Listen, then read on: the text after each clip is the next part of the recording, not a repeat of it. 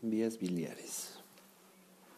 El sistema biliar comprende canalículas, conductos biliares intrahepáticos, conducto biliar común, la vesícula biliar, el conducto cístico y el ámpula de Vater.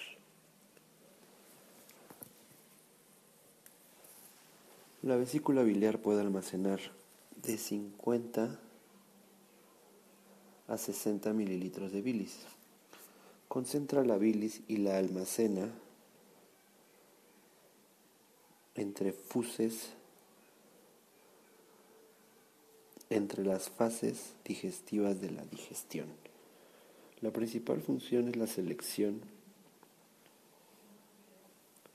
y almacenamiento de las sales biliares.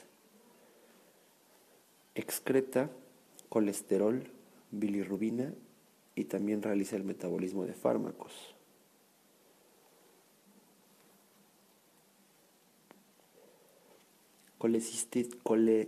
colestasis es la retención de los componentes biliares secundaria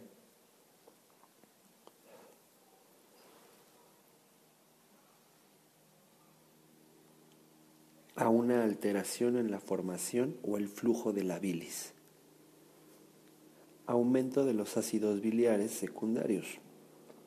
Es tóxico para los hepatocitos.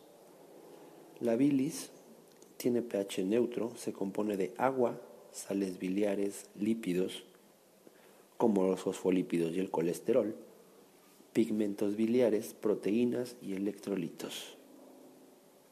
Las principales sales biliares son el ácido cólico, y el quenodesoxicólico. Se sintetizan en hígado. Después del colesterol, al conjugarse con la taurina y la glicina, el 80% son conjugados y se absorben en el ileón terminal. El resto es desconjugado por las bases, se absorben en el ileón, se reabsorben en, en los vasos intestinales para formar ácidos biliares secundarios, ácidos biliares secundarios, como el ácido desoxicólico y el litocólico.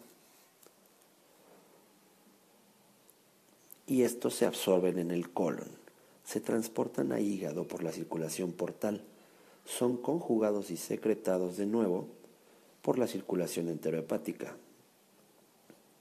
El 95% de los ácidos biliares se reabsorbe y el 5% se excreta por heces. La bilis se vacía del duodeno por el estímulo de los alimentos, sobre todo con la presencia de lípidos en el duodeno. El cuadro clínico de la colestasis es la colestasis intrahepática secundaria un daño hepatobiliar de los conductos biliares por virus, alcohol o fármacos. Un síntoma es el prurito.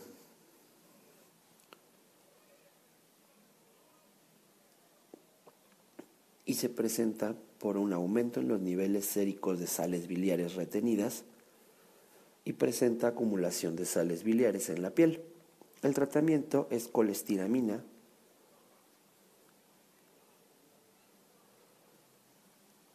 y ácido ticólico, desoxicólico, perdón. Los jantomas, que son colesterol detenido que se deposita en los tejidos, por ejemplo en párpados, este atorrea porque el nivel intestinal no existen suficientes sales biliares para la digestión y absorción de las grasas. Mala absorción de vitaminas liposolubles A, D, E y K producen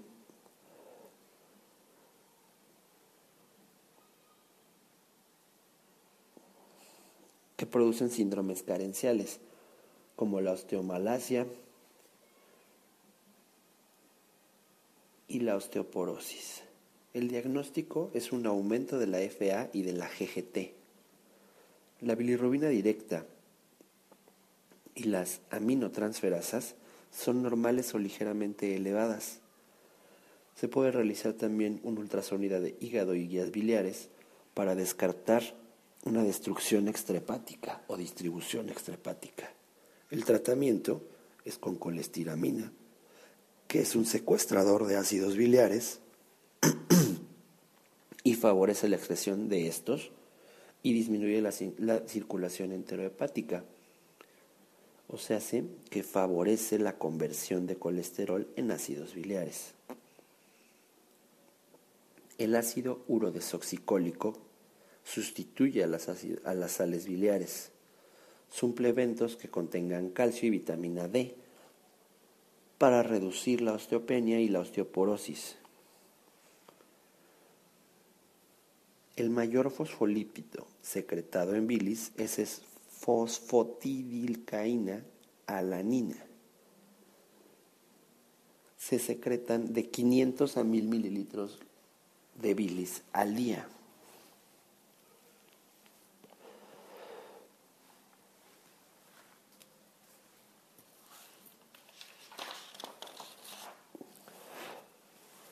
La litiasis biliar. La mayoría de los pacientes son asintomáticos. El promedio es mayor de 3 a 1 en mujeres que en hombres. Los factores de riesgo son el sexo femenino, antecedentes heredofamiliares, edad mayor a 40 años de edad, paridad y obesidad. Es una incapacidad para mantener los elementos ácidos de la bilis en la solución.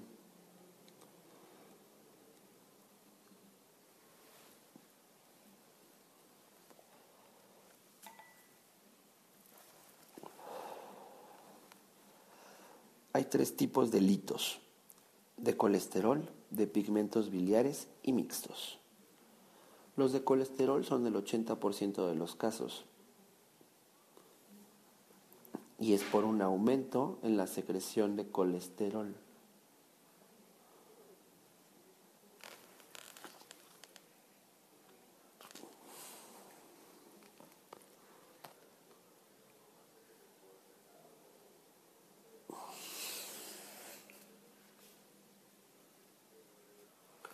Los litos ocasionados por pigmentos biliares son negros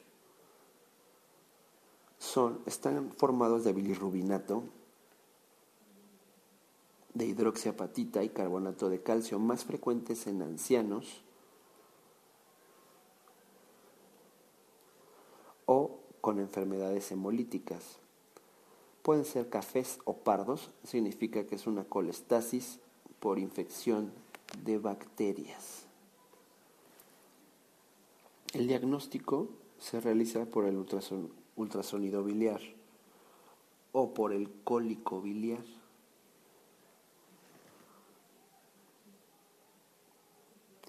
Ataques de dolor recurrentes que se originan cuando se obstruye el conducto cístico y se distiende la vesícula biliar.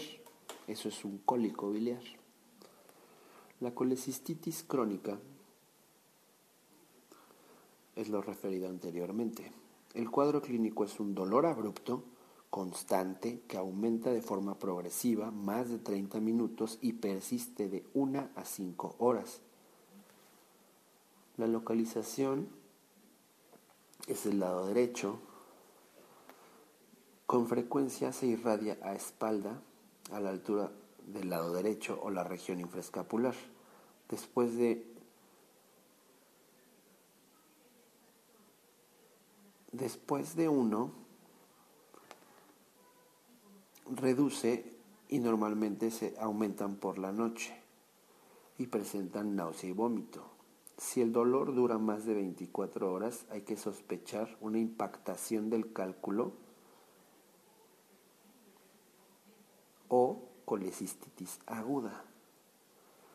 Si es una impactación del cálculo, debe de estar en el colédoco. El diagnóstico es por ultrasonido y el tratamiento es una colecistectomía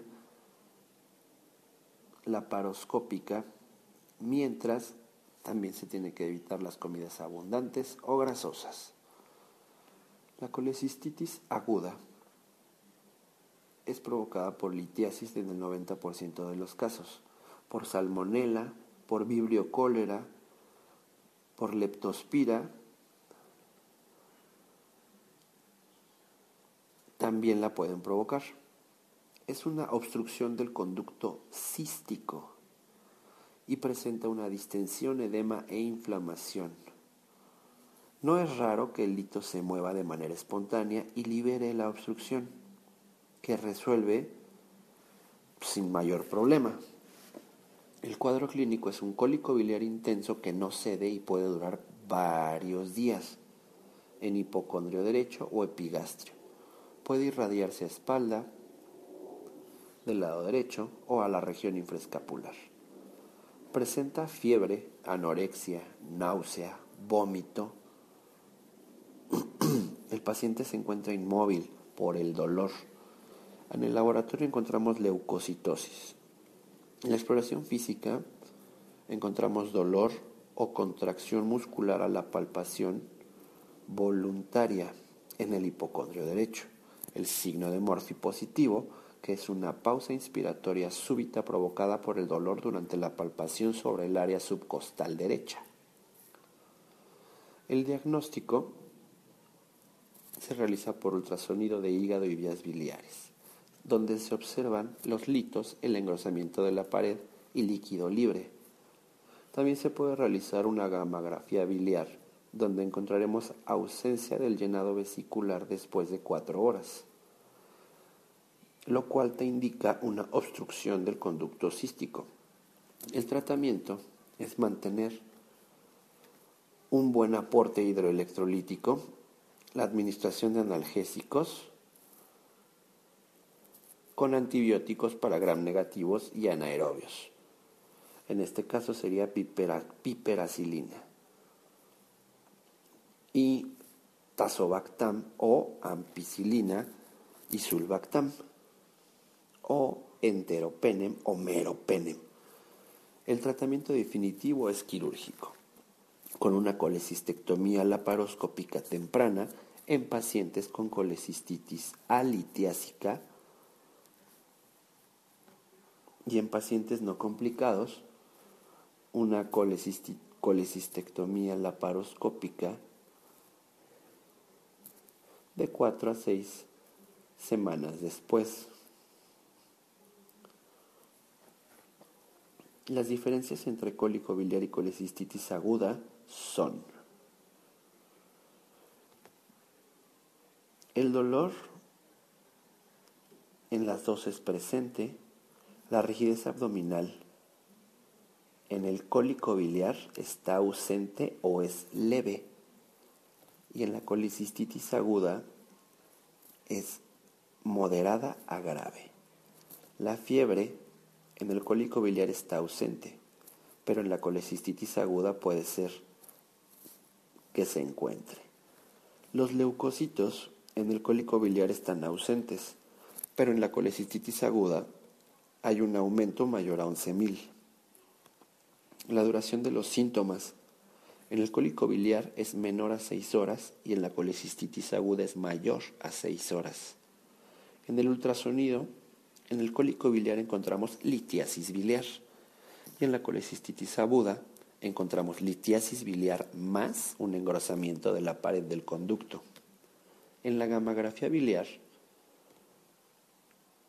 encontramos en, el cólico biliar un llenado de la vía biliar en menos de cuatro horas y en la colecistitis aguda, dado que está tapado, se encuentra una ausencia de llenado.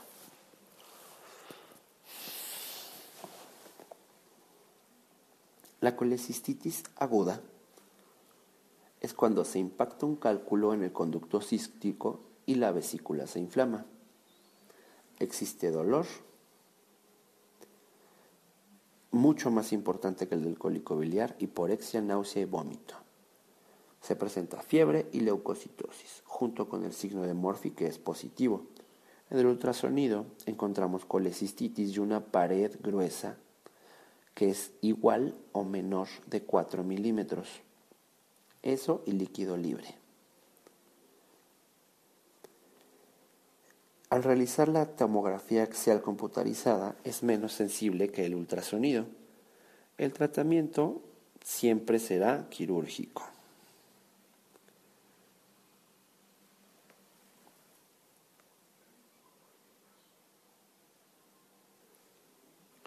El paciente presenta ictericia por la obstrucción.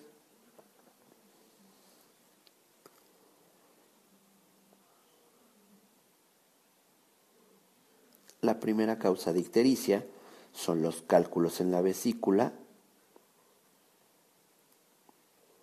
y no pasa nada hacia el colédoco y lo tapa.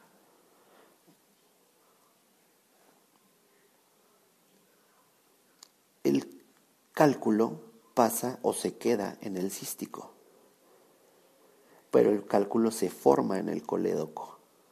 La segunda, que es la más frecuente,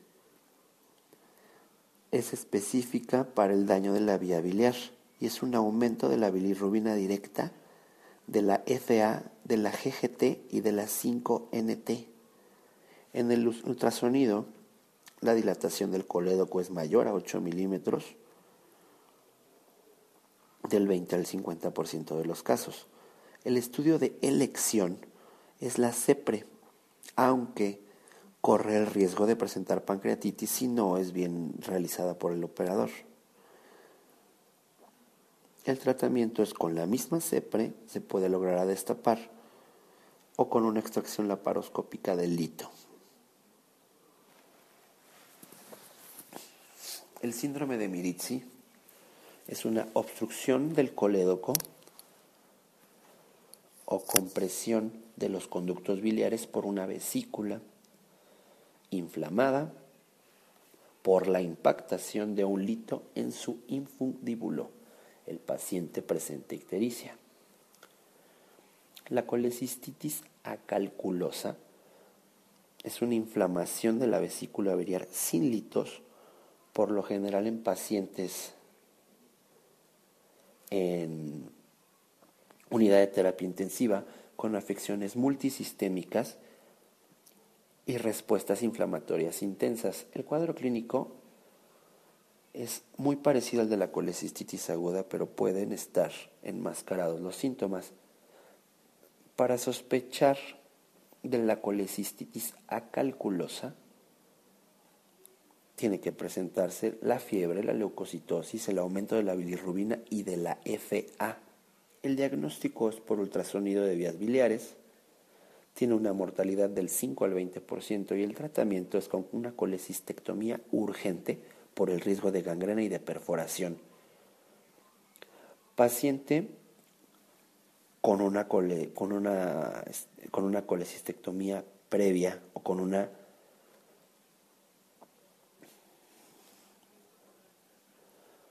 Sí, con una colecistectomía previa se contraindica La coledocolitiasis es la incidencia de cálculos en el colédoco, aumenta con la edad. La mayoría de los litos son de colesterol, se forman en la vesícula biliar para migrar al cístico y el colédoco. El cuadro clínico es dolor del tipo cólico biliar, náusea y vómito e ictericia por la obstrucción. En los laboratorios se encuentra un aumento de la FA, la bilirrubina directa y de las transaminasas. El diagnóstico se puede realizar con ultrasonido o con angioresonancia. El ultrasonido es el gold standard.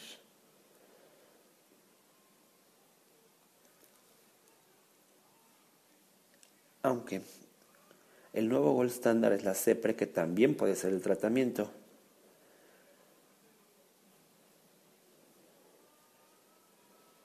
Realizando una esfinterotomía de la ámpula de váter y una extracción de litos, después una colecistectomía laparoscópica.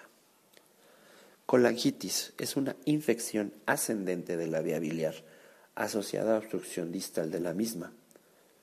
Puede ser producida por E. coli, Klebsiella Streptococcus fecalis o Bacteroides fragilis y Clostridium saprophytus. El cuadro clínico es la triada de Charcot, que se compone de fiebre, dolor e ictericia.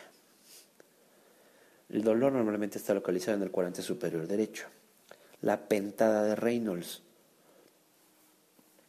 que es cambios en el estado mental, choque, fiebre, dolor en el cuadrante superior derecho e ictericia. Los laboratorios presentarán leucocitosis, un aumento de la bilirrubina directa en la fosfatasa alcalina y las transaminasas. El diagnóstico se realiza por ultrasonido, presentando una dilatación, también una colangio-resonancia magnética y se identifican litos que son menores a un centímetro. El gol estándar es la CEPRE, porque permite drenar la bilis infectada y tomar muestras para cultivos. También se permite extraer los litos con la canastilla o el balón eh, y colocar un balón. El tratamiento general es administración de líquidos y antibióticos. Los antibióticos se deben de administrar después de la, de la colecistectomía laparoscópica. Cáncer de vesícula biliar. El cáncer de vesícula biliar es más frecuente en ancianos y en mujeres. El factor de riesgo es colelitiasis y colecistitis crónica, pacientes con vesícula en porcelana y aquellos en que el conducto pancreático drena en colédoco en lugar de en el ámpula de váter. Aumenta el riesgo de una colecistectomía profiláctica. El 90% son adenocarcinomas y el 10% son cánceres epidemioides. En el 90% se presenta un cuadro sugestivo de colecistitis. El tratamiento quirúrgico curativo, si el tumor está limitado a la vesícula biliar, la radioterapia y la quimioterapia adyuvantes no son efectivas. La supervivencia a 5 años es del 5%.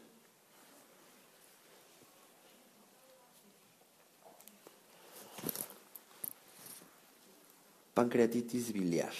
Es la impactación de un cálculo en el canal común.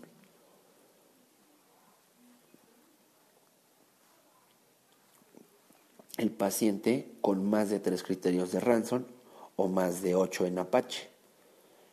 Pancreatitis severa. Aplica en todos los tipos de pancreatitis. El tratamiento leve es esperar la resolución del cuadro, sepre después y una colecistectomía en el mismo internamiento. El tratamiento de una severa es una sepre de urgencia, una colecistectomía al ceder el cuadro en el mismo internamiento. Ileobiliar menor al 0.1% de los casos. Es una obstrucción del intestino por un cálculo, por una fístula colecistointérica. El diagnóstico es por radiografía con aire en el duodeno. Cáncer de vesícula representa el 1%, pacientes de 70 a 75 años. El 95% de estos tienen litos 3 a 1 la diferencia entre hombres y mujeres a favor de las mujeres. Presentan vesícula en porcelana, que es un riesgo muy alto, de cáncer de vesícula, hasta en un 50%. Solo un tercio se diagnostican incidentalmente. Cuando el diagnóstico es temprano, se realiza una colecistectomía radical si no hay salida de la pared Ah, si no hay salida de la vesícula de la pared. Y en el avanzado es una cirugía paliativa. La colecistitis acalculosa, el cuadro clínico es igual al de la colecistitis aguda. Se presenta con trauma, quemaduras, cirugías mayores, sepsis,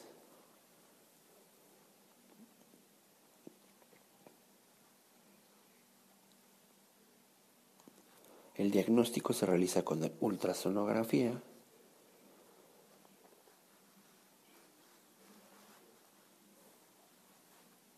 El triángulo de Calot, la tríada de Calot es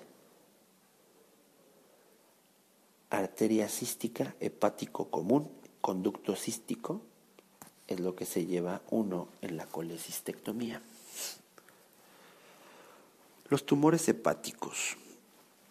Neoplasias benignas, más frecuentes en mangiomas, son asintomáticos en la mayoría, excepto cuando el paciente presenta un, un, efecto de, si hay un infarto o un sangrado de una lesión, el paciente presenta dolor en el hipogastrio, en el hipocondrio derecho.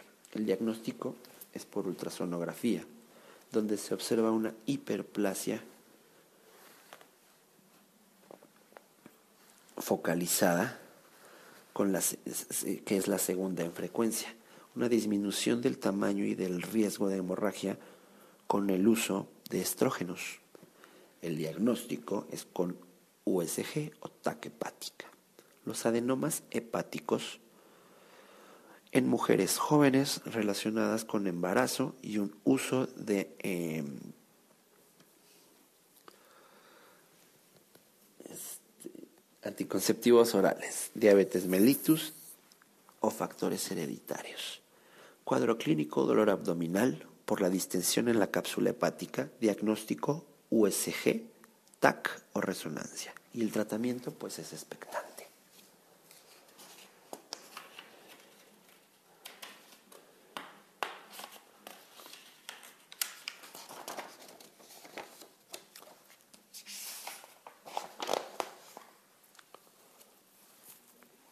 pancreatitis aguda. Inflamación aguda y potencialmente reversible. La fisiopatología es un daño directo a la célula acinar del páncreas, lo cual produce una activación de las proteasas intercelulares, lo cual produce un daño en el páncreas, o sea, se, se autodaña. El alcoholismo es la primera causa de, de pancreatitis aguda en México. La etiología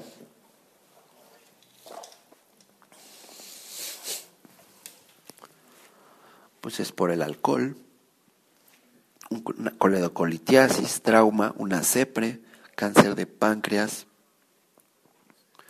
páncreas divisum, infección por virus de la parotiditis, hipercolesterolemia,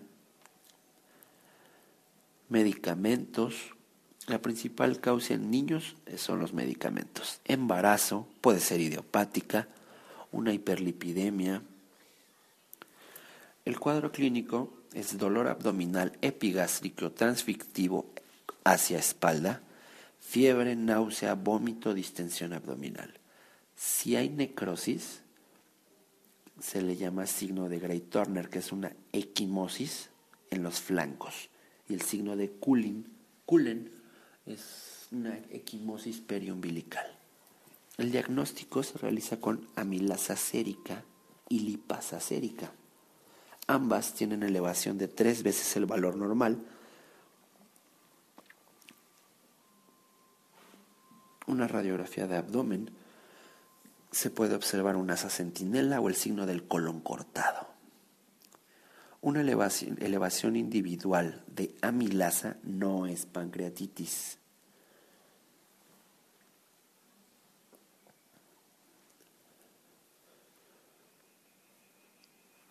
El ultrasonido, la taca abdominal, la CEPRE, tomografía dinámica helicoidal para visualizar la necrosis pancreática.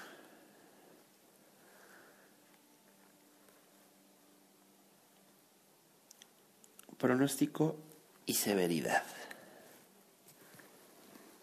Se realiza con los criterios de Ranson y Apache.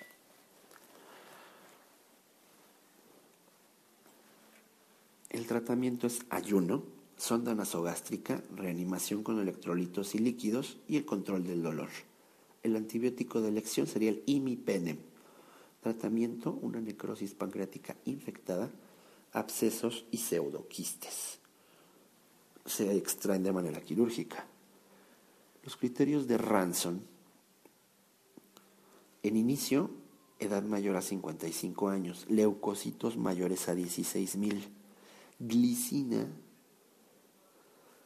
perdón, glucosa mayor a 200 miligramos, DHL mayor a 350,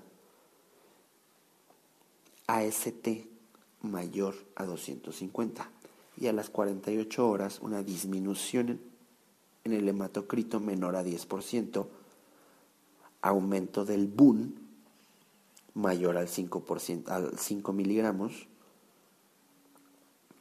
déficit de la base mayor a 4 miliequivalentes, secuestro de líquido menor a 6 litros, la PaO2 menor a 60 miligramos de milímetros de mercurio y calcio sérico mayor a 8 miligramos por decilitro. El cáncer de páncreas es el cáncer más mortal. La sobrevida a 5 años es del 5%. La localización más frecuente de este cáncer es en la cabeza del páncreas en un 70%. El más frecuente del tipo es un adenocarcinoma ductal en un 80%. Factores de riesgo, edad avanzada, género masculino, tabaquismo. El cuadro clínico es muy pobre y cuando se manifiesta ya es muy tarde. Presenta ictericia obstructiva, dolor abdominal y disminución de peso. Si el paciente con pancreatitis severa presenta fiebre, aún con tratamiento antibiótico, debe de biopsiarse. Si hay una necrosis infectada, se debe de hacer una debridación quirúrgica. El paciente con un gastrinoma puede presentar un síndrome de Solinger-Ellison y el paciente con un bipoma presenta una diarrea secretora. El signo de Courvoisier-Terrier es una vesícula palpable no dolorosa en un paciente ictérico. El signo de Trousseau es una trombofeblitis migratoria. El diagnóstico se realiza por laboratorio con la bilirrubina directa, fosfatasa alcalina y GGT.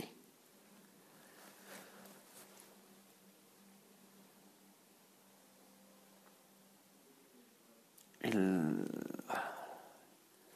diagnóstico radiológico es con un ataque, una CEPRE o una serie esófago-gastrododenal, donde se puede observar el espasmo duodenal o el ensanchamiento de la pared duodenal una biopsia con aguja, solo en casos que sean resecables.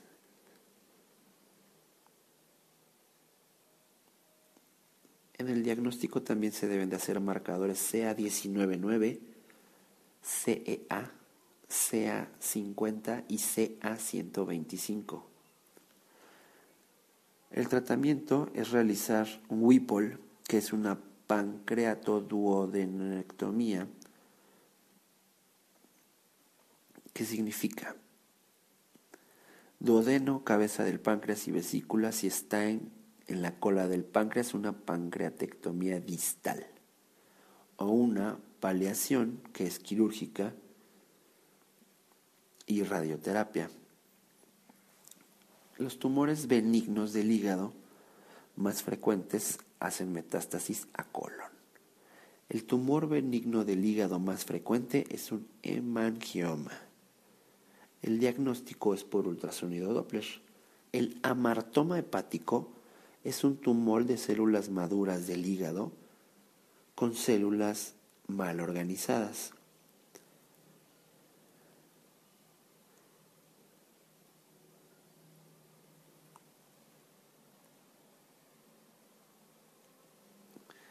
Consiste en tener un pedazo de hígado en otro órgano.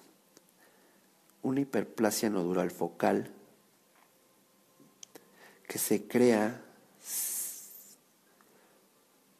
con células humanas asociado a, tener sexo femenino y se debe de quitar porque puede romper un adenoma hepático. O el tumor hepático maligno son en adultos, el hepatocarcinoma eh, y se diagnostica con un aumento de la alfa-fetoproteína. Y en niños, un hepatoblastoma.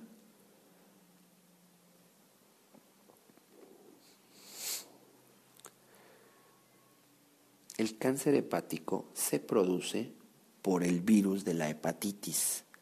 La alfa-fetoproteína es un marcador tumoral para el cáncer de hígado.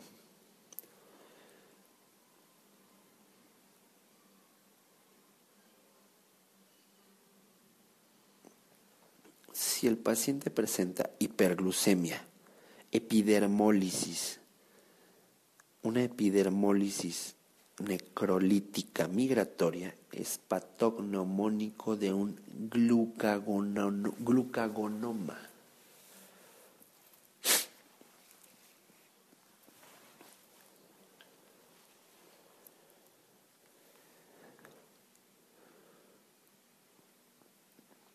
El hepatocarcinoma, más frecuente en la mayoría de los casos, se presenta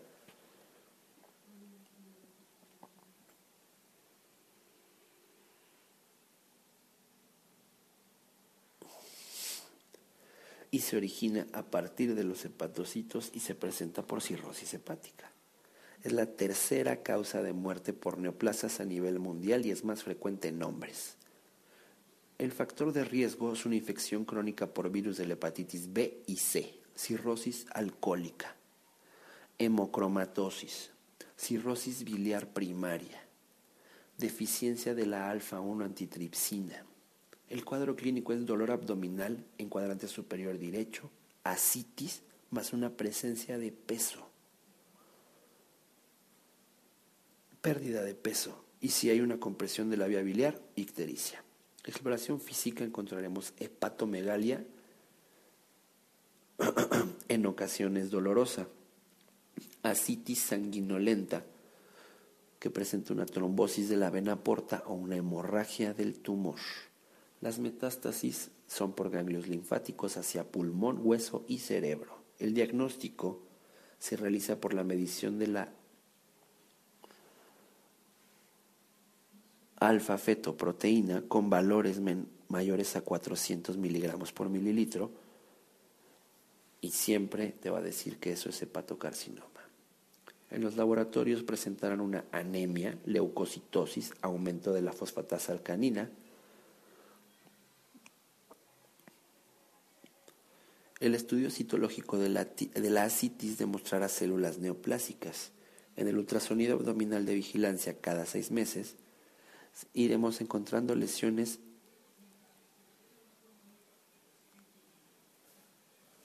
lesiones hipercálcicas. El gold standard es la TAC con contraste intravenoso de tres fases. El diagnóstico definitivo se realiza por la biopsia. El tratamiento sin metástasis es una cirugía con fines curativos y con metástasis es inyección de alcohol o radiación. Eh, los candidatos a trasplante hepático necesitan los criterios de Milon, que sea una lesión única menor a 5 centímetros, no haber lesiones sospechosas en otro nivel, y si presenta dos o más lesiones menores a 3 centímetros. Los sujetos no cumplen criterios para diagnóstico, se realiza una quimioembolización arterial con doxorubicina, mitomicina o, e, o cispalatina.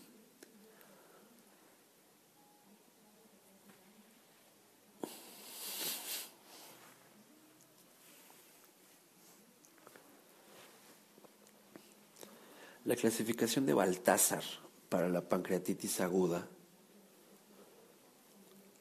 es una clasificación que se utiliza en la taga abdominal con contraste está el grado A, B, C, D, E. El, grado A son cero puntos, que es un páncreas normal. El grado B es un punto, que es un aumento del tamaño del páncreas local o difuso. El grado C son dos puntos, que presenta anormalidades pancreáticas asociadas con infiltración de grasa peripancreática. El grado C, el grado D que tiene tres puntos, es una colección líquida. El grado E, que son cuatro puntos, son dos o más colecciones líquidas o gas en el páncreas o en el retroperitoneo.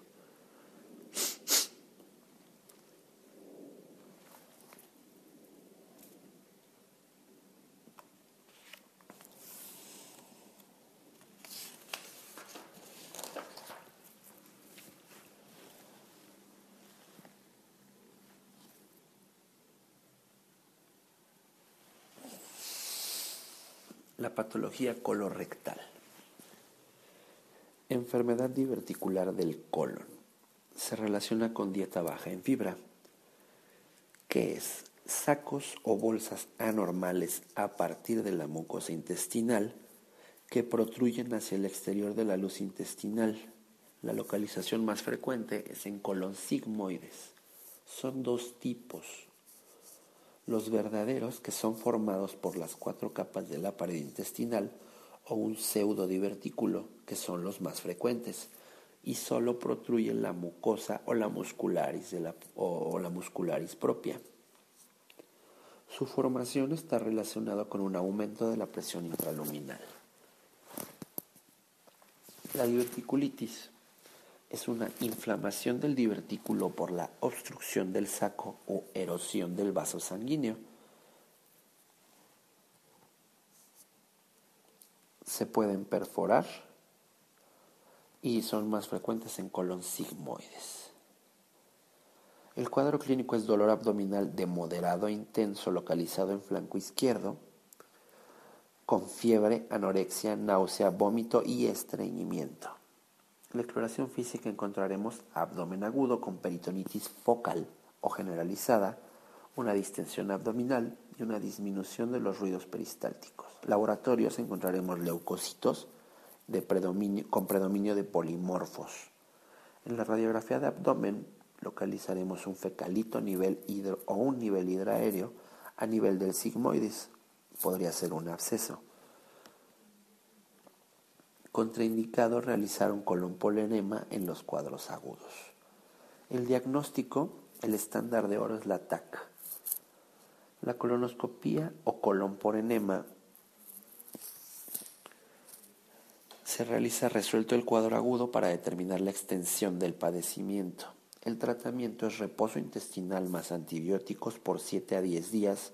El antibiótico como metronidazol o ceftriaxona que son para gram negativos y anaerobios. En los abscesos intraabdominales hay que hacer un drenaje percutáneo y el tratamiento quirúrgico es una sigmoidectomía con anastomosis de la eh, primero o en segundo tiempo quirúrgico.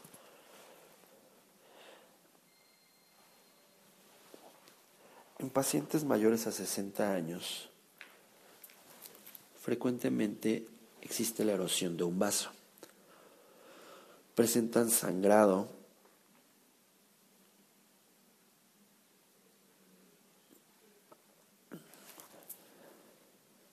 se realiza una angiografía con inyección de vasopresina en los casos especiales que no responden al tratamiento conservador y después una sigmoidectomía o coloctomía total. Pólipos del colon. Cualquier proyección en la superior de la mucosa intestinal pueden ser pediculados o sesiles. La mayoría son asintomáticos. Los tipos son hiperplásico, que son pequeños, menores a 5 milímetros de mucosa engrosada, con atipia celular y son más comunes. No son malignos. Amartomatosos, que es un crecimiento no neoplásico de tejido normal y células aplásicas y son juveniles. El inflamatorio secundario a una inflamación carecen de potencial maligno. El cuarto tipo son neoplásicos. Tienen algún potencial de malignidad. Se dividen en dos. Los tubulares, que son el 75% de los adenomas, se presentan lisos, firmes y frecuentemente pediculados. El tipo B, que serían los vellosos, son el 10% y son adenomas sesiles y blandos. Los C son túbulo vellosos, que son el 15% y con ambos elementos. La secuencia conocida es un pólipo, adenoma, cáncer de colon.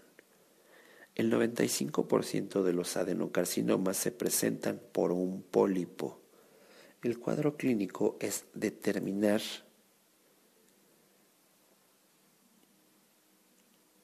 eh, la sangre oculteneses. Detecta el más del 40% de los pólipos, menor a un centímetro. Todos los pólipos adenomatosos deben de ser extirpados. El diagnóstico de elección es una colonoscopia con toma de biopsia.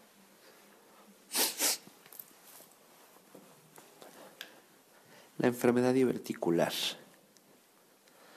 Los divertículos producen patología. Un divertículo debe tener todas las capas del órgano que le dan origen de Meckel. Un pseudodivertículo no tiene todas las cuadras, todas las capas que son en colon.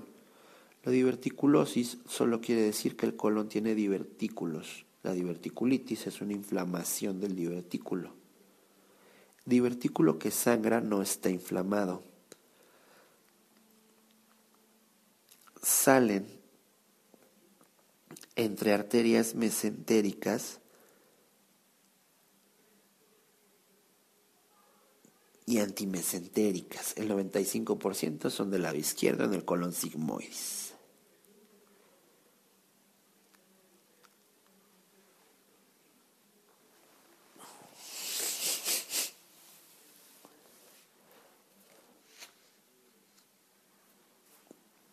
La hemorragia rojo rutilante indolora en adultos es divertículos, en un niño es divertículo de Meckel.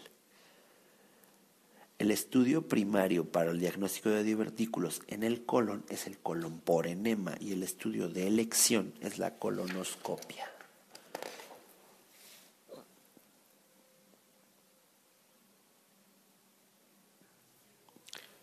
Causa más frecuente de abdomen agudo quirúrgico, apendicitis. Porcentaje de la población que desarrolla apendicitis es un 7%. La fisiopatología de la apendicitis es obstrucción, isquemia, necrosis y perforación. Diagnóstico de apendicitis es por clínica, radiografía, ultrasonido y TAC. Porcentaje en el que el fecalito se ve en la radiografía del 5 al 10%. Tratamiento del absceso apendicular. Es el drenaje del absceso, antibióticos y una apendicectomía del intervalo. Porcentaje de apéndices que se perforan el 25% a las 24 horas, 50% a las 48, 75 a las 72 y 100% más o menos a las 96 horas. Signo más frecuente de la apendicitis, dolor abdominal. Signo más frecuente de la apendicitis, dolor a la palpación en la eh, fosa ilíaca derecha. La bacteria asociada a la adenitis mesentérica es la Yersinia enterocolítica. El tumor más frecuente en el apéndice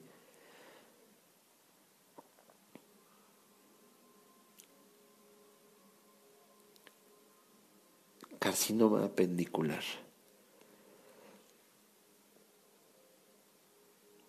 La fisiopatología de una hernia indirecta es una persistencia del proceso del peritoneo que es vaginal y la fisiopatogenia de la hernia directa es un defecto en la fascia transversalis.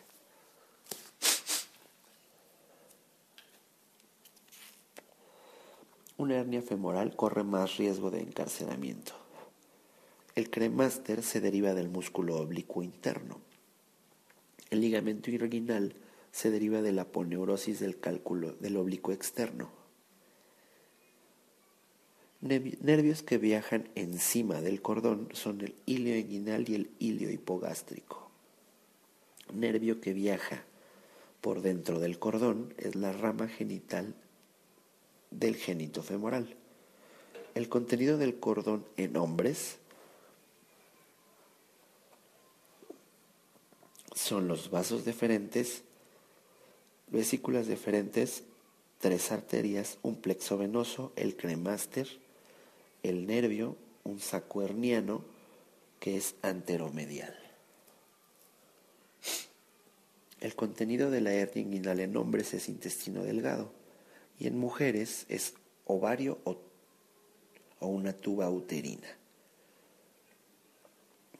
El triángulo de Hisselbach es A, un borde lateral del músculo recto abdominal, B, los vasos epigástricos profundos y C, la ligadura inguinal. El tratamiento de una hernia inguinal en niños es la ligadura alta del saco herniano. En adultos es la ligadura o invaginación del saco por calibración del orificio por calibración del orificio inguinal ruido. El tratamiento de una hernia directa es reparar el piso del canal.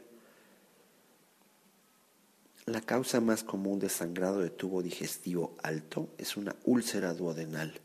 El tratamiento inicial del sangrado de tubo digestivo es la resucitación. La causa más común de sangrado de tubo digestivo bajo son los divertículos. El porcentaje de sangrado de tubo digestivo alto que para espontáneamente es el 90%. La causa más frecuente de obstrucción intestinal en adultos son las adherencias y en niños las hernias. El tratamiento de una obstrucción intestinal completa es quirúrgico y de una incompleta es un tratamiento conservador hasta por 48 horas. El tumor hepático más frecuente son las metástasis de colon. El tumor hepático benigno más frecuente es un hemangioma. El tumor hepático más frecuente maligno en niños es el hepatoblastoma y en adultos el hepatocarcinoma. Nivel de bilirrubina para presentar ictericia 2.5 miligramos por decilitro. El estudio inicial para valorar la vesícula y las vías biliares es el ultrasonido. El estudio para valorar el colédoco es la CEPRE. El porcentaje de colelitiasis asintomática es del 80%. La causa más común de colangitis es la coledocolitiasis.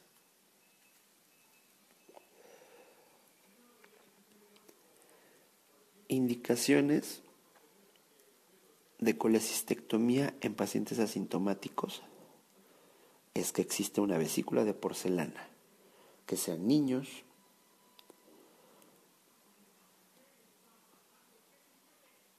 em, que tengan una cirugía por obesidad, anemia hemolítica. La triada de Charcot es fiebre, dolor en el cuadrante superior derecho e ictericia. La pentada de Reynolds es la triada de Charcot, que es fiebre, dolor en cuadrante superior derecho e ictericia, más choque y alteraciones mentales. La causa más frecuente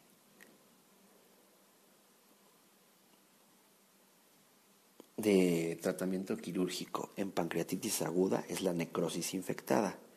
La causa más frecuente quirúrgica en pancreatitis crónica es dolor que no responde al tratamiento médico.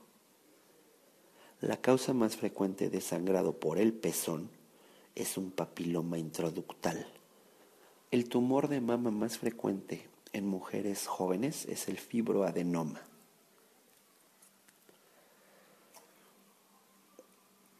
El cáncer de mama más frecuente es el intraductal infiltrante. La localización del cáncer de mama más frecuentemente es en el cuadrante superoexterno. El cáncer de tiroides más frecuente es papilar. El cáncer de tiroides más benigno es el papilar. cuerpos de saminoma son de cáncer papilar. El cáncer de tiroides que produce factor amiloide es el medular y es el más raro. El cáncer de tiroides que se asocia a neoplasias múltiples es el medular.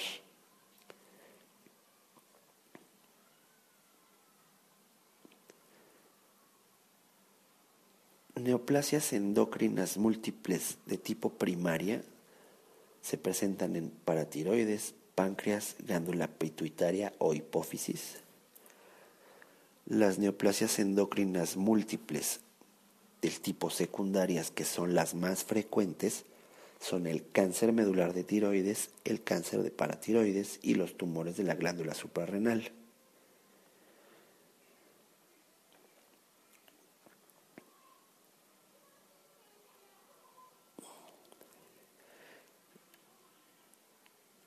Una lesión del laringio superior produce disfonía y una lesión del laringio recurrente, de un lado una disfonía leve y de ambos lados afonia. La triada de Virchow es estasis venosa, lesión del endotelio y aumento de la viscosidad. Cualquier tumor calcificado de ovario es un teratoma. Un tumor benigno más frecuente de la glándula parótida es el adenoma pleomórfico. El tumor maligno más frecuente de la parótida es el mucoepidermoide. El ultrasonido Doppler permite ver trombos y flujos sanguíneos en la trombosis venosa. Y el estudio para pancreatitis crónica es una TAC dinámica. La mayoría de los tumores de próstata son adenocarcinomas acinares. El cáncer de vejiga es un cáncer de las células de transición.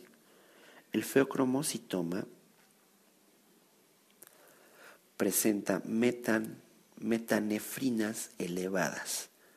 El tumor testicular maligno más frecuente es un seminoma en adultos, tumor del saco vitelino en niños. El tratamiento para la enfermedad oclusiva, enfermedad arterial oclusiva crónica es la pentoxifilina. Paciente con vejiga espástica se hace el tratamiento con oxibutilina. La causa más frecuente de hipoparatiroidismo secundario es la ingesta elevada de vitamina D.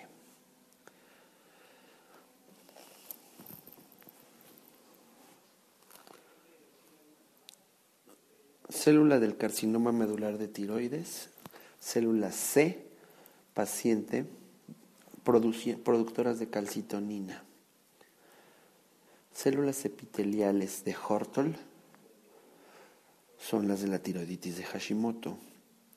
Condiciones que aumentan el riesgo de malignidad de un nódulo tiroideo, que el nódulo sea frío, sexo masculino, un paciente menor a 20 años de edad o un anciano mayor de 70 años de edad.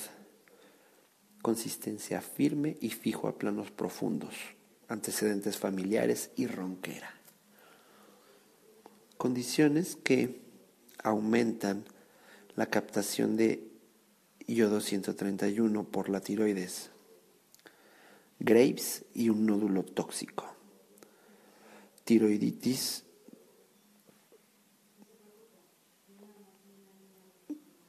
disminución de la globina fijadora de hormonas sexuales en mujeres es un aumento de la testosterona libre y provoca hirsutismo. Aumento de la globina fijadora de hormonas sexuales en hombres es una disminución de la testosterona y produce una ginecomastia. Consecuencia de la ausencia de, dihidrotestosterona en un feto diferente a 6XY produce un desarrollo de órganos sexuales femeninos y ausencia de descroto pene y próstata. Consecuencia de la ausencia de testosterona en un feto 46XY, regresión de los conductos de Wolf, que produciría una ausencia de epidídimo, vasos deferentes y vesículas seminales. Consecuencia de la ausencia de factor inhibidor de los conductos de Müller en un feto, 46XY. Desarrollo de órganos sexuales femeninos. Deficiencia de la enzima 11-alfa hidroxilasa produce una hipertensión arterial y virilización. Deficiencia de la enzima 17-alfa hidroxilasa produce HTA y disminución de testosterona, que producirían una feminización en pacientes masculinos. Deficiencia de la enzima 21-alfa hidroxilasa producirían HTA o normotensión y virilización. Cetoacidosis puede ser leve, moderada o grave. La glucosa plasmática en la leve se encuentra menor a 250 miligramos por decilitro. En la moderada también es menor a 250 miligramos por litro, por decilitro. Y en la grave mayor a 250 miligramos por decilitro. El pH arterial en la cetoacidosis leve es de 7.25 a 7.30. En la moderada, en la cetoacidosis moderada es de 7.0 a 7.24. Y en la grave es un pH menor de 7. El HCO3 sérico en la cetoacidosis leve es de 15 a 18 microgramos por litro, mil equivalentes por litro. En la cetoacidosis moderada es de 10 a 14 mil equivalentes sobre litro. Y en la grave, menos de 10 mil equivalentes por litro. Las cetonas en orina en la cetoacidosis leve son positivas, en la moderada también son positivas y en la grave también son positivas al igual que las cetonas en plasma. En la leve, en la moderada y en la grave, todas son positivas. La osmolaridad sérica en todas es variable. El criterio diagnóstico de diabetes mellitus en pacientes asintomáticos es la glucosa plasmática mayor o igual a 126 miligramos por decilitro en dos ocasiones. El criterio diagnóstico de diabetes mellitus en pacientes con síntomas es la glucosa plasmática aleatoria mayor a 200 miligramos por decilitro. El criterio diagnóstico de DG es dos o más resultados alterados, una de, diabetes gestacional es dos o más resultados alterados de la carga de 75 gramos de, glucosa en ayuno mayor a 95 miligramos por decilitro, en una hora de 180 miligramos por decilitro, de dos horas mayor a 155 miligramos por decilitro. Una carga de 100 gramos de glucosa en ayuno sería mayor a 0.5 miligramos por decilitro, en una hora 180 miligramos por decilitro, en dos horas 155 miligramos por decilitro y en tres horas 140 miligramos por decilitro. El criterio de diagnóstico de estado hiperosmolar no cetóxico puede ser la glucosa plasmática menor a 600 miligramos por decilitro, un pH arterial menor a 7.3, un HCO3 sérico menor a 15, una osmolaridad sérica en sangre menor a 320 miliosmoles por kilogramo y se presenta con estupor o en coma. El cuerpo cetónico predominante en la cetoacidosis diabética es la beta hidroxibutirato. La deficiencia de 17 alfa hidroxilasa en un paciente 46XY presenta una feminización exterior sin órganos sexuales femeninos internos. Y en un paciente 46XX, órganos sexuales femeninos, internos y externos, sin caracteres sexuales secundarios, o sea, hace un infantilismo sexual. HSC más HTA más hipocalemia, hipopotasemia, perdón, es un déficit, déficit de la alfa-11 hidroxilasa. HSC más HTA más hipopotasemia más hipogonadismo es una deficiencia de la alfa-17 hidroxilasa. Proteinuria abierta es mayor a 300 gramos al día. Microalbuminuria son mayor a 30 a 300 gramos al día. La prueba de insulina se utiliza para detectar deficiencias de ACTH y se detecta una insuficiencia suprarrenal secundaria. El tratamiento del hipertiroidismo es con propanolol, yodo 131 y una tiroidectomía subtotal en el segundo trimestre del embarazo y en niños. Derma.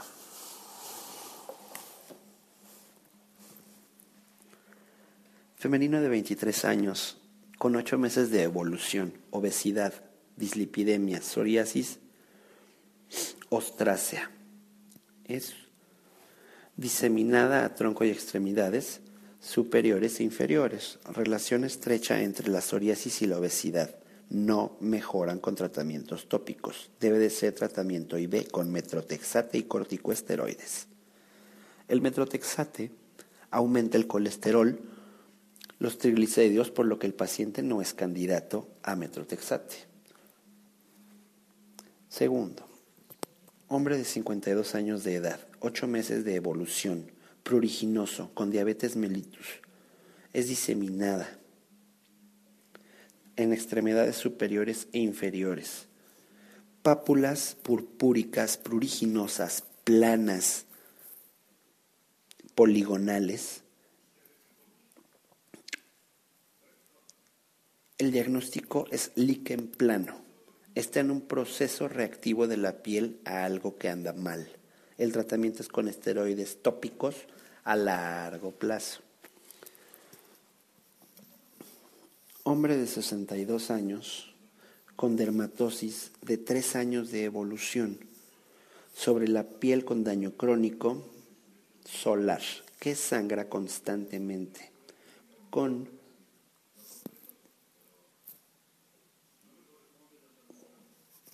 con neoformaciones nodulares exofílicas con bordes bien delimitados y en la superficie es una costra. Puede diagnosticarse cáncer vasocelular. No existen metástasis. Se retira con márgenes y las ampollas y tiene que ser amplio.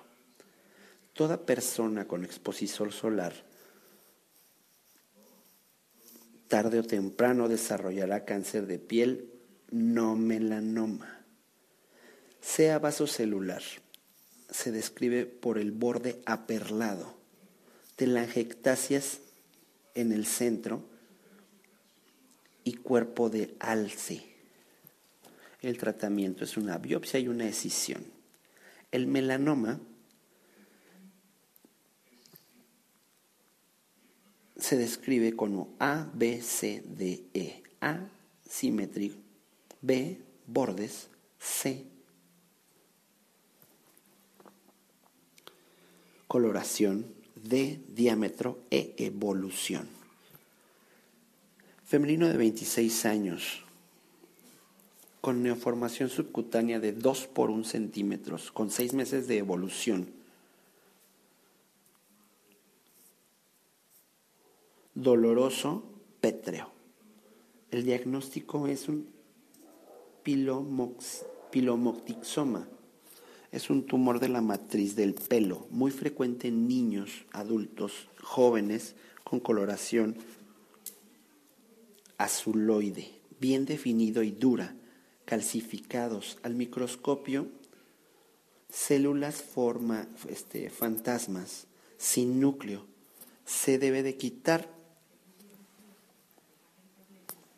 en cualquier sitio, más en la cabeza.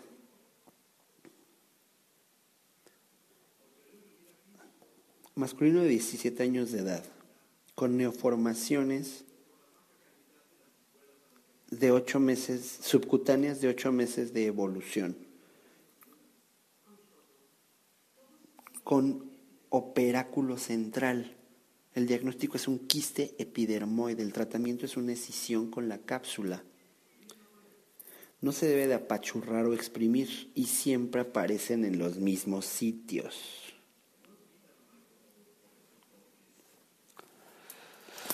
La querastosis actínica se palpa, no se ve, en personas de fototipo de piel muy clara. Preceden al CEA epidermoide.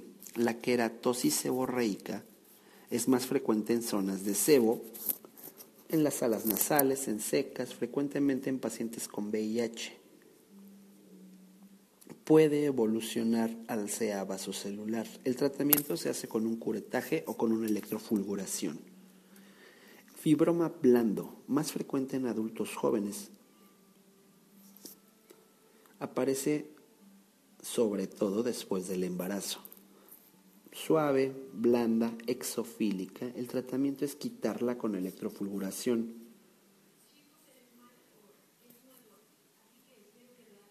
Pénfigo vulgar. Son lesiones en mucosas. Ampollas subepidérmicas. en forma de lápida.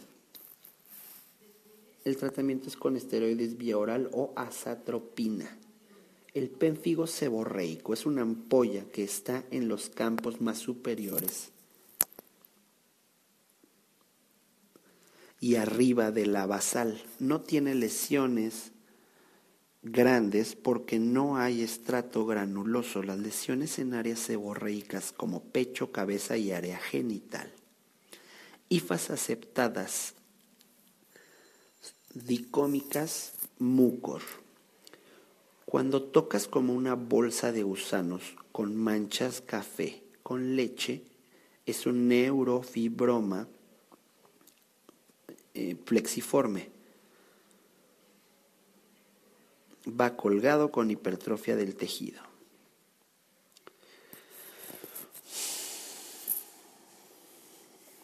Neuro.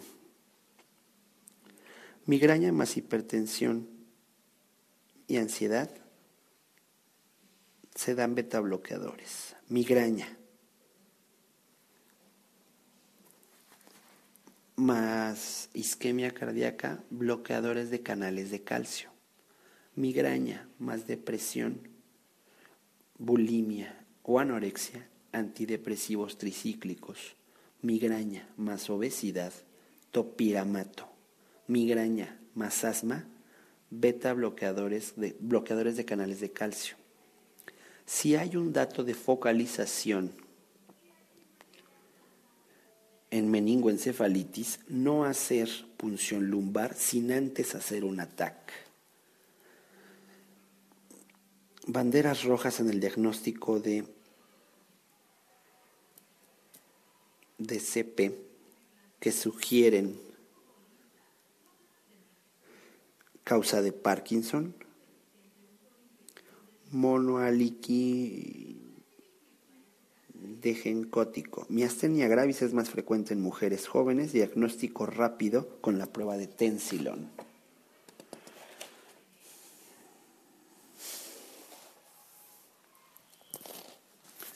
Derma. Riesgo de transmisión hacia sea epidermoide en querastosis actínica un 20%. Pénfigo no es pruriginoso al inicio. Edad en la que desaparece la mancha mongólica de 4 a 5 años de edad. Prurigo por insectos en preescolares y escolares. Neuro. Alzheimer. Depósito de sustrato amiloide. FISA. Riesgo de vasoespasmo cerebral y se da nimodipino. EBC hasta 180 o 110. No dar antihipertensivos y controlar la evolución. Mielitis transversa aguda es a nivel dorsal. La enfermedad de Debig es una neuritis óptica. El reflejo tricipital se da por C7. Nistagmus, oftalmoplegia, ataxia y confusión mental es la enfermedad de Wernicke. Artritis temprana, temporal, se realiza una biopsia de un centímetro. Hemiplegia brachiocrural derecha con parálisis facial izquierda es una protuberancia izquierda. Decusamiento de las vías espirales es abajo de la protuberancia. Mianosis unilateral, herniación. Midriasis unilateral, herniación. Profundo petit, aumento de la hendidura palpebral, midriasis exoftalmia, vasociliar con evolución del hemicráneo homolateral, alopecia, líneas transversales blancas en uñas y signos de neuropatía periférica sensitiva motora en miembros inferiores e hiperkeratosis en palmas y plantas es una afección en el tallo.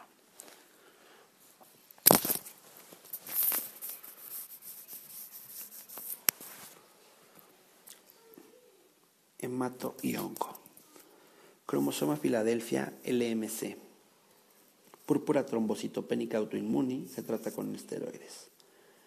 Las células de Red Stenberg son en CD15 y CD30 positivas. El tratamiento de la, de la LH es ABVD. El tratamiento de la NLNH, linfoma no Hodgkin, es el CHOP.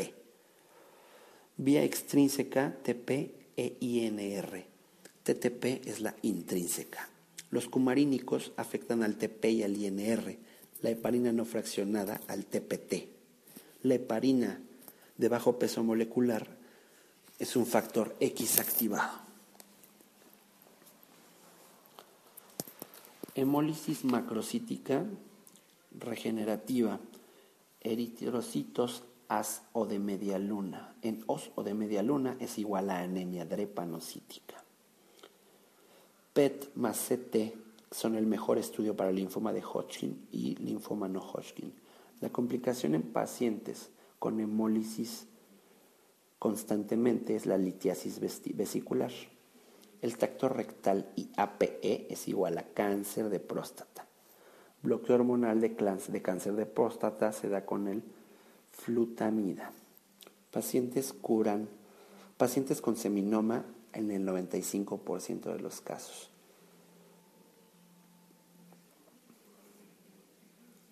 Anticonvulsivantes en pacientes con tumor de sistema nervioso central solo si han tenido convulsiones. Edema cerebral tumor es igual a dexametasona. Metástasis al sistema nervioso central. Las primeras son pulmón, después a mama y después a próstata. ACE es colon. CA 15.3 es mama. Páncreas es 5FU ametabina. Congematabina. Colangiocarcinoma. Confluencia de conductos hepáticos es un tumor de Klaskin. Child A, ablación por radiofrecuencia. Child B, trasplante hepático. Child C, no dar tratamiento. Otorrino. Tres cuadros gripales al año es normal.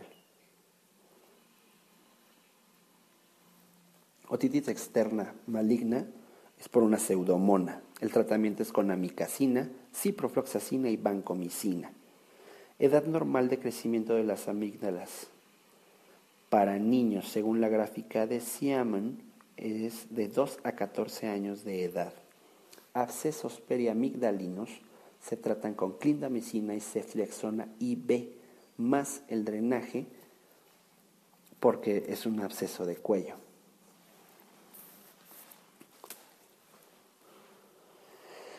En Ramsay Hunt se da prednisona, aciclovir, analgésicos, protección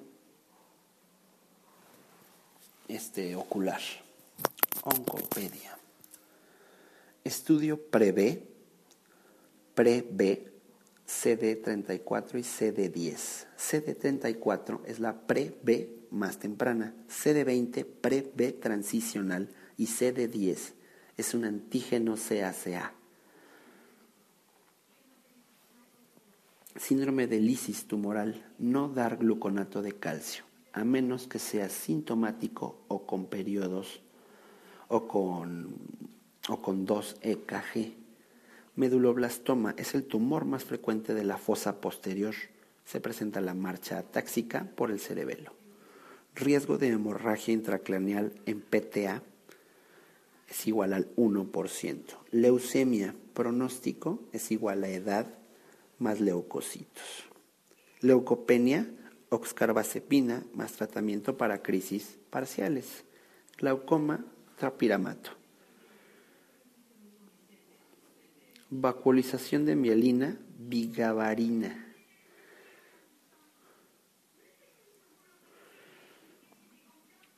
O octaora, síndrome de West. P450, carbamazepina. SGB, gamaglobulina y B 400 miligramos. Contraindicación del metilferidato, glaucoma. Segunda etapa de ABP, hipermoenia. Taquifilaxia a clonazepam. Hipercalcemia e hipertrigliceridemia es una necrosis grasa del recién nacido.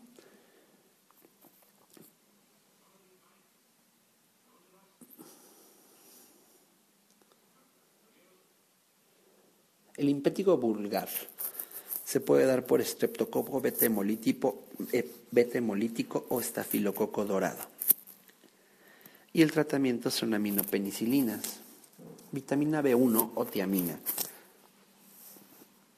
Es para la prevención de prurigo de insectos. Lesiones hipocrómicas en V del cuello con luz de Wood, pitiriasis versicolor. Endocrino, hipercolesterolismo primario, niveles disminuidos de renina, hiperaldosteronismo secundario, niveles altos de renina, insuficiencia renal primaria, suprarrenal, insuficiencia suprarrenal primaria, hipercalemia e hiperpigmentación cutánea, no en la segunda. Diferencias entre tiroiditis subaguda y la tiroiditis linfocítica. Las dos causan hipertiroidismo transitorio. La subaguda es dolorosa. La linfocítica no, es dolorosa y ocurre posparto. Los diuréticos utilizados en el tratamiento de la diabetes insípida, nefrogénica, son la hidroclorotacida y la amilorida. Efecto secundario de los inhibidores de la alfa-glucosidasa, flatulencia y malestar intestinal, como la carbosa. Efecto secundario.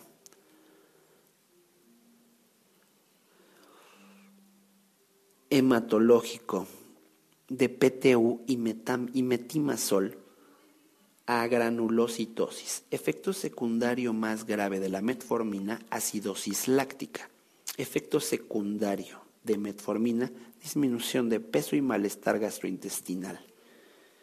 Efecto secundario de las sulfonilureas, hipoglucemia y aumento de peso.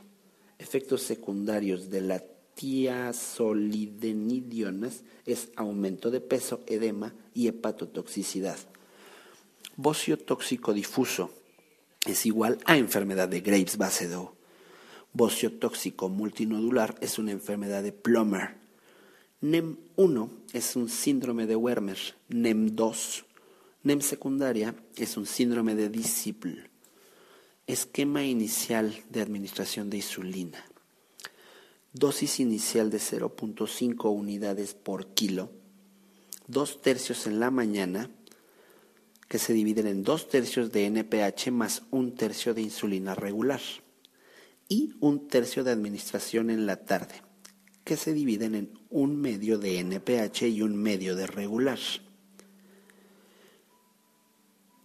Estudio confirmatorio de elección para el diagnóstico de acromegalia. Ausencia de supresión de GH post infusión de glucosa. La enfermedad de Addison se detecta con la prueba de estimulación con casintropina. Estudio inicial de elección en caso del nódulo tiroideo. Secundario, BAF. Reumatología. Sitios de dolor, articulaciones, bursas, ligamentos. Dolor muscular generalizado. Se le conoce como fibromialgia. Si es artritis, el número de articulaciones eh, eh, de articulaciones afectadas es monoarticular u oligo o poliarticular de dos a tres articulaciones alteradas. La poliarticular más o, más o igual de cuatro articulaciones afectadas.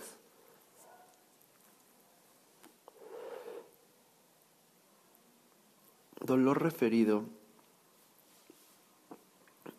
a la articulación que presenta calor, rubor, pérdida de la función e hinchazón. El cuadro clínico es dolor articular, derrame articular, limitación al movimiento, rubor y calor. Si el paciente tiene al menos de estos dos criterios, podemos hablar de inflamación. La clasificación de la artritis puede ser central o periférica. La central pueden ser las articulaciones sacroiliacas, la columna vertebral o las coxofemorales. Y las periféricas, brazos y piernas. Puede ser simétrica o asimétrica.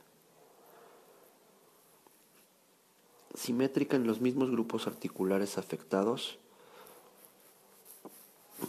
eh, en las extremidades asimétrica afección de la fascia plantar izquierda más la rodilla derecha como ejemplo. El derrame es una acumulación anormal de un líquido dentro de una cavidad determinada. En el exudado se obtienen leucocitos, proteínas y la DHL está elevada. Se presenta una rigidez articular matutina osteoartritis. Se presenta gelidez matutina y es una rigidez de menos de 30 minutos. Artritis reumatoide es mayor a una hora. El dolor articular puede ser de tipo mecánico, que empeora con la actividad física, mejora con el reposo. Normalmente las articulaciones que cargan peso la inflamatoria, que mejora con actividad física, empeora en el reposo y las articulaciones de manos.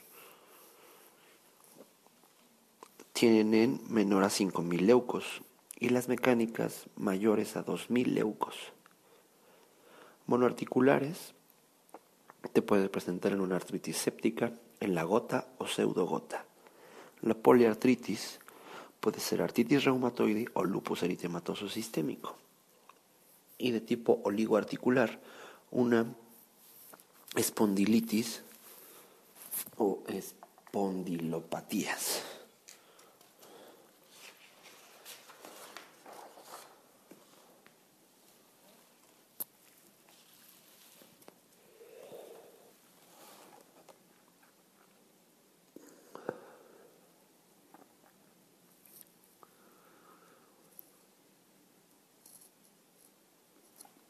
La actividad del lupus eritematoso sistémico está correlacionada con los niveles del complemento C3 y C4 disminuidos.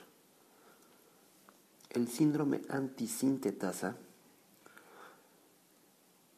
presenta manos de mecánico, edema periorbitario, cabello seco, facie enferma, surco nasogeniano, labios secos y quelitis. El perfil reumatoideo es ácido úrico, FR y antistreptolicinas. Ejemplos. Masculino de 15 años que presenta caída de cabello, fiebre, dolor que se exacerba en decúbito y con movimientos respiratorios y disminuye con el reposo.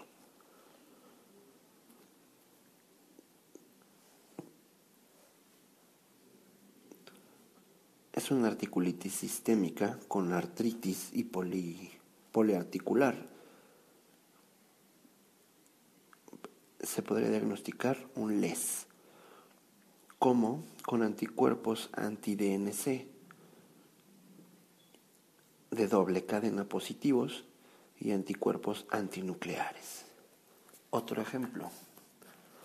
Femenino de 67 años con dolor agudo en, el primer en la primera articulación metatarsofalángica, obesa,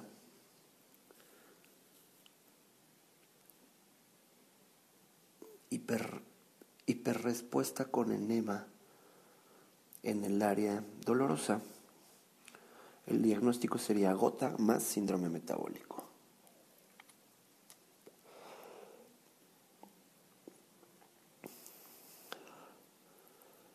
Anticuerpos.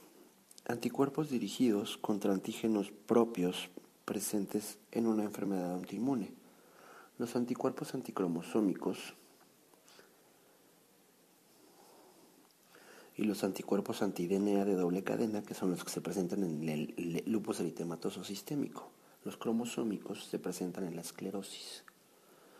Anticuerpos antinucleares están presentes en enfermedades reumáticas autoinmunes como el lupus, el esclerodermia, artritis reumatoide, el síndrome de Sjögren, son muy sensibles pero poco específicos. Se hace con inmunofluorescencia de células HEP2.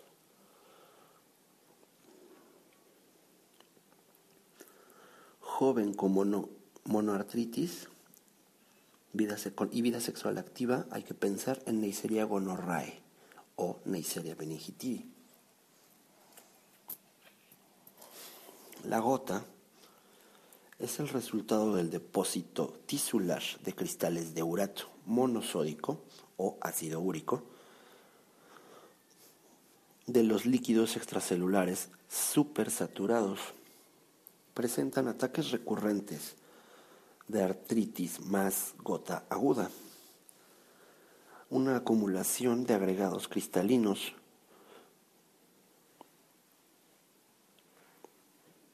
potasio y presentan los tofos. También presentan urolitiasis y daño renal, que es la nefropatía gotosa. El periodo entre cada episodio de gota se llama gota intercrítica. El ácido úrico en orina no ionizada y luego otra vez ácido úrico. Otros líquidos corporales hacen la forma ionizada que forman un urato.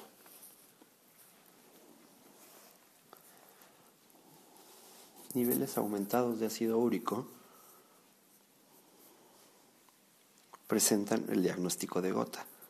Hiperuricemia asintomática es la primera etapa para desarrollar gota. Los AINES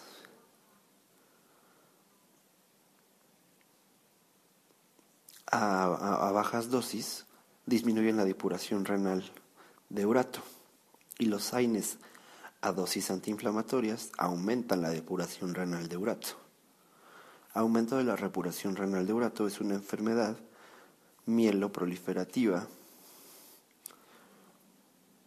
como por ejemplo la psoriasis puede estar asociada en, en un aumento de la producción de uratos. Etapas de la gota. Hiperuricemia ataque agudo que se quita aproximadamente en 5 días, gota intercrítica, que son los intervalos entre los accesos de gota, gota tofósea, historia de muchos años de evolución con tofos que son muy destructivos. El ataque agudo de gota es una, tiene una presentación súbita, precedido por inflamación, cirugías previas, alcohol y ayuno. El paciente se va a dormir sano, entrecomillado, pero en la madrugada lo despierta un dolor muy fuerte, que no soporta ni siquiera el roce de la sábana. El podagro es una afección de las articulaciones metatarsofalángicas. Tomar ácido úrico, hasta el 40% de los casos de gota puede tener ácido úrico normal. El diagnóstico se realiza con evaluación del ácido úrico, que es el estándar de oro. Se puede realizar una punción sinovial y se continúa con cristales de urato monosódico fagocitado.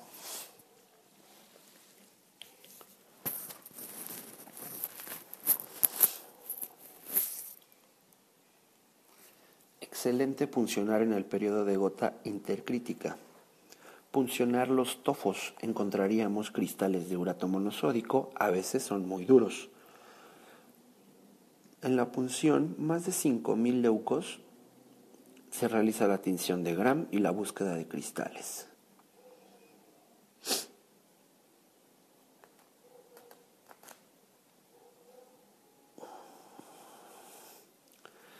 El paciente con ataque de gota previo, en el 78% de los casos, tendrá otro ataque. Los diuréticos, como la hidroclorotiacida, aumentan la producción de urato y esto hace que haya una hiperuricemia.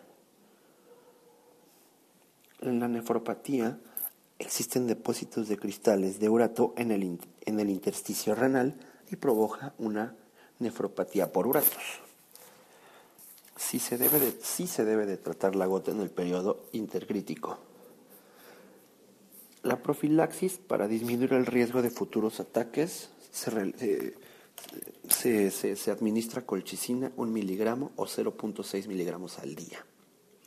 De lunes a viernes, descansando el fin de semana como mínimo por 7 días. Y después se continúa con alopurinol. Si el paciente no tolera la colchicina, se debe administrar diclofenaco más omeprazol por 3 a 6 meses y después se, se, se interrumpe.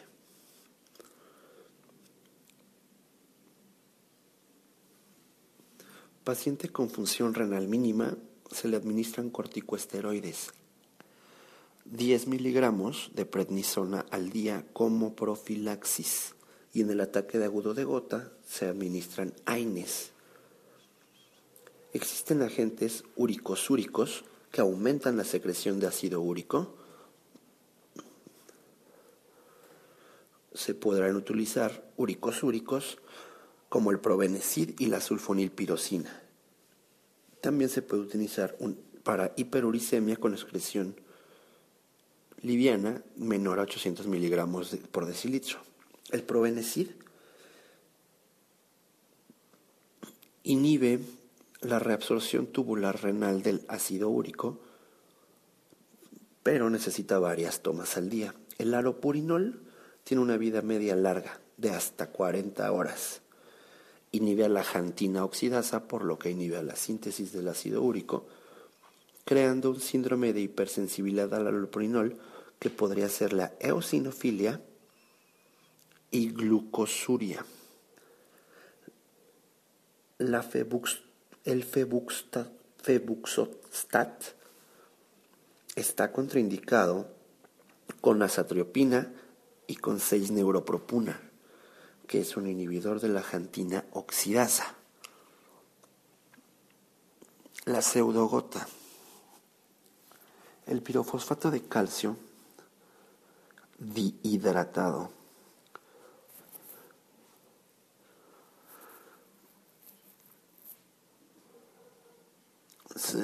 la pseudogota puede encontrarse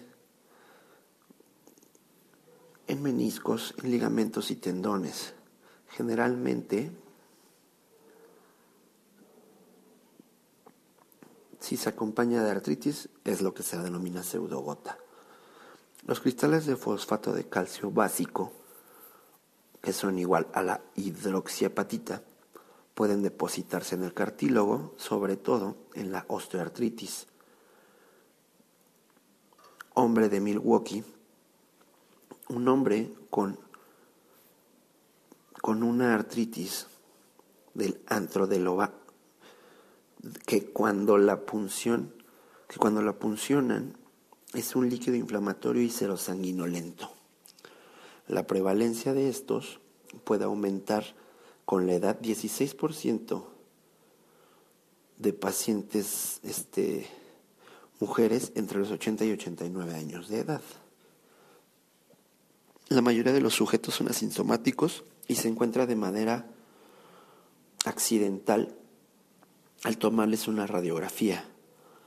Otras manifestaciones, pues es que son asintomáticas, tienen una pseudoartritis, una gota, artropatía pseudoneuropática,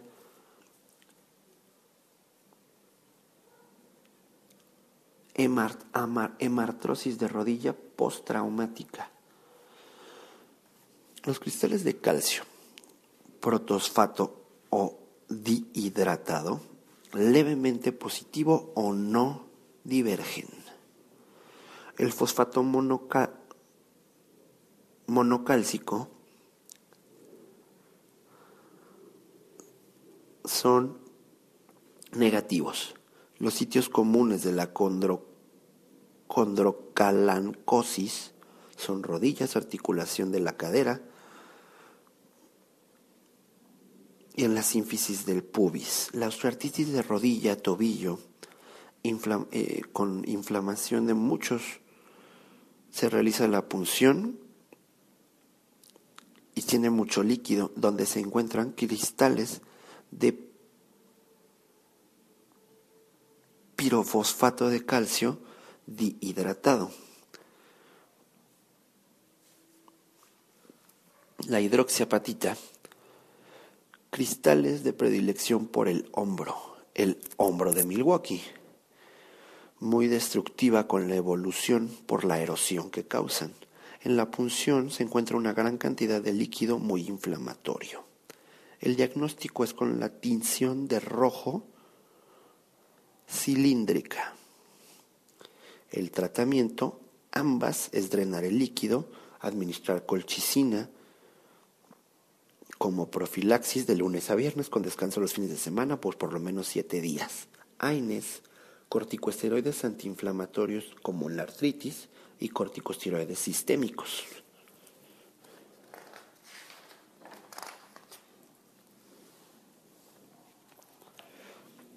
Generalidades de reumatología.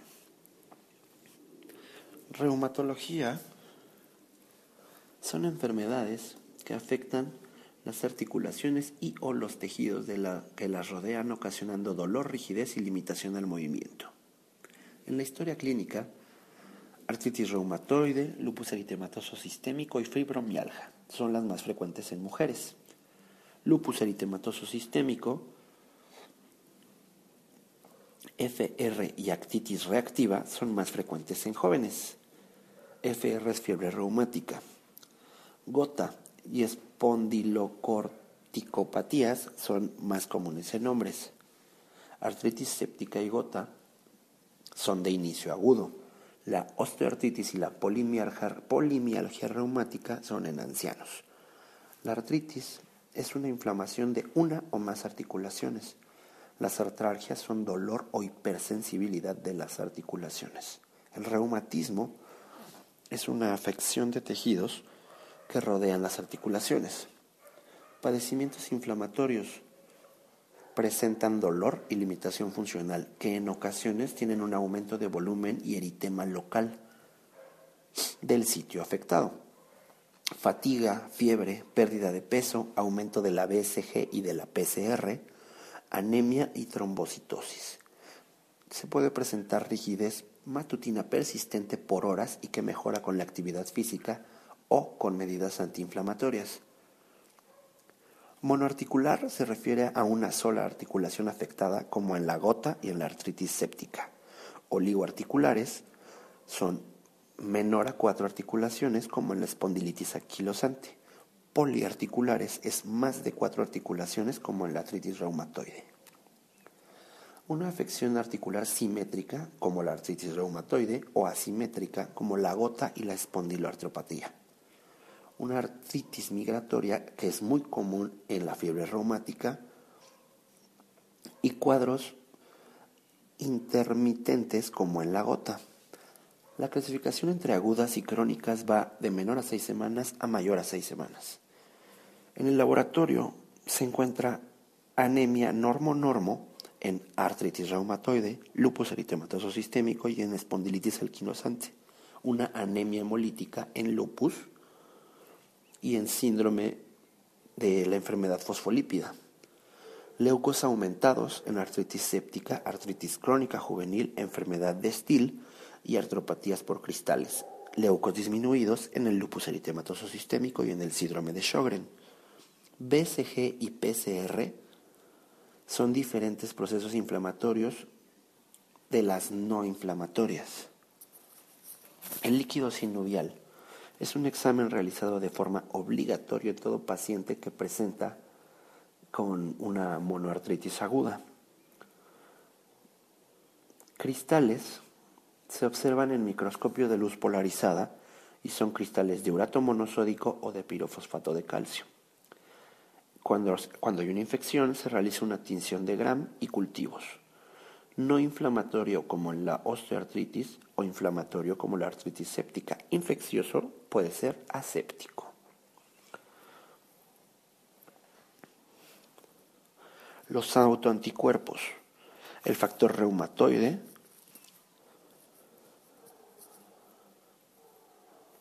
son autoanticuerpos IgM más frecuentemente. IgA, IgA o IgE como fragmentos FC de IgG. Se detecta por ELISA y hay una aglutinación ORA.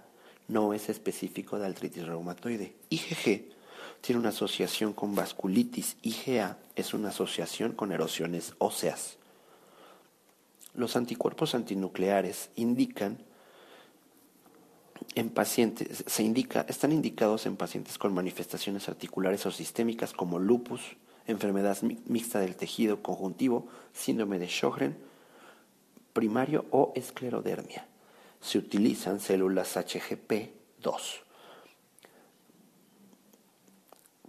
Positivo de títulos altos en específico de lupus eritematoso sistémico es el 95%.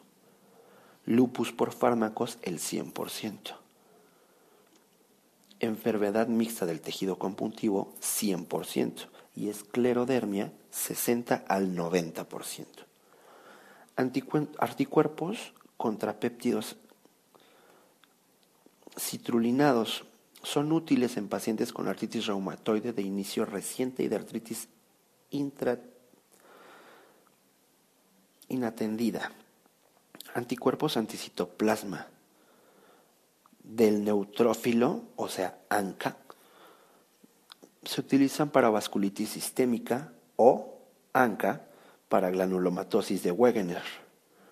Anticuerpos antifosfolípidos se pueden utilizar como las anticardiolipinas y antibeta-glicoproteínas que se miden por ELISAS y es un anticoagulante lúpico. El complemento se eleva en la artritis reumatoide y en la enfermedad de Still y disminuye en el lupus eritematoso sistémico, en el síndrome de Sjögren, en la enfermedad de la mixta del tejido conjuntivo. El diagnóstico de imagen, la radiografía puede ser útil en osteoartritis. El ultrasonido muscular puede presentar alteraciones de tejidos blandos, que es útil en quistes de Becker, desgarro del manguito de los rotadores y lesiones tendinosas. Detecta los derrames sinoviales con gran sensibilidad cuando es mayor a un milímetro. Mililitro, perdón. La TAC se puede utilizar en un síndrome de dolor lumbar, en una sacroileitis, en una necrosis avascular y en una osteomielitis que es la mejor técnica para visualizar el tejido óseo. La resonancia magnética detecta lesiones óseas en fases iniciales no visibles en las radiografías. Los trastornos vasoespásticos, como el síndrome de Raynaud, que es en mujeres menores a 40 años, la enfermedad de Raynaud, la primaria y benigna. El fenómeno de Raynaud es secundario a una enfermedad reumatológica. El cuadro clínico del síndrome de Raynaud es palidez, cianosis y eritema secuenciales en dedos de las manos, pies, punta de la nariz y orejas. Se desencadena por exposición al frío o a estrés emocional. La complicación puede ser esclerodermia, que es la atrofia de la piel de los dedos, puede ser una infección peroniquial, una ulceración o gangrenas digitales. El tratamiento se realiza con nifedipino. Artritis reumatoide. Del 0.3 al 1.5% de la población mundial. Es una enfermedad sistémica crónica de causa desconocida que presenta inflamación y proliferación de la membrana sinovial, con lesión y destrucción de las estructuras periarticulares y articulares. La incidencia máxima es en la cuarta y la sexta década de la vida. Mujeres 3 a 1. Criterios para el diagnóstico de artritis reumatoide. Rigidez matutina por lo menos una hora. Artritis de tres o más articulaciones simultáneamente con hinchazón de tejidos blandos o derrame. Artritis de las manos artritis simétrica, nódulos reumatoides. Los nódulos SC sobre las prominencias óseas superficiales, extensoras o regiones yuxtaarticulares observados por un médico. Fiebre reumática en FR en suero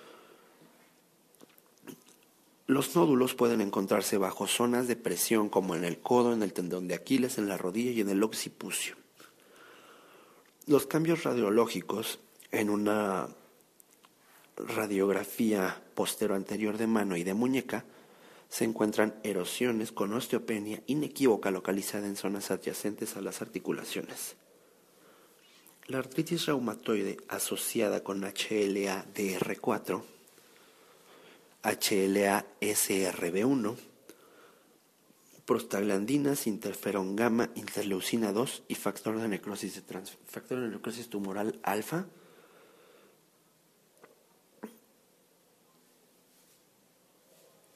Estos precipitan la inflamación de la membrana sinovial.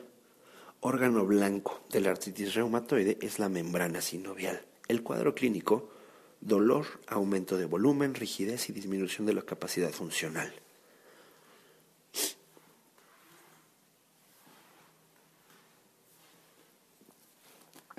Al inicio de la enfermedad puede ser eh, eh, explosiva con poliartritis generalizada con un número creciente de articulaciones afectadas bilaterales y simétricas acompañada de rigidez matutina de varias horas de duración. En el inicio son más afectadas las eh, interfalánticas proximales y las metacarpofalángicas o metatarsofalángicas y muñecas. En la exploración física se encuentra hipersensibilidad al presionar las articulaciones afectadas y dolor al moverlas, un aumento de volumen en la consistencia y disminución de la masa articular, hipotonía muscular y disminución de la fuerza.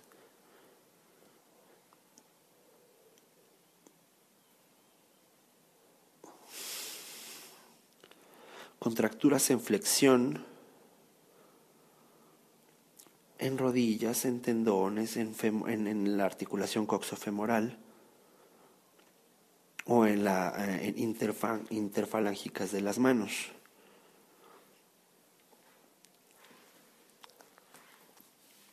Tienden a la subluxación de la articulación metacarpofalángico, metacarpofalángicas, metacar, metatarsofalángicas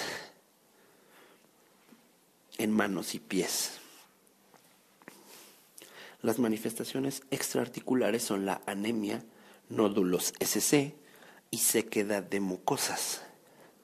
La anemia es del tipo normo-normo.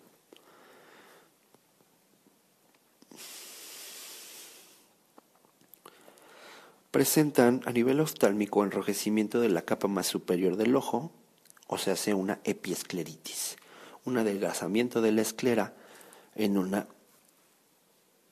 e, en casos extremos la esclera se perfora, una queratomalacia. Una querato, también presentan queratoconjuntivitis seca y úlcera corneal. Pulmonar, presentan fibrosis pulmonares, empanal de abeja o pleuritis, líquido pleural, con aumento de LDH y ASA, disminución de la glucosa en el exudado.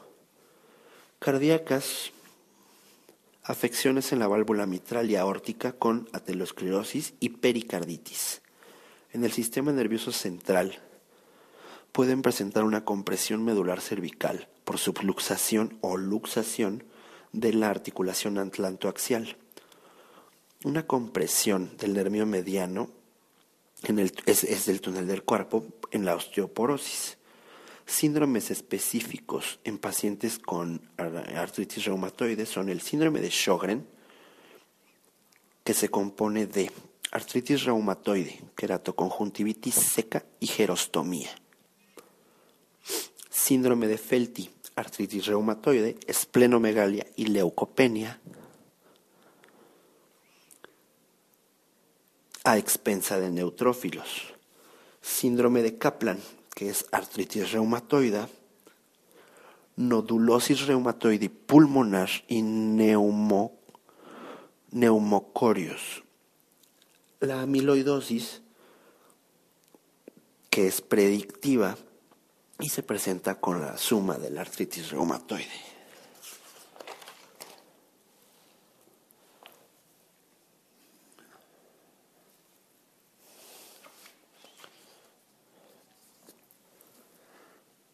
En la radiografía se realizan posterior anteriores de manos y anteroposterior de pies, donde encontraremos osteopenia yuxtra articular, erosiones marginales, quistes y erosiones subcorticales. La osteonecrosis avascular es una necrosis en la cabeza femoral y los huesos de la cadera. Y es más frecuente. FR está presente en el 85% de los pacientes. Anti-CCP es de alta especificidad diagnóstica que se correlaciona con la progresión radiológica en la poliartritis de reciente inicio. Los anti-CCP son anticuerpos cintipéptidos citrulados. La BCG, la PCR aumentada, anemia normonormo, trombocitosis, eosinofilia, hiperglamaglomulinemia con hipocomplementemia en el líquido sinovial. El diagnóstico es un elemento fundamental en la poliartritis persistente a lo largo de varias semanas de evolución que afecta las articulaciones pequeñas de las manos de manera bilateral y se acompaña de rigidez matutina por las mañanas. ¿A poco? El tratamiento no farmacológico puede ser ejercicio y presentar movilidad, fortalecer, fortalecimiento muscular, aplicación de color, calor, Rayos UV disminuyen el dolor y el espasmo muscular. El frío reduce la inflamación en las articulaciones con mucha actividad cuando obviamente se inflaman. El tratamiento farmacológico con AINES, que es para el dolor inflamatorio y la rigidez, puede ser diclofenaco, ibuprofeno, naproxeno o ketoprofeno. Fármacos antirreumáticos que modifican la enfermedad pueden limitar el daño articular y se deben utilizar cuando se diagnostica y antes de que aparezcan cambios erosivos. Los antimaláricos, que son los más usados, como la cloroquina y la hidroxicloroquina,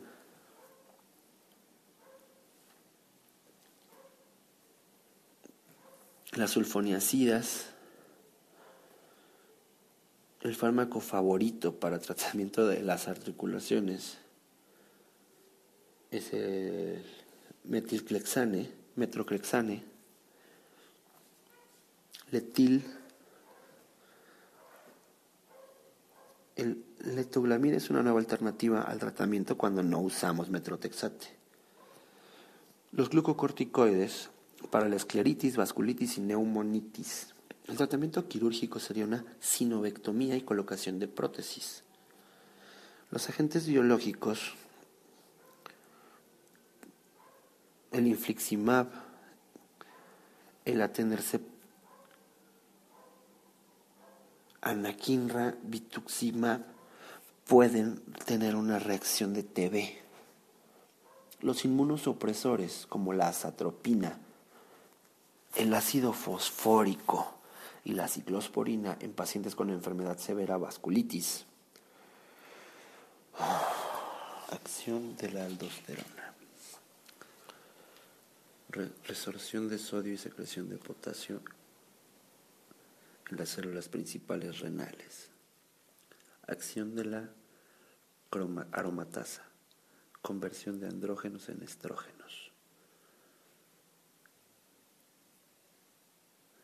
Agente viral que se ha asociado con la enfermedad ósea de Paget, el paramixovirus, aumento de riesgo de la presencia de LNH en células B, la tiroiditis de Hashimoto, alteración endocrina que presenta tumores óseos pardos, hiperparatiroidismo. La alteración hidroelectrolítica asociada a la diabetes insípida nefrogénica es la hipernatremia. Alteración metabólica frecuente presente en acromegalia o gigantismo, intolerancia a la glucosa. Alteración oftalmológica a menudo presente en pacientes con acromegalia, hemianopsia bitemporal anormalidad en el EKG que ocasiona la hipercalcemia alarga el QT.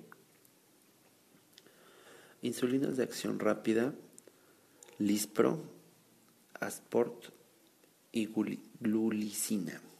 Insulinas de acción lenta, Detemir y Glorgina. Anormalidades en los estudios de laboratorio de pacientes con enfermedad ósea de Paget es un aumento de la fosfatasa alcalina con niveles de calcio y fósforo normales. Antiarrítmico que produce hipertiroidismo amiodarona. Antiarrítmico que produce hipotiroidismo amiodarona. Anticuerpos presentes en pacientes con tiroiditis de Hashimoto. Anti, anti antimicrosomales y antitiroglobulinas. AINE utilizado en el tratamiento de, de dinefrogénica indometacina. Cáncer de tiroides con metástasis hematógena hacia huesos y pulmones es el cáncer folicular. Por cada un gramo sobre decilitro de disminución de la albúmina existirá una disminución del 0.8 miligramos sobre decilitro de calcio. Características clínicas de la cetocidosis diabética. Glucosa mayor a 250 miligramos por decilitro, dolor abdominal, náusea, vómito, respiración de cusmaul, olor a frutas o acetato. En el aliento, deshidratación intensa y alteraciones electrolíticas. Por lo general, en un paciente con diabetes mellitus tipo 1 que sufre algún tipo de estrés, se desencadena una cetoacidosis diabética. Características clínicas del estado hiperosmolar no cetósico. Glucosa mayor a 600 miligramos por decilitro. Albúmina sérica mayor a 320 miligramos por decilitro. Deshidratación profunda y alteración del estado mental es en pacientes con diabetes mellitus tipo 2 con infecciones. Características clínicas del síndrome de Sheehan. Fatiga, anorexia, disminución de la lactancia y pérdida del vello púbico y axilar. Cuadro clínico de la somatostatina MA. Diabetes, diarrea o esteatorrea,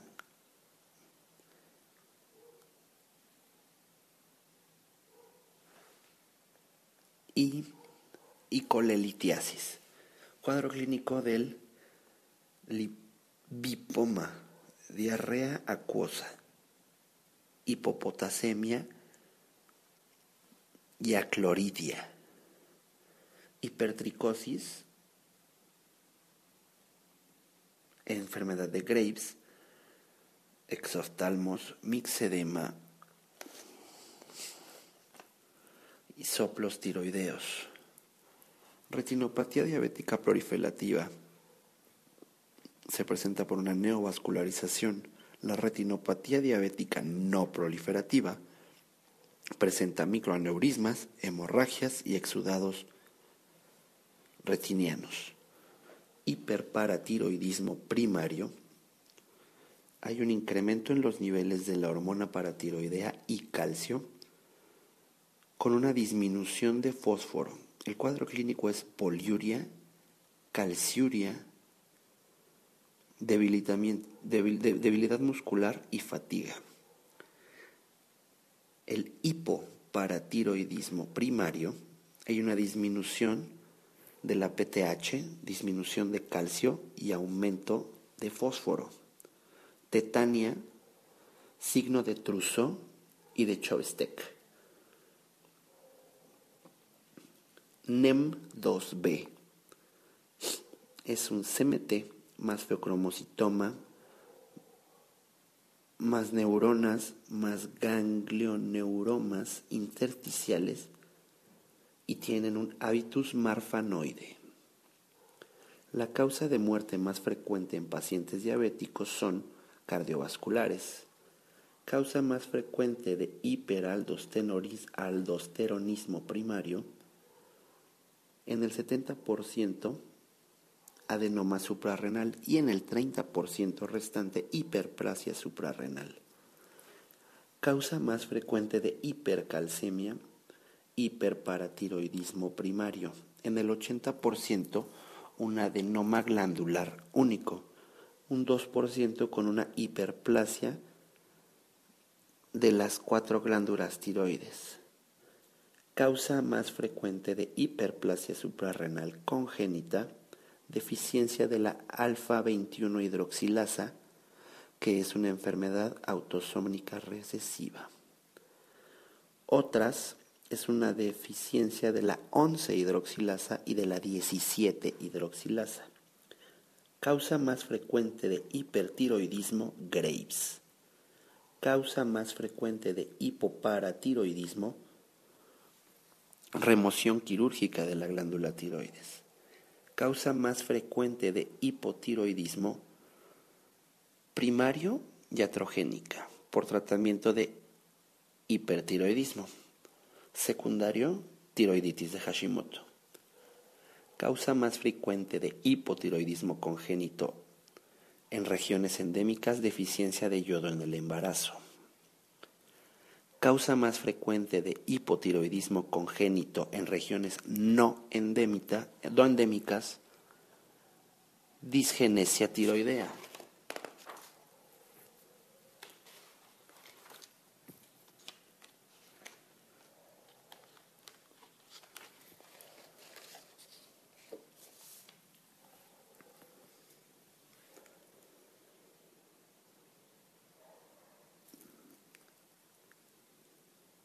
Estudio inicial de elección clave en el diagnóstico de acromegalia es la medición del factor de crecimiento similar a la insulina tipo 1. Estudio inicial de elección para el diagnóstico de síndrome carcinoide es 5 hidroxilindolo y lindoloneico en orina. Estudio inicial en sospecha de feocromocitoma.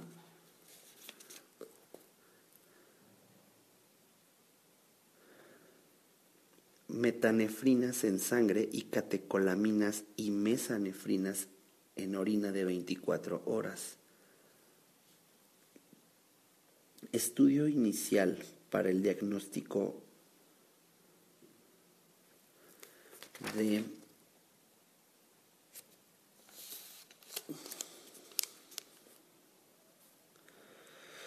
en no embarazadas es quien obtuvo niveles de PRL mayores a 100 a 200 miligramos sobre litro, basales, matutinos y en ayunos y una resonancia magnética de hipófisis, síndrome de Sheehan. Evento neurológico en, en pacientes con SIADH son convulsiones más hiponatremia.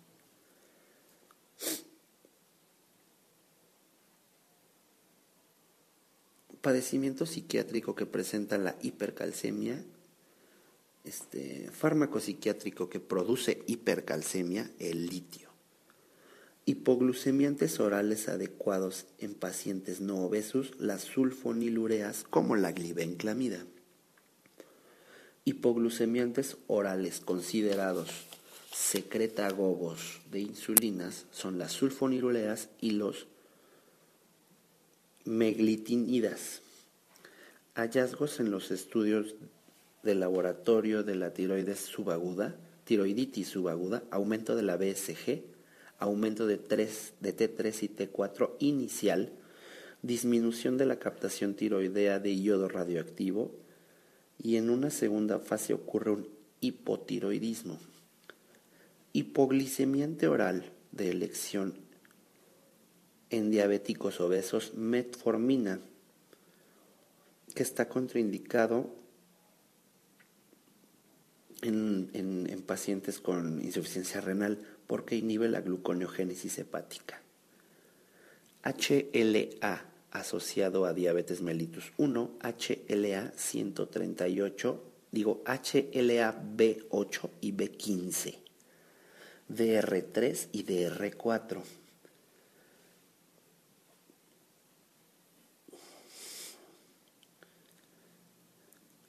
Hora del día en que el cortisol se encuentra más bajo por la tarde y más alto por la mañana. En la madrugada entre las 6 y las 8. Hormona hipotalámica que estimula la liberación de prolactina TRH hormona hipotalámica que inhibe la liberación de la tirotropina, somatotropina.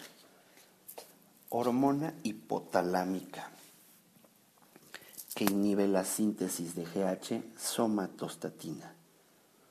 Hormona hipotalámica que inhibe la síntesis de prolactina, dopamina. Zona fascicular de la corteza suprarrenal produce cortisol la zona glomerular de la corteza suprarrenal produce aldosterona. La zona reticular de la corteza suprarrenal produce andrógenos. Hormona contrarreguladora de la insulina, glucagón, cortisol, GH y adrenalina. Indicación de cirugía en pacientes con hiperparatiroidismo que presenten síntomas de hipercalcemia, enfermedad ósea, enfermedad renal o pacientes embarazadas. El aumento leve del calcio sérico en pacientes asintomáticos no, no requiere necesariamente tratamiento.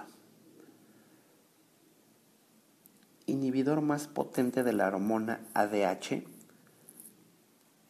demecloxiclina. Manejo de pacientes con SIADH, tratamiento de la causa subyacente, restricción hídrica de 800 a 1000 mililitros al día para aumentar la concentración de sodio, administración de demodociclina cuando la restricción hídrica es, es difícil de lograr. En caso de pacientes extremos, extremos sintomáticos por la hiponatremia, administración de hipertónicos. Marcador tumoral del CMT, calcitonina. Marcador tumoral del neuroblastoma detectado en orina, ácido homoranilítico. La prolactina inhibe la síntesis y secreción de la hormona liberadora de gonadotropinas. Las glitazonas, como la pioglitazona o rosiglitazona, aumentan la respuesta de los tejidos a la insulina. Las sulfonilureas aumentan la síntesis de insulina de la reserva pancreática. Medicamento antitiroideo que puede administrarse durante el embarazo PTU. Mortalidad anual del cáncer anaplásico 80%. Mortalidad anual de coma mixedematoso 30 a 40%. Neoplasia más frecuente en pacientes con tiroiditis de Hashimoto, LNH de células B niveles de PRL en sangre sugerente de adenoma hipoficiario 100 miligramos sobre mililitro. Corteza suprarrenal viene del mesodermo. La médula suprarrenal de las células de la cresta neural. La osteomalacia es una deficiencia de vitamina D ocasionada por mineralización del hueso. Hiperosmolaridad sérica y orina concentrada es deshidratación. Hiperosmolaridad sérica y orina diluida es una diabetes insípida. Hipoosmolaridad sérica y orina concentrada SIODH. Hipoosmolaridad sérica y orina diluida polidipsia. Principal causa de muerte en pacientes con diabetes mellitus, enfermedad cardiovascular. El 70% sufren infarto agudo del miocardio, insuficiencia cardíaca congestiva. Principal estrógeno que se produce en el embarazo, estriol. Procedimiento inicial en pacientes con nódulo tiroideo, solicitar sodio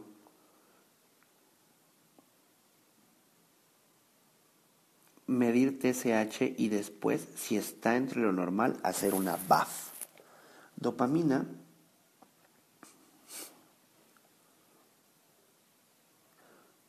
es ácido homovalínico, adrenalina, metanefrina y la noradrenalina es un ácido nebolónico. Hipercalcemia ácidos hipoglucemia alcalosis. Receptores GLUT1 en enterocitos y tejido nervioso. Los GLUT4 en músculo y tejido, eh, tejido adiposo. El raquitismo es una deficiencia de vitamina D en niños. El cuadro clínico, craneotabes, prominencia frontal, deficiencia torácica,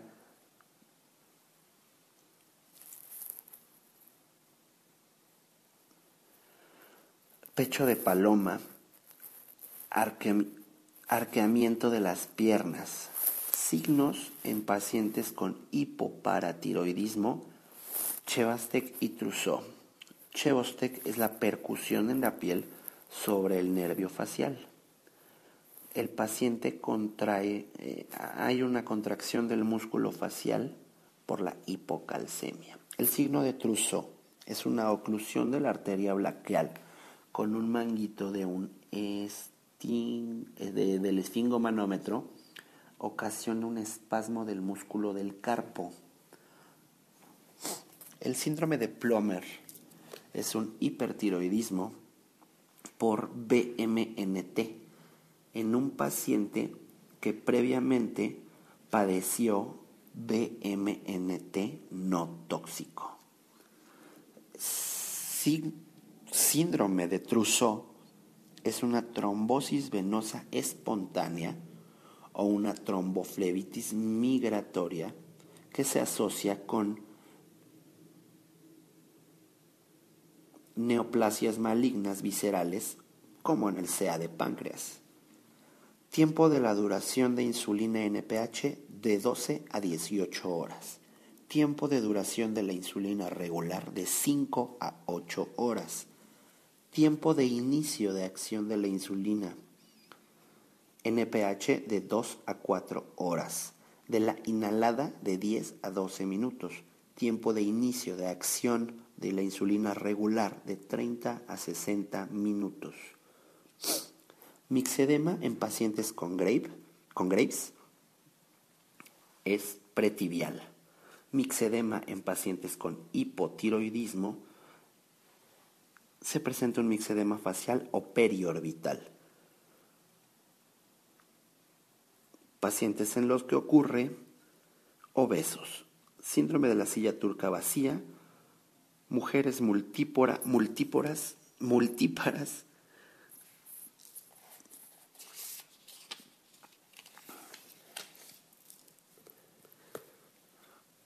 patrón retardado de crecimiento.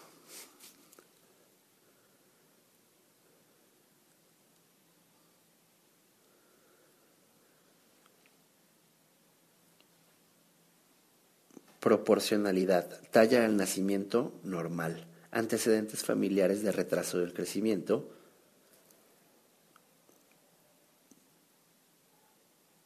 S es menor al GC. Nada, nada. Hiperaldostenorismo en niños. Presenta hipertensión adenoma suprarrenal, hiperplasia adrenal, deficiencia de la 11-hidroxilasa, CD con DXT. Es un exceso de mineralocorticoides. La normotensión es un síndrome de Barter, pseudo-hipoaldosteronismo, Lidl y Gittelman. Barter es una hipocalemia, alcalosis, hipercalciuria. Lidl es una hipocalcemia, alcalosis, hipernatremia e hiperbolemia. Gittelman es una hipopotasemia más alcalosis, hiponatremia, hipomagnesemia e hipocalciuria. PHA A1 es una hiperpotasemia más acidosis, hiponatremia e hipovolemia. Síndrome de Batter es herencia autosónica recesiva con antecedentes de consanguineidad. Es una mutación del gen NKCC2 que deja de codificar para contraproducción del NAK12C1. Presentan hipocalemia, alcalosis metabólica más anormal, fractura de no, función de neuromotora comprometida, antecedente de diarrea crónica que cede a los dos o tres años de edad, orejas grandes e invertida, antevertidas, hiperlaxitud articular, no existe tratamiento curativo, el sintomático se da KCL, dosis altas vía oral para normalizar el potasio. Indometacina disminuye el efecto de la aldosterona en el glomérulo. El patrón intrínseco.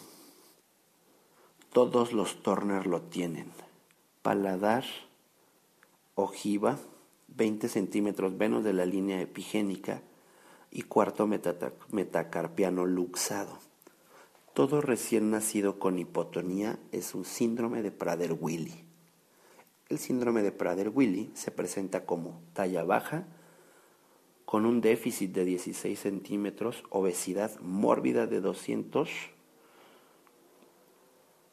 en un 26%, micropene, criptorquidia, limítrofe. Se presenta por 15Q13. Sea pulmonar de células pequeñas es igual a la producción producen síndrome de secreción inadecuado de vasopresina. Tipo de, tipo de vitamina D, que es componente de la dieta D3 y D2. Vitamina D ingerida por alimentos vegetales D2, animales D3. Vitamina D sintetizada en el hígado 25 hidroxicalciferol. Vitamina D que representa la forma activa es la 1,25-dihidroxicalciferol, vitamina D3. El tratamiento para la gastroparesia en diabéticos es eritromicina y metoclopramida. El tratamiento para la hipercalcemia aguda, líquidos intravenosos para hidratar, diuréticos de asa, bisfosfanatos IB, como el alendronato y el bicedronato y calcitonina. El tratamiento para la hiperplasia bilateral es la espirinolactona. Tratamiento para la tiroiditis subaguda o de Kervine son AINES, esteroides y propanolol. Tratamiento del coma mixedematoso, levotiroxina IB e hidro hidro, hidro tratamiento para la hiperparatiroidismo secundario quelantes de pared y restricción dietética de fósforo. Tumor más frecuente de suprarrenales en niños, neurobastoma. Tumor más frecuente de suprarrenales en adultos, feocromocitoma.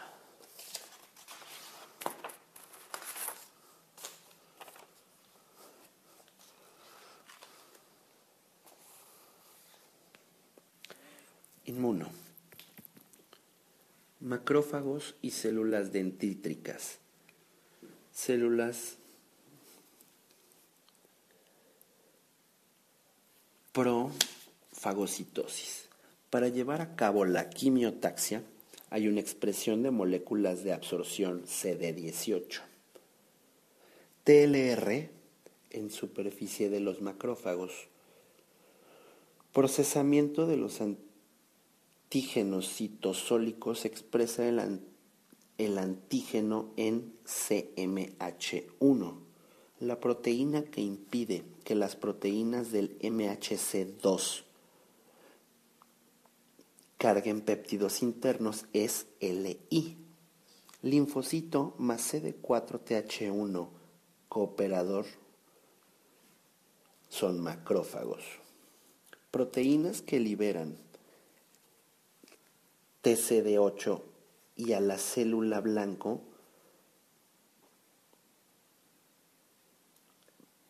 pertorinas y graneimas. Linfocitos B logran el cambio del isotipo de la isoprogresión a la CA estimulación de CD40 y CD40L.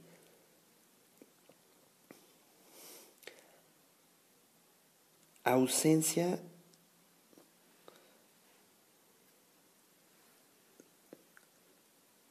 de líquido linfoide a gamoglobulinemia de Burton, Bruton. La forma más común del síndrome de hiper-IgM es ligada al X. La lesión del cromosoma 22q11.2 es un síndrome de DiGeorge que es una aplasia del timo.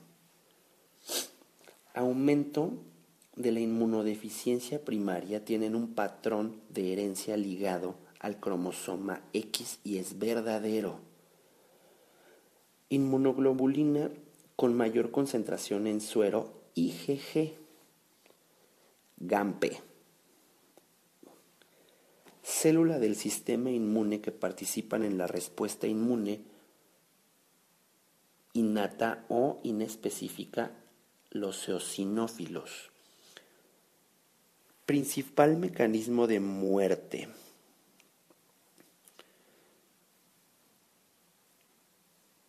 de los, de, los gérmenes fagocitados por un macrófago es NABPH oxidasa. El tratamiento más utilizado para las inmunodeficiencias combinadas severas, gamma globulina intravenosa mensual de por vida. Tratamiento definitivo para las inmunodeficiencias combinadas severas, trasplante de células hematopoyéticas, inmunodeficiencia con defecto principal en la fagocitosis, enfermedad granulomatosa crónica, respuesta inmune contra los helmintos TH2, TH1 son virus y tuberculosis. Proteína de superficie de LT ausente en hiper-IgM ligada al cromosoma X CD40L. Célula responsable de la primera parte de la alergia, las células cebadas.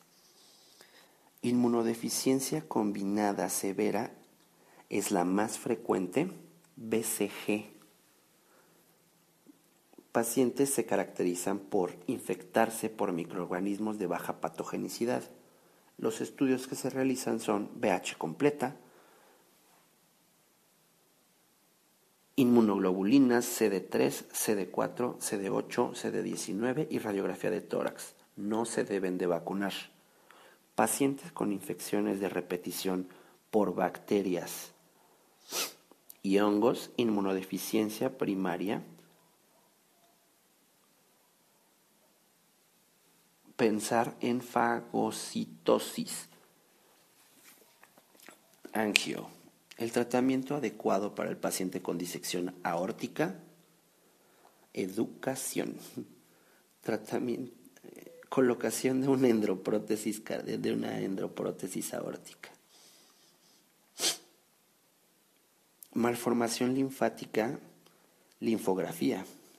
Quirúrgico, hay que resectarla. Linfedema, linfogamografía indirecta o isotópica. Audiología. Tres años es una microtonía, atrocia bilateral más retraso en el desarrollo del lenguaje y retraso psicomotor ligero. Se les realizan potenciales evocados auditivos de talla cerebral y adaptación de prótesis auditiva.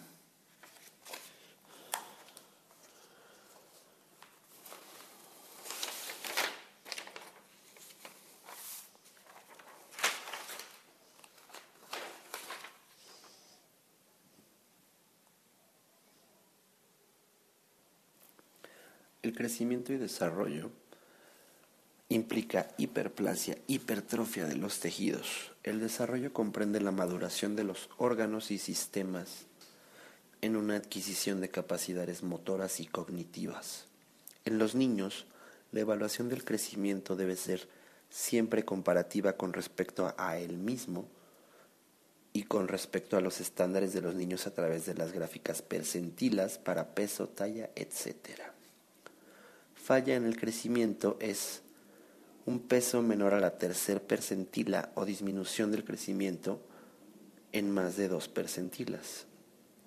Siempre se debe de considerar los factores genéticos y ambientales que influyen en el crecimiento y desarrollo.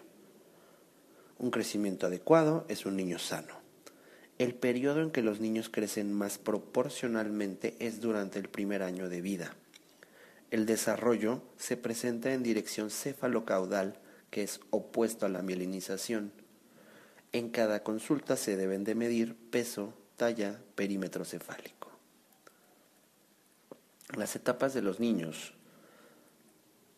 se dividen en grupos, como los neonatos, que son desde el día del nacimiento hasta el día 28 subsecuente, lactante menor a los 30 días hasta el año de edad, lactante mayor del año de edad a los 2 años de edad, preescolar, que son de los 2 años a los 6 años de edad, escolar de los 6 hasta los 12 años de edad y adolescentes de los 12 a los 18 años de edad. La valoración para los neonatos se realiza por el test de APGAR.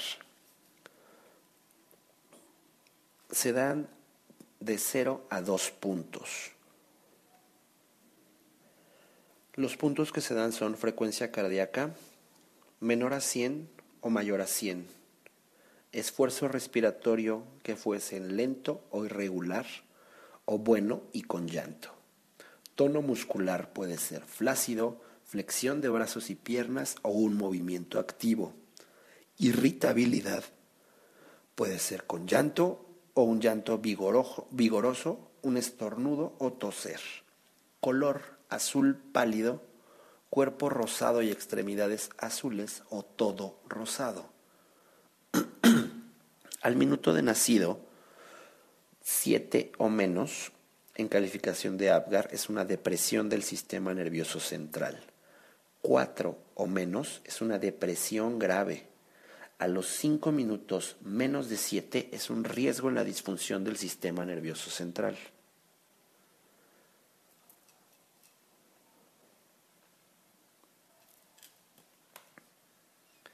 El peso menos de mil gramos es un peso extremadamente bajo. De mil gramos a 1499 gramos es muy bajo. De 1500 a 2499 es bajo. Mayor a 2500 gramos es normal. En la edad gestacional, menos de 37 semanas se les denomina pretérmino. De las 37 a las 42 semanas se les denomina a término. Mayores a 42 semanas, postérmino. La talla normal es de 48 a 54 centímetros, el perímetro cefálico de 33 a 37 centímetros, perímetro torácico sería el perímetro cefálico menos 2. El perímetro abdominal es el perímetro torácico menos 2. La separación de tetillas es el perímetro torácico entre 5. El pie debe de medir entre 7 y 9 centímetros. El recién nacido orina en las primeras 72 horas y la evacuación en las primeras 24 horas. Se le considera meconio hasta el quinto día. Las pruebas de detección del desarrollo son la prueba de Denver, que es una herramienta para el seguimiento del niño aparentemente normal de los 0 a los 6 años permite identificar niños con retraso en el desarrollo. Abarca las áreas personal, social, movimientos finos, gruesos, lenguaje y capacidades cognitivas. No mide inteligencia. La escala de Caputo es una evaluación que da cocientes de desarrollo cuantitativos para habilidades visuales motoras, solución de problemas y habilidades del lenguaje. Se evalúa a los niños desde el nacimiento hasta los 36 meses de edad. La evaluación de habilidades visuales y motoras y solución de problemas son las pruebas de Goodenough-Harris, que es que dibujen una persona, las figuras de Gesell, que son figuras geométricas, y las habilidades de los cubos de Gesell, que son para la solución de problemas. Los indicadores del desarrollo El primer mes reacciona al dolor, levanta la cabeza en pronación y sigue la línea media. En cuanto al lenguaje, responde al ruido y social hace un contacto visual. A los dos meses detiene la cabeza, levanta el pecho en la mesa, sigue objetos que pasan la línea media. En el lenguaje comienza a vocalizar. En lo social existe la sonrisa social y reconoce a los padres. A los tres meses apoya los antebrazos en pronación, sostiene la cabeza fija, mantiene manos abiertas en reposo, sigue un movimiento circular. En el lenguaje, arrullos. En lo social, se dirige a familiares u objetos y manifiesta que tiene hambre. A los cuatro meses, se rueda sobre sí mismo, se apoya con las muñecas, lleva las manos a la línea media. En el lenguaje sonríe y grita, orienta la voz.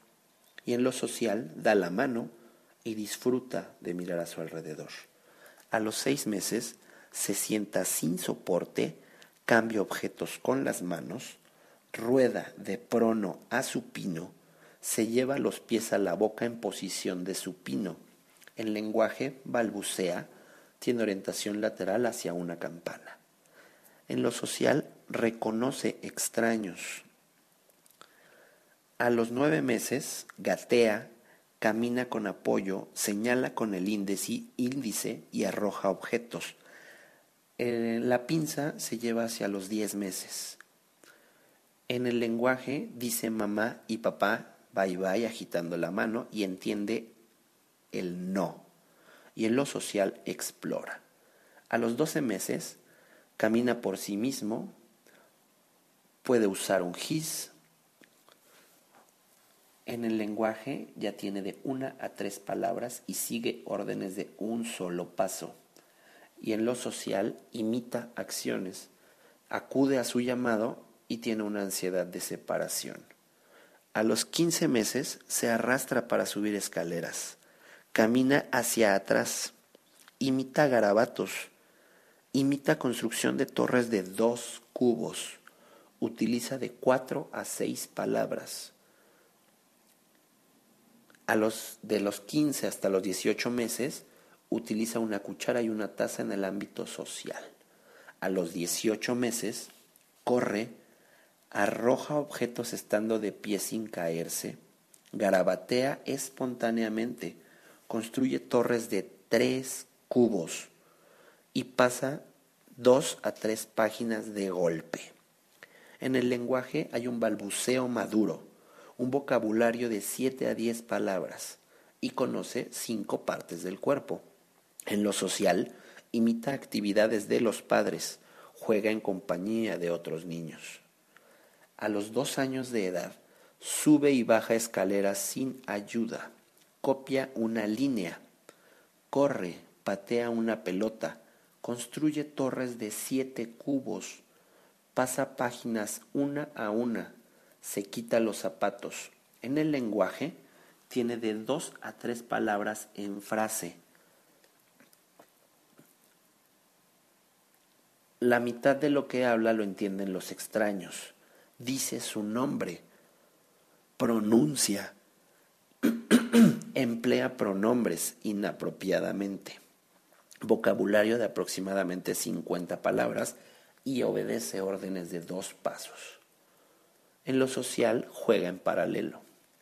A los tres años de edad copia círculos, pedalea un triciclo, hace un puente con tres cubos, repite tres números, alterna pies cuando sube escaleras, se desviste completamente, pero se viste parcialmente. En el lenguaje usa oraciones de hasta tres palabras. Ya se le entiende tres cuartas partes de lo que dice. Utiliza mínimo 250 palabras. Utiliza plurales y reconoce tres colores. En lo social juega en grupo, con juegos simples, comparte sus juguetes, espera su turno, sabe su sexo, edad y nombre. A los cuatro años, identifica partes del cuerpo, Copia cruz o cuadro. Salta en un pie. Arroja duro las cosas. Alterna los pies al bajar escaleras. Se viste solo. Se entiende todo lo que habla. Cuenta un cuento. Canta una canción de memoria. Usa el tiempo pasado. Conoce los colores y hace preguntas. En lo social habla en voz alta y juega con otros niños. A los cinco años de edad hace un triángulo, puede atrapar una pelota, alterna los pasos y es capaz de untar con un cuchillo. En el lenguaje escribe su nombre, cuenta diez objetos y comienza a preguntar el significado de las palabras. En lo social, en juegos competitivos, cumple las reglas y ayuda en las tareas de la casa. A los seis años se amarra las agujetas blinca alternando pies, dibuja personas con seis partes. En el lenguaje identifica de derecha a izquierda. Hablando de las reacciones posturales, o sea, de la postura desde el recién nacido, la reacción de enderezamiento de la cabeza aparece entre las seis semanas y los tres meses. ¿Qué es? levanta el mentón de la mesa en pronación. ¿Qué importancia tiene para control de la cabeza y al sentarse? La respuesta de Landau es de los dos a los tres meses. Es una extensión de la cabeza seguida del tronco y piernas cuando se sostiene en pronación. ¿Qué importa? Medida precoz del desarrollo del control del tronco un enderezamiento rotacional que se da a los 4 a 5 meses es, siguiendo la rotación pasiva o activa de la cabeza, el cuerpo rota para seguir la dirección de la cabeza. La importancia es el prerequisito para rodar de forma independiente. La reacción es una propulsión anterior que se presenta de 4 a 5 meses, es una extensión anterior del brazo cuando se sienta y la importancia es que es necesario para sentarse en trípode. La reacción es de paracaídas, de 5 a 6 meses se presenta. Es una extensión del brazo cuando cae. La importancia, protección facial cuando se cae. La propulsión lateral como reacción se presenta de los 6 a los 7 meses. Es una extensión lateral del brazo en respuesta protectora. La importancia permite sentarse por sí solo. La propulsión posterior que se presenta de los 8 a 10 meses es una extensión posterior del brazo. La importancia es que le permite girar cuando se sienta. Hablando de reflejos, la mayoría de los reflejos primitivos desaparecerán en la mitad del primer año la mielinización se considera completa hasta los dos años de edad y va de la cabeza a los pies.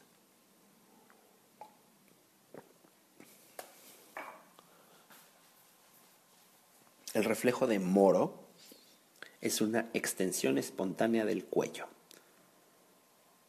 Se presenta desde el nacimiento hasta los tres o seis meses. El reflejo de Galant se desencadena presionando un área paravertebral desde la región torácica a la sacra, que produce una curvatura troncal con concavidad hacia el lado estimulado. Duración desde el nacimiento hasta los 2 a 6 meses. El reflejo de succión se, se, desencadena aproximando el dedo o chupón a la boca. La respuesta es que comienza a succionar es involuntario a los tres meses. Babinski se desencadena igual que en los adultos con la estimulación de la planta del pie y la respuesta es una extensión de los dedos del pie. Se presenta desde el nacimiento hasta los cuatro meses. El reflejo del espadachín, que es tónico asimétrico, se desencadena en supino al rotar la cabeza lateralmente alrededor de 45 a 90 grados. Y la respuesta es una extensión de las extremidades del lado al de la barbilla y flexión del lado occipucio. Se presenta desde el nacimiento hasta los 4 a 9 meses.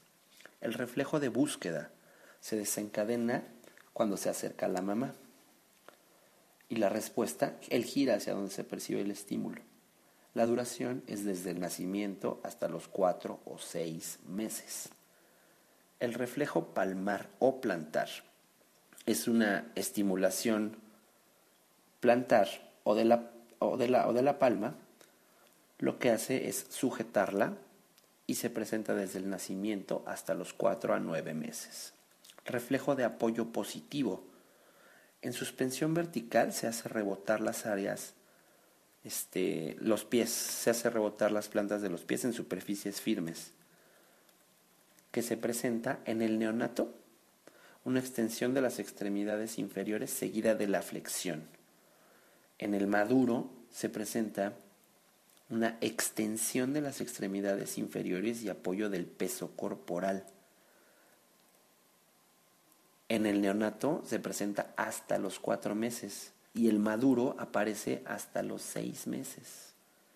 El reflejo de deambulación es una suspensión vertical de estimulación de las plantas que sucede, da pasos de pocos segundos, desaparece a los dos o tres meses. El tono simétrico del cuello se desencadena al estar sentado o extender o flexionar la cabeza. Por eso se le conoce el reflejo del gato. ¿Qué sucede? Es una extensión de extremidades superiores y flexión de las inferiores.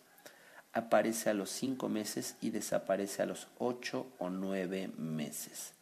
No está presente en la mayoría de los niños normales. Hablando de dormir, los neonatos deben de dormir de 18 a 20 horas al día. De 2 a 4 meses se le, se le consolida una hora de sueño. Al preescolar se le debe dejar dormir 16 horas. Al escolar se le debe de dejar dormir 10 horas. Al adolescente se le debe de dejar dormir 13 horas. A los adultos se les debe de dejar dormir 8 horas. Las parasomnias inician aproximadamente a los tres años. Las pesadillas son durante el sueño, el sueño REM y el niño despierta y recuerda. Los terrores nocturnos son durante los sueños no REM y tienen amnesia del evento. El sonambulismo es durante el sueño no REM y se presenta de los 4 a los 8 años. La somniloquia es común y es acompañada del sonambulismo.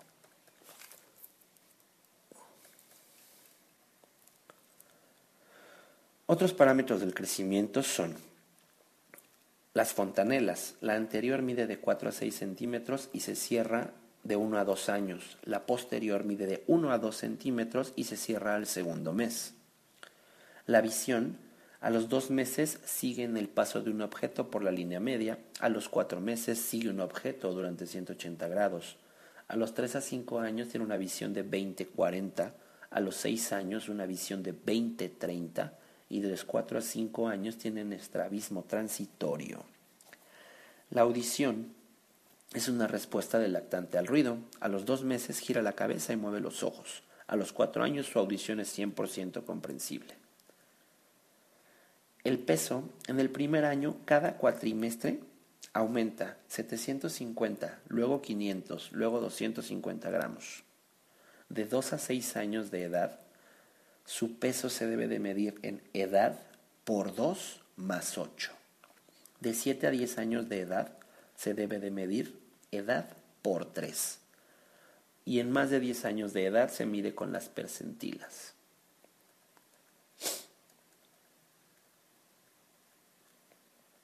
La, dentición.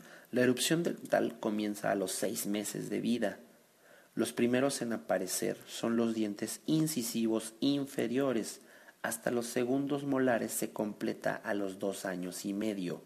Los dientes secundarios aparecen a los seis o siete años. El control de esfínteres se da a los tres años. El índice, el IQ, el normal es de 70 a 120. Menos de 70 retraso mental más de 120, inteligencia superior y más de 150, genio. La pubertad en niñas es normal entre los 8 y 18 años, pubarca entre los 11 y 14 años, telarca entre los 11 y 15 años, menarca entre los 12 y 13 años. La pubertad en niños es normal de 9.5 a 18 años. Crecimiento de testículos y pene desde los 9 hasta los 17 años. Pubarca desde los 11 hasta los 14 y medio años. El bigote a los 14 o 15 años. Vello en el pecho de los 18 a los 20 años.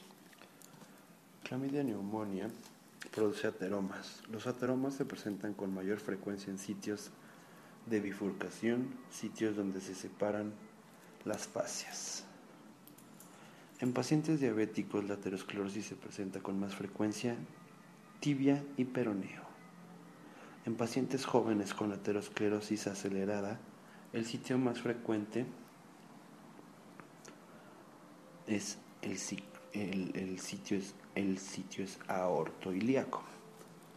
Claudicación intermitente y dolor hasta la región del muslo es la vena femoral. Dolor por claudicación retenido hasta la pantorrilla es el tibio peroneo.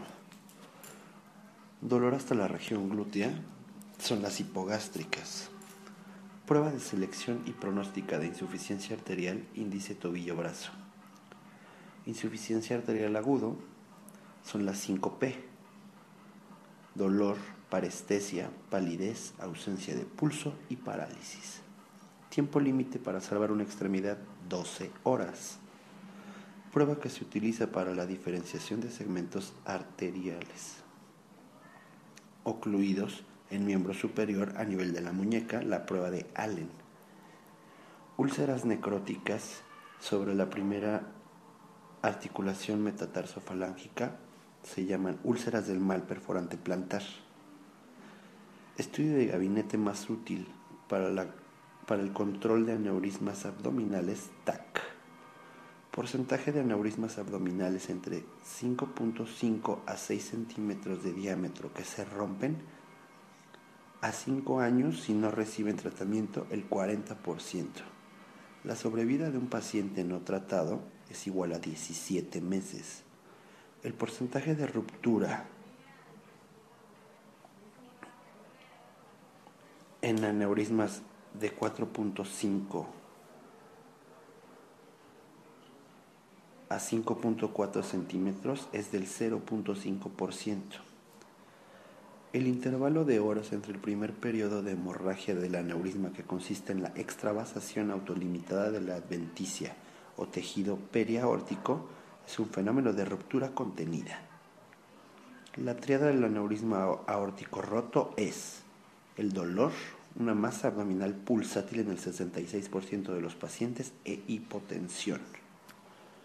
La mortalidad quirúrgica del aneurisma aórtica roto es del 60 al 80% aneurismas ateroscleróticos verdaderos que se despiertan, que despiertan una, respuesta inflamatoria única cerca de la capa calcificada externa de la primera pared del aneurisma.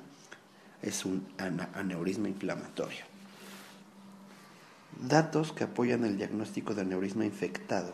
Fiebre, medio eh, por hemocultivo, masa palpable sensible, rápidamente creciente, Causa más frecuente de fístulas AB adquiridas, trauma.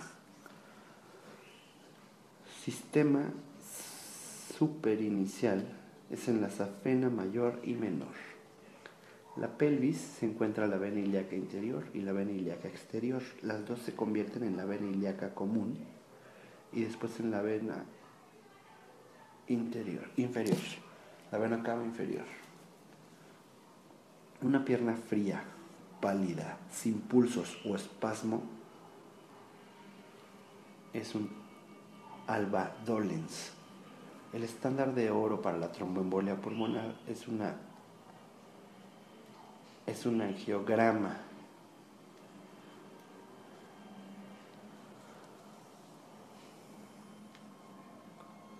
Más útil en el pronóstico la gammagrafía seguido del ataque licoidal. El estudio de imagen de primera elección para el diagnóstico de embolia pulmonar es la angiografía pulmonar por TAC helicoidal. Las varices menores a 4 milímetros se pueden esclerosar y las varices mayores a 4 milímetros es una flebotomía ambulatoria. En la oclusión arterial aguda de la arteria femoral común, la línea de demarcación es el tercio inferior del muslo. Dilatación localizada y permanente de una arteria con un diámetro de 1 a 1.5 veces más del diámetro normal es un aneurisma. Datos que apoyan el diagnóstico de fístulas arteriovenosas, soplo, frémito, pal, frémito, palidez, dilatación vascular y taquicardia. La vena más frecuente afectada por trombóembolos es la, la safena. Tratamiento AINES, calor local, elevación de extremidades, drenaje de extremidades y medias elásticas.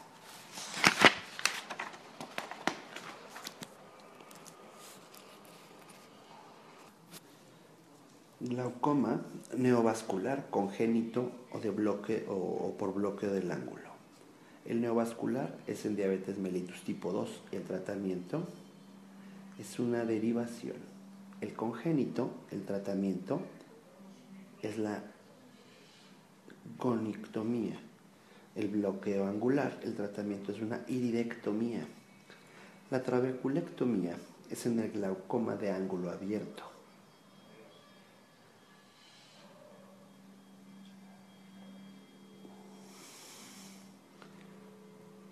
Yokko-Yanagi o arada es, un pan, es una panuveitis de ángel, es inmunológica. El Storch-Weber es una focomotosis. La ceguera con factor hereditario puede ser en el glaucoma de ángulo abierto. Tres factores para el glaucoma de ángulo abierto es herencia, miopía y diabetes mellitus. Si el reflejo de luz no está centrado en uno de los ojos, es estrabismo verdadero. Se debe de evaluar la visión alterna. El tratamiento es quirúrgico y proviene la ambliopía. La diferencia entre neuritis óptica y pupilectomía es en la neuritis disminuye la visión y en, la y en el papiledema no baja la visión. Aunque en las dos la imagen clínica es muy similar. La principal causa de parálisis del sexto par es diabetes mellitus. Uveitis anterior de artritis reumatoide juvenil es un ojo blanco. Una lesión por alcohol daña la papila. Una intoxicación con metanol, el tratamiento es etanol. La enzima responsable es la alcohol deshidrogenasa. La retinopatía del prematuro tiene un antecedente más importante como el peso al nacer porque la retina no se ha desarrollado completamente. El tratamiento es una crioterapia si hay desprendimiento de retina, una rehabilitación. Las hemorragias inflama una oclusión de la vena y cumple un glaucoma neurovascular. Niño con epífora, fotofobia y ojo grande es un glaucoma congénito. Ramas del nervio oftálmico son tres, lagrimal, frontal y nasociliar. La mácula es la zona de la retina encargada de la visión detallada. La vía pupilar inicia con la luz captada por la retina, continúa hacia el nervio óptico, de ahí pasa al quiasma, de ahí a la cintilla óptica, después al núcleo pretectal, después a los núcleos de Edinger-Westphal, del mismo lado y el lado opuesto, después al tercer par, luego al ganglio ciliar y a los nervios ciliares en la, en la, cara, en la cara posterior y después al esfínter del músculo oftálmico. Los datos clínicos clásicos de uveitis son inyección ciliar, Tyndall con células y miosis. El ataque agudo de glaucoma es una mionmidriasis, capas de la película lagrimal oleosa, acuosa y mucosa, músculos que elevan el párpado, el músculo de Müller y el elevador frontal, el elevador y el frontal. Parálisis del tercer par produce tosis, oclusión de la arteria central de la retina produce palidez retiniana y es una mancha rojo cereza en la mácula. Hemorragia vítrea. Indica proliferación neovascular o retinopatía proliferativa. Solo la celulitis orbitaria produce exoftalmos. Las fibras nerviosas de la vía óptica que se cruzan son nasales. Las complicaciones de la uveitis pueden ser el glaucoma. La uveitis se presenta con miosis y el glaucoma con midriasis. El uso de, de descongestivos en pacientes con glaucoma de ángulo cerrado, la complicación puede ser midriasis pupilar y cierre del ángulo. La parte alta del mesencéfalo se encuentra el núcleo del tercer par en la parte baja del prosencéfalo el núcleo del sexto par. Tratamiento de una abrasión corneal, antibióticos tópicos y una oclusión. Lesión del nervio óptico produce ceguera del mismo lado de la lesión. La causa más frecuente de escleritis es la artritis reumatoide. La fenilefrina produce midriasis. Los movimientos oculares de persecución se, llevan en el área 17 de Brodmann. El medio refractivo más potente del ojo es la córnea. Un pseudotumor inflamatorio produce tosis.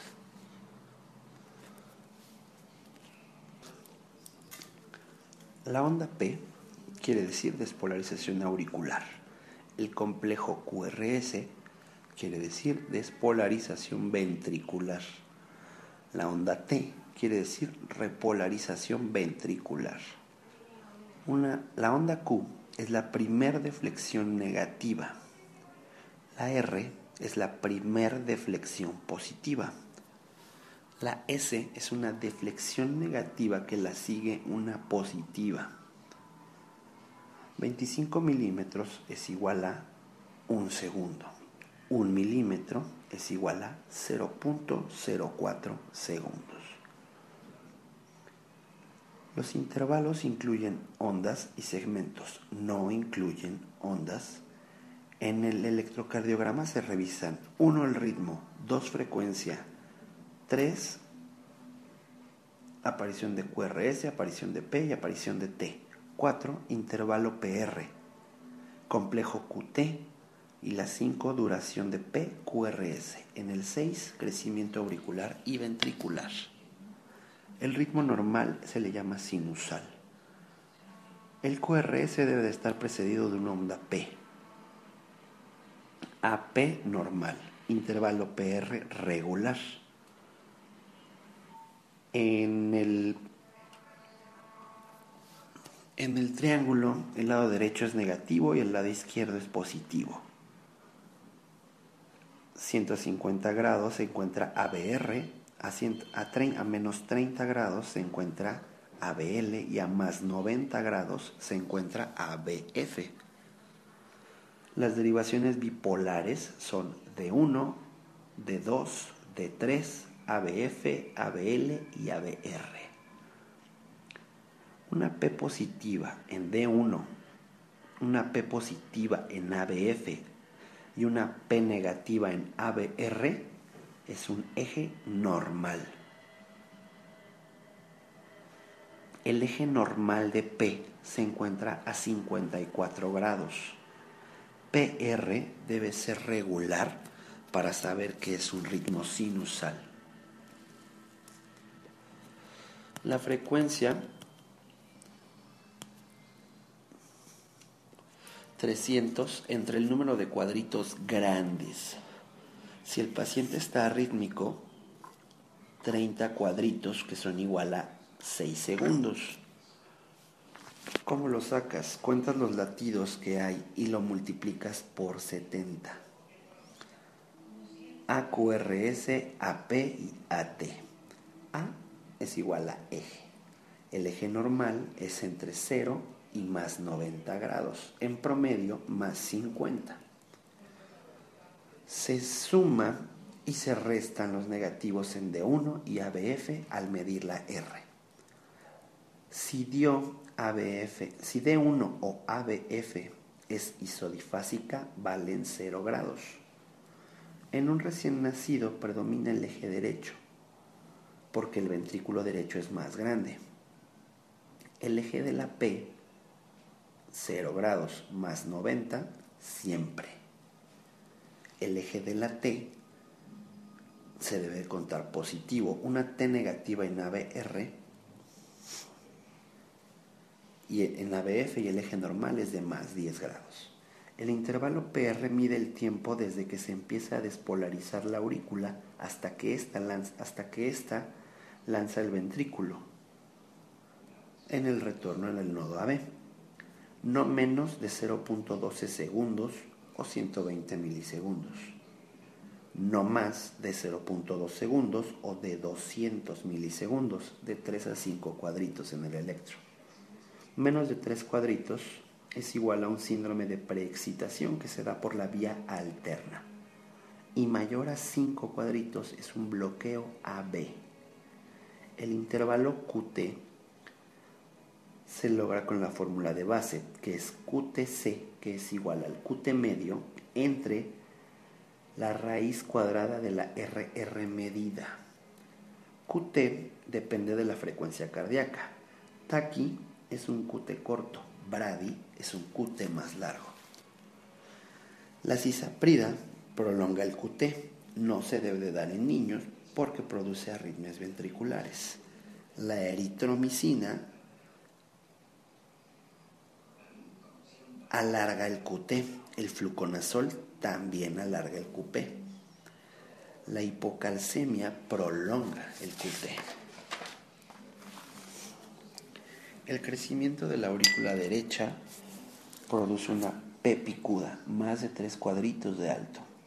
De la aurícula izquierda, una P ancha, más ancho de tres cuadritos. También se le conoce como una P mitral, en forma de M. El crecimiento biauricular es igual a tres cuadritos hacia arriba o tres cuadritos hacia abajo. La hipertrofia, el eje se desvía hacia el lado hipertrofiado. Hipertrofia de ventrículo izquierdo tiene S profundas en B1, B2, Rs altas en B5 y B6 y se desvía el eje a la izquierda. En la hipertrofia de ventrículo derecho hay R altas en B1, B2 y S profundas en B5 y B6 y el eje se desvía a la derecha. El crecimiento biventricular R más S 50 grados o más de dos isodifásicas de B2 a B5 en cualquier derivación menos en B1 y B6. El índice de Sokolov-Lewis se obtiene con la S de B1 más la R de B6 que tiene que ser igual a menor de 35. El eje de Lewis se saca con R de D1 más la S de D3 menos la R de D3 más la S de D1 y tiene que ser el resultado menor a 17.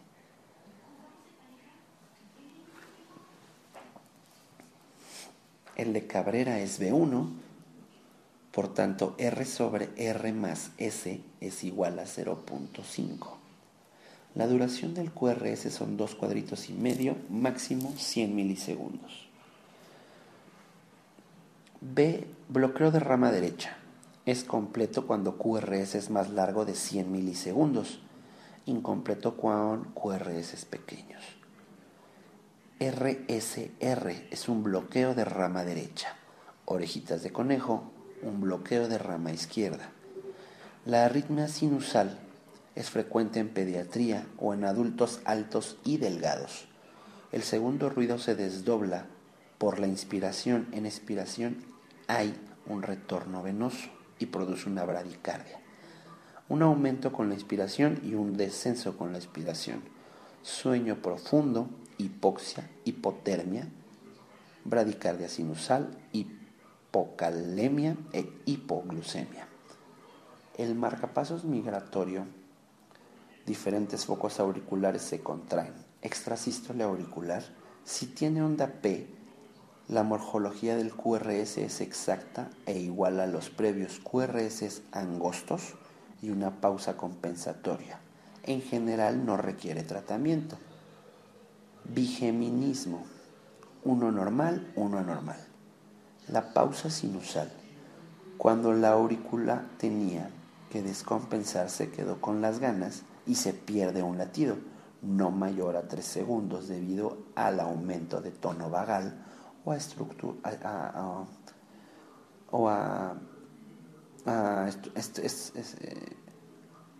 se queda hipóxico sin significado patológico. El flóter auricular tiene un QRS regular de 250 a 350. Hay una ausencia de la línea isoeléctrica ni onda P. Clasificación acompañada del bloqueo AB 2 a 1 una fibrilación auricular, el QRS es irregular y hay un cansancio de la línea isoeléctrica, obligadamente tiene un bloqueo AB. Wolf Parkinson Wild tiene una onda, una onda delta y una PR corta.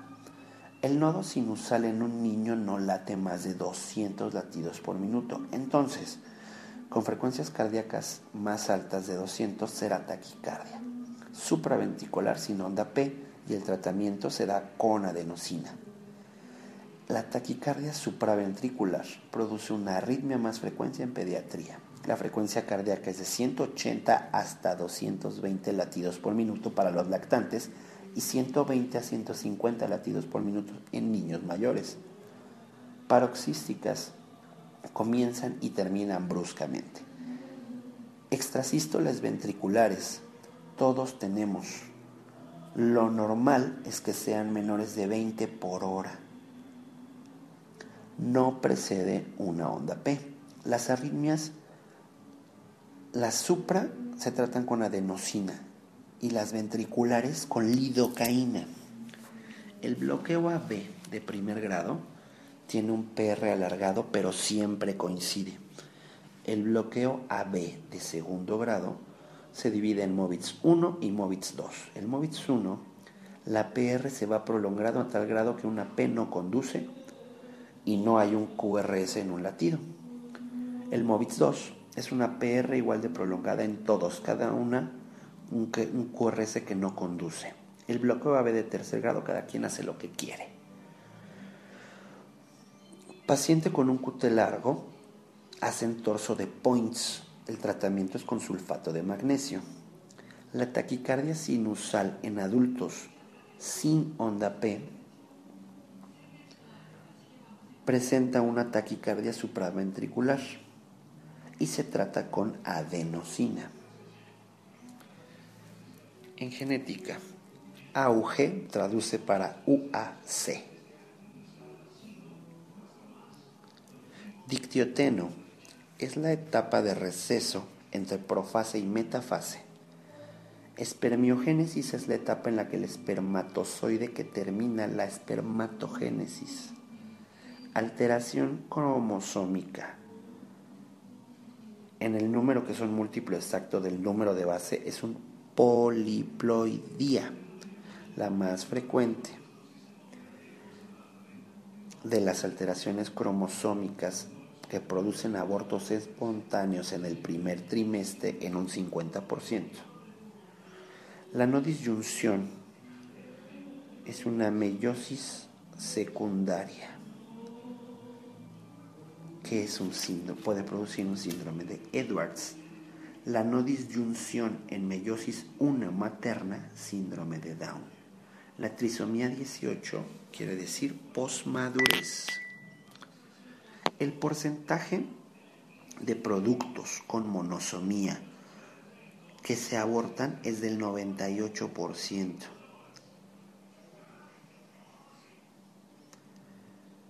Pleiotropismo es un efecto fenotípico, multiplicación de un gen y el gen afecta a muchos órganos y sistemas. Gen que se manifiesta en una dosis es dominante. Heteroplasmia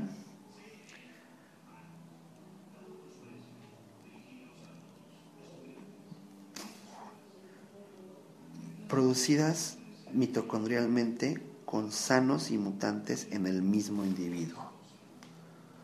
Dos hermanos afectados con padres sanos es un mosaico germinal. La consanguineidad puede dar HAR o multifactorial. Los albinos 50% normales y 50% albinos. Un cuadro de Mendel con la A mayúscula, A minúscula y en el otro eje A minúscula, A minúscula. Una mujer puede parecer padecer una entidad recesiva ligada al X y producir una monosomía del X mujer con un hijo y un hermano con Duchenne da un 100%. Una herencia en la que un varón afectado de una enfermedad genética nunca heredará el padecimiento a su descendencia es porque es mitocondrial. Mujer afectada solo por la letalidad en varón, H, eh, herencia dominante ligada al X. Mosaicismo somático, supervivencia de padecimiento considerados letales. De lesión de la región 15Q11 menos Q13 de la paterna produce un síndrome de Prader-Willi. El fenómeno de anticipación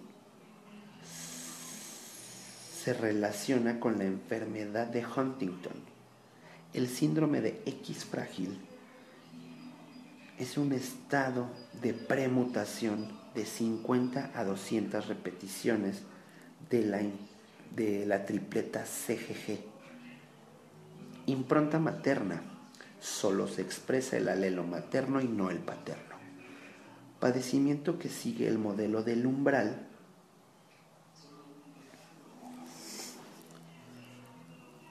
espina bífida. Padres sanos, que su primer producto está afectado con labio y paladar hendido aislado, el riesgo de recurrencia para el siguiente hijo es del 5%. Primera sospecha diagnóstica en pacientes con ambigüedad de genitales, gónadas no palpables y cariotipo XX es hiperplasia suprarrenal congénita. La región SRY es responsable de codificar el factor testicular determinante. Tratamiento de elección en un paciente con fenilcetonuria clásica, dieta baja en proteínas animales. Una mujer fenilcetonúrica embarazada, el producto puede tener microcefalia, retraso mental y cardiopatía. En el USG para síndrome de Down se ve una translucencia nucal. En la amniocentesis en la 14 y 16 semanas. Terapia de reemplazo enzimático para el síndrome de Horley o síndrome de Hunter. Dosis diaria de ácido fólico recomendada para evitar la recurrencia de defectos del tubo neural 4 miligramos. Fase del ciclo cardíaco se realiza el cortocircuito en la diástasis. Incidencia de cardiopatías congénitas 8 en 10.000 nacidos vivos. Contraindicación absoluta para cierre farmacológico del conducto arteriovenoso, bilirrubinas menores a 20, alteración cromosómica CIA, síndrome de Noonan EBP, complicación de CIB, subaórtica, insuficiencia aórtica, CIA, depende de la distensibilidad del ventrículo derecho. Imagen típica de estenosis valvular pulmonar.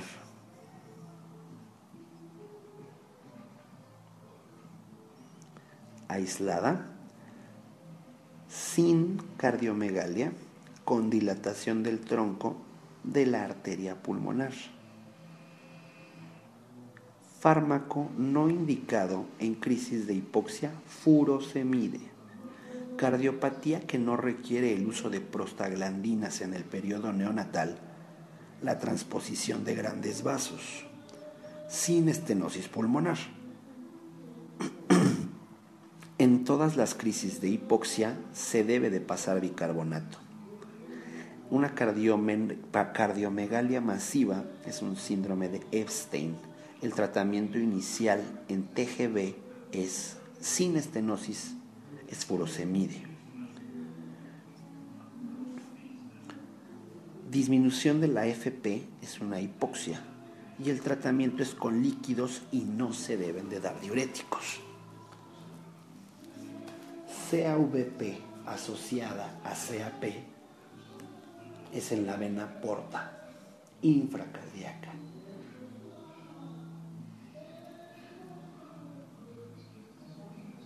Enfermedad de Kawasaki, fiebre a pesar de la gamma-globuminuria, se debe de repetir la dosis.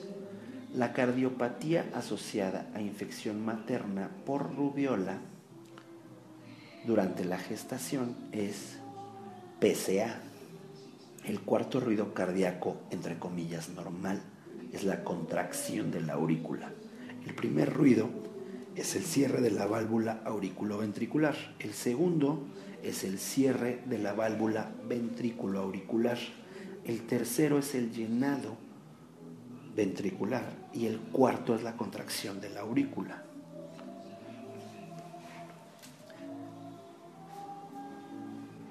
Cierre del conducto arterioso con un aumento de la PCO2.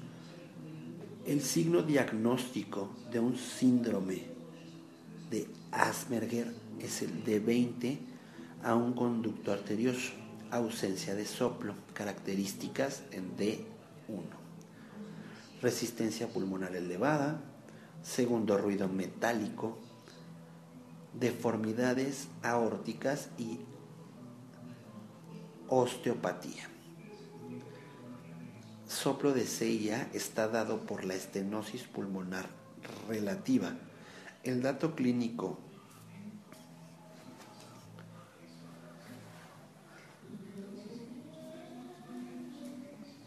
que concluiría la fuga diastólica en la aorta en un CA, en un conducto arterioso, es un incremento en la amplitud de los pulsos. El soplo expulsivo pulmonar da una estenosis pulmonar. El soplo expulsivo en CI es una estenosis aórtica. Rushkin es una ampliación de CIA.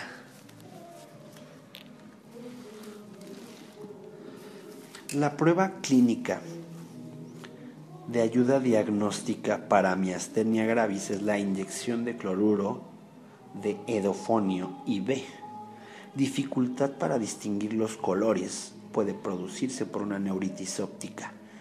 Dolor con movimientos oculares también puede ser una neuritis óptica.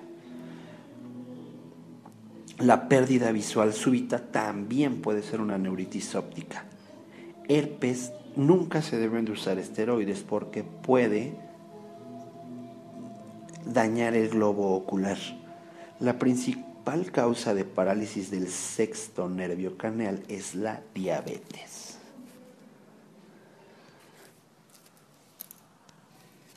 Derma, psoriasis, paciente que no tiene mucho dinero, o esteroides.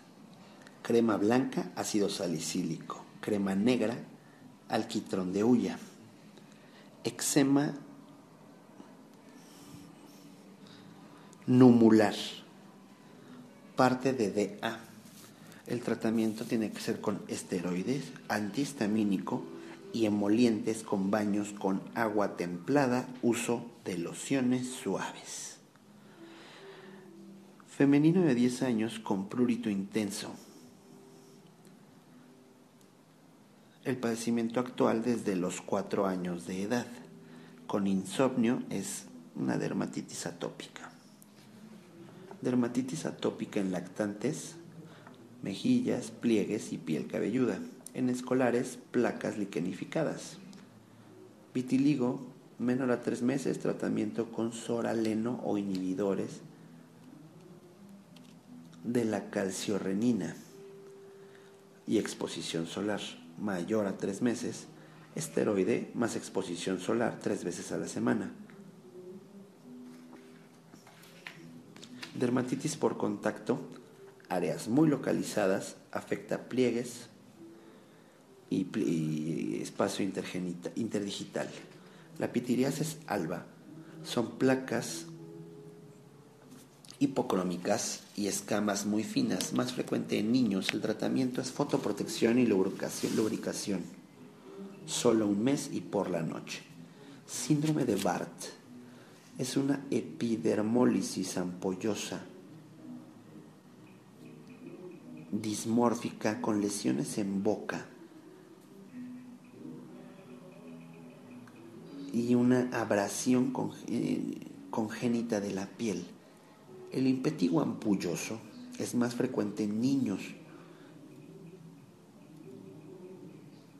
y es más grande. El estafilococo escaldado o de Ritter es el más frecuente en lactantes,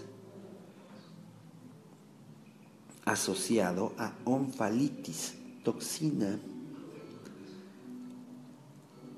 actúa a nivel de la capa granulosa y produce ampollas superficiales.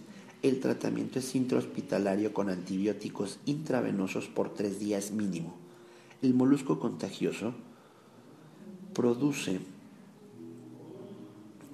perdón, pacientes que acuden a natación, una lesión de aspecto papular, umbilicadas, pruriginosas. Adentro de las lesiones está el cuerpo del molusco. Eritema infeccioso. Tarda mínimo tres semanas en quitarse. Probablemente recurre y no, no se debe de aislar. Las verrugas planas, tratamiento es con ácido retinoico.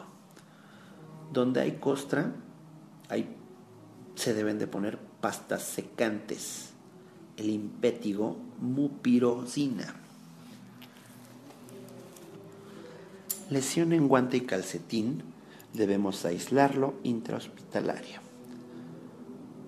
Se producen se produce por parvovirus, produce anemia, es contagioso hasta que desaparezca el exantema.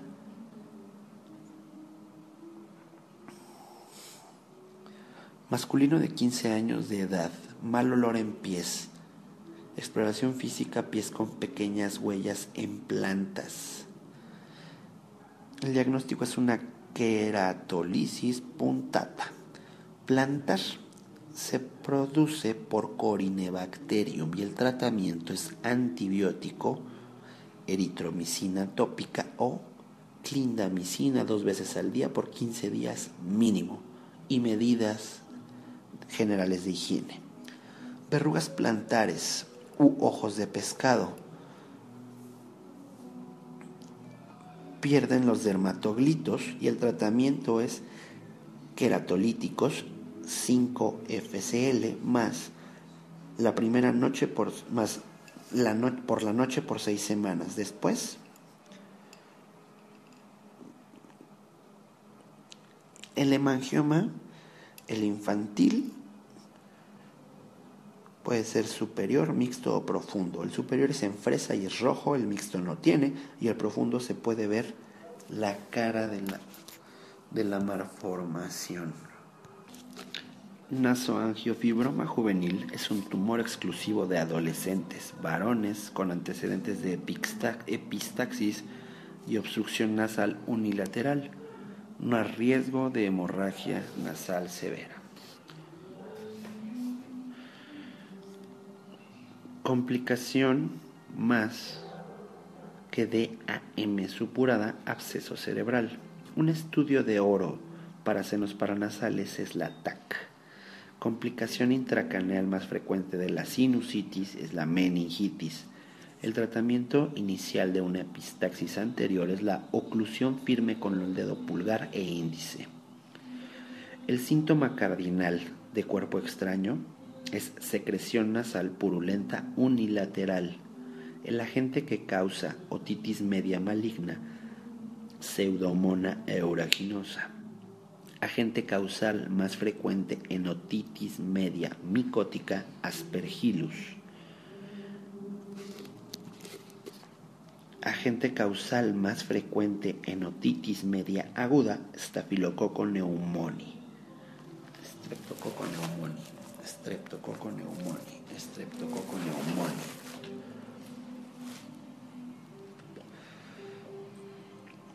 Se caracteriza por un ataque solitario de vértigo, paroxísticos, sin afectar la audición y dura de días a semanas una neuritis vestibular.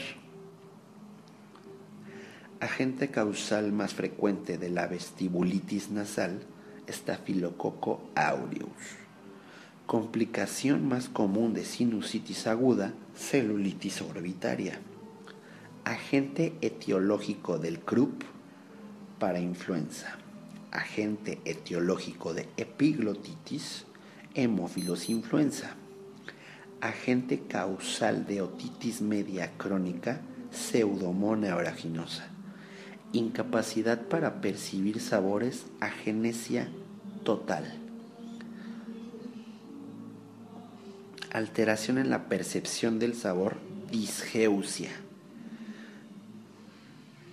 tumor más frecuente que causa anosmia es un meningioma del bulbo olfatorio. Epistaxis anterior más frecuente en niños, adolescentes y adultos jóvenes. Epistaxis posterior es más frecuente en adultos. Produce hipertensión, nefropatía con trastornos de la coagulación cialoadenitis aguda se produce por estafilococo aureus. Es una obstrucción del conducto salival por un tapón mucoso causando estasis de la saliva y la infección de la misma. Tratamiento de la laberintitis aguda no supurativa, prednisona. CAR tiene edema, estenosis del conducto, un síntoma patognomónico es el dolor retroauricular del pabellón auricular.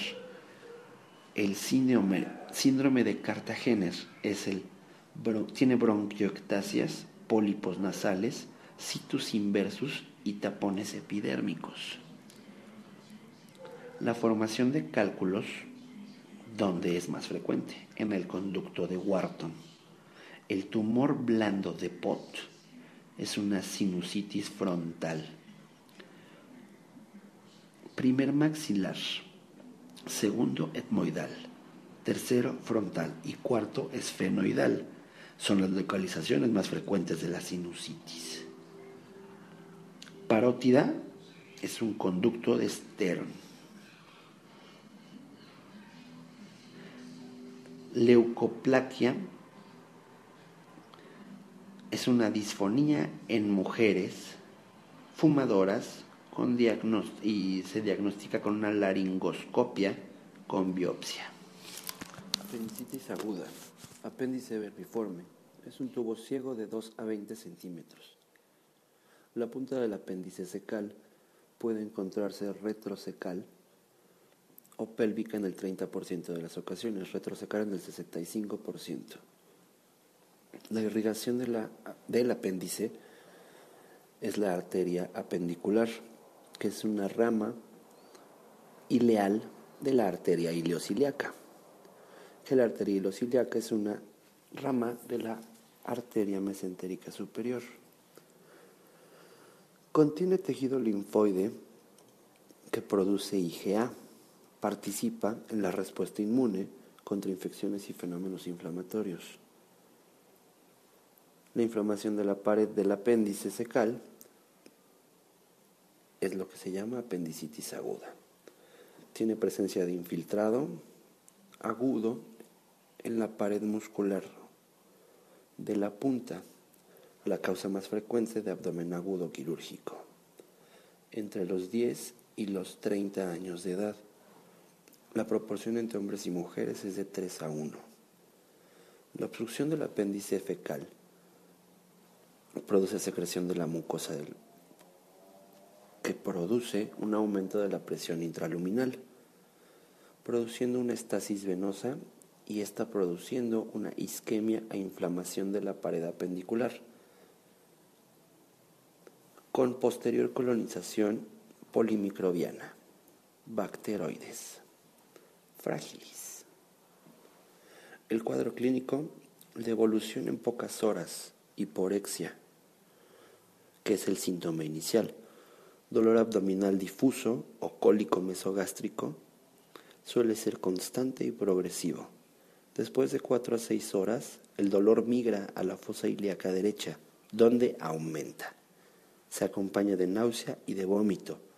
La fiebre puede ser menor, mayor a 38.2 grados centígrados y aparece cuando el paciente cursa con hiperbaralgesia. En la exploración física se realiza el decúbito dorsal con el muslo derecho flexionado. Los ruidos intestinales disminuyen en frecuencia e intensidad. A la palpación, se encuentra hiperestesia, hiperbaralgesia en la fosa ilíaca derecha. El punto de McBurney es la unión del tercio medio y el lateral de una línea que une a la cicatriz umbilical y a la espina ilíaca superior derecha. El signo de von Blomberg es el signo de rebote. El signo de Robsing es la hiperbaralgesia indirecta cuando se presiona en la fosa ilíaca izquierda y el paciente refiere dolor en el lado derecho. El diagnóstico de laboratorio se observa una leucocitosis menor a 10.000 y una neutrofilia menor a 75%. La TAC es el gold standard en el apéndice aguda. El diagnóstico diferencial se realiza con alteraciones gastrointestinales.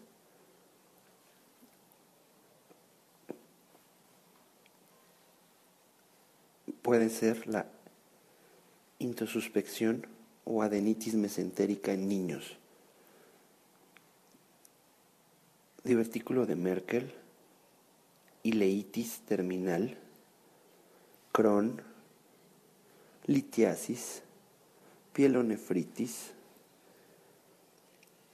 eh, el diagnóstico diferencial femenino puede ser un quiste ovárico roto, una torsión de la masa ovárica o un embarazo ectópico.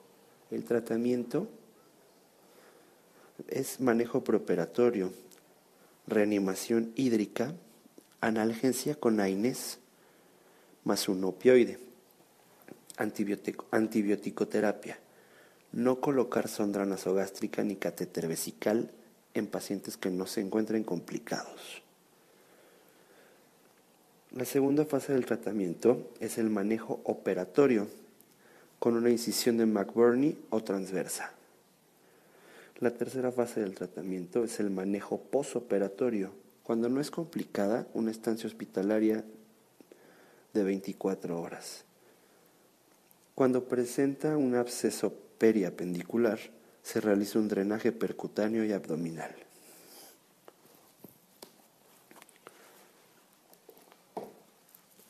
El dolor irradiado es visceral, que se convierte en parietal y eso lo vuelve una apendicitis. El dolor referido se presenta en un sitio distante al órgano que se le dio origen. La semiología del dolor, del tipo, inicio súbito o gradual, duración, localización, irradiaciones, factores que lo agravan y factores que la atenúan. También se le puede hacer la semiología con los factores acompañantes. La apendicitis aguda es la urgencia quirúrgica más frecuente en embarazo, sobre todo en segundo trimestre.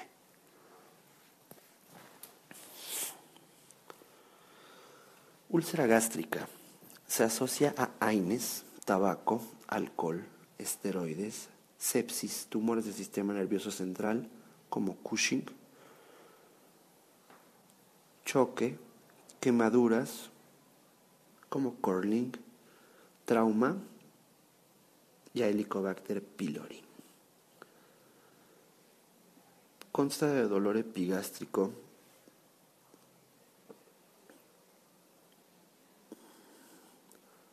que empeora con la comida. Presenta náusea, vómito, anorexia y pérdida de peso.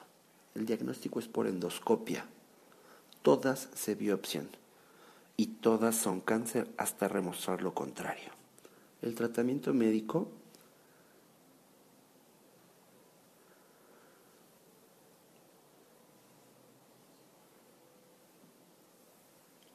se realiza con la triple con el triple tratamiento para tratar el Helicobacter pylori. El tratamiento quirúrgico es igual que el de duodeno, solo si no se está seguro que la úlcera es maligna o no. Úlceras gástricas tipo 1 serían normosecretoras. Se realiza una gastrectomía distal, se quita el antro y ya. Las tipo 2 son hipersecretoras. Se realiza una vagotomía y antrectomía. Las tipo 3 hipersecretoras se realiza una vagotomía más una piloroplastia o antrectomía. Las tipo 4, que son normosecretoras, se realiza una hemigastrectomía. Úlcera de Delaroy malformación vascular gástrica submucosa que presenta hematemesis indolora y el tratamiento es la coagulación endoscópica. Mallory Weiss es una úlcera longitudinal cerca de la unión gastroesofágica que se presenta con arqueos o vómitos. El dolor es epigástrico o retroesternal las varices esofágicas. Hipertrofia portal, cirrosis por alcohol. El tratamiento inicial es una escleroterapia o la ligadura endoscópica. Después se puede hacer una derivación espleno-renal distal.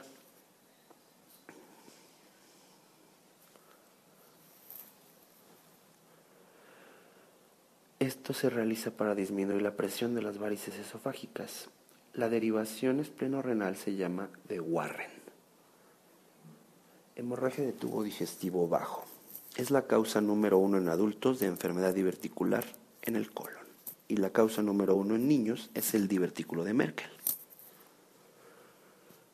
Presenta hematoquexia, rectorragia. El diagnóstico es por colonoscopia, angiografía, y gammagrafía. El 80% vomitan, pero también recidivan. La cirugía se presenta por un sangrado masivo o retroactivo, en la cual se realiza una resección segmentaria o colectomía subtotal. El paciente estable se le realiza una colonoscopia y al paciente inestable, ninguno hasta que se estabilice. Al paciente estable con sangrado, con un sangrado abundante no identificado por colonoscopia, se le realiza una angiografía que requiere de 1 a 1.5 mililitros por minuto. el no identificado ni por colonoscopia ni por angiografía y que se vea, se debe saber si el sangrado es activo con una gammagrafía y se requieren de 0.1 a 0.4 mililitros por minuto. El abdomen agudo es un dolor abdominal con inflamación peritoneal o retroperitoneal que requiere manejo quirúrgico inmediato. Es la causa más frecuente de consulta en urgencias. El dolor puede ser visceral por distensión en vísceras huecas, dado por las fibras lentas tipo C que, tienen, que no tienen mielina. Refieren el dolor en la línea media. El dolor somático es por las fibras rápidas tipo A, delta, alfa delta. Es bien localizado y punzante. Las fibras rápidas fueron las A delta. Presentan signos como la cabeza de medusa con una comunicación portal sistémica abdominal y venas recto anti recto inferiores que drenan a las ilíacas. La obstrucción intestinal es una alteración producida por la falta de progresión del contenido intestinal. Una obstrucción alta es detrás de la válvula ileocecal. La baja es debajo de la válvula ileocecal. Una obstrucción mecánica es una de las causas más frecuentes podrían ser las bridas o adherencias. Son más frecuentes en adultos. Estas son derivadas quirúrgicas o por hernias intestinales y tumores extrínsecos. El cuadro clínico es dolor abdominal de tipo cólico, difuso, periumbilical, con náusea, vómito e incapacidad para canalizar gases. El vómito es postprandial temprano, presentaría una obstrucción proximal. Si el vómito postprandial es tardío y de carácter fecaloide, es una obstrucción distal. En la exploración física observamos distensión abdominal con dolor a la palpación, peristalsis con ruidos de lucha, de sonoridad metálica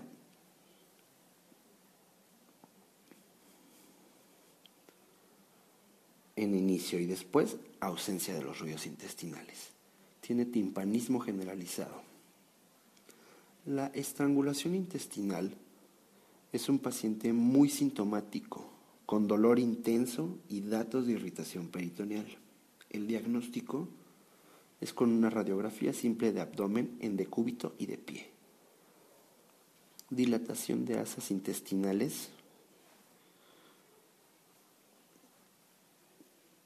Niveles hidroaéreos con el clásico signo de la escalera, tres niveles o más. El edema intenso, interasa, edema interasa, tiene que ser de consideración cuando es mayor a 3 milímetros. Determinación de valores de DHL y lactato, porque su elevación indica datos de sufrimiento de asa o isquemia intestinal. La TAC identifica el lugar de la oclusión el tratamiento, si no hay isquemia intestinal, el manejo es conservador. Hidratación, evitar medicamentos que disminuyen la mortalidad. Ayuno y sonda nasogástrica si hay náusea. Si no mejora después de 48 horas de manejo conservador, se realiza una intervención quirúrgica. En el hilio paralítico no hay factor mecánico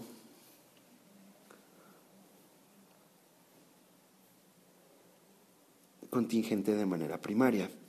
Es un trastorno de la motilidad que causa peristaltismo inadecuado para la movilización del contenido intestinal. Los factores desencadenantes pueden ser alteraciones hidroelectrolíticas graves, cirugías abdominales previas, quemaduras graves, anticolinérgicos, opioides o enfermedades graves.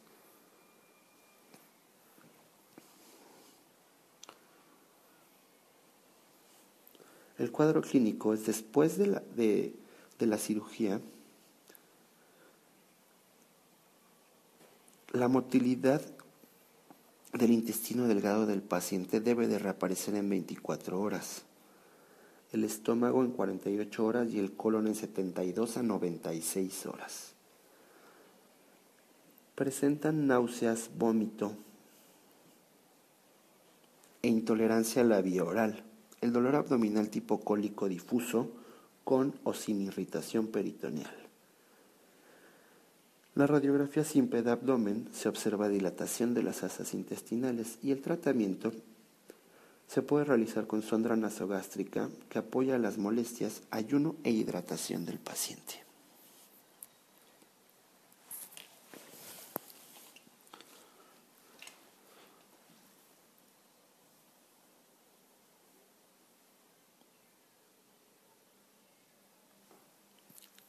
Continuación de abdomen agudo. En el laboratorio, la BH hacia la izquierda con bandas. En el ego, descartar una probable infección.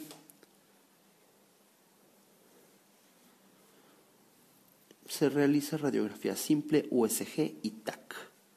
Otras que se pueden realizar son DFH o PFH, amilasa y lipasa pueden presentar datos de irritación peritoneal, como hiperbaralgesia, inmovilidad, respiración superficial, rigidez muscular, dolor severo a la palpación superficial y dolor a la percusión, rebote o signo de von Blumberg.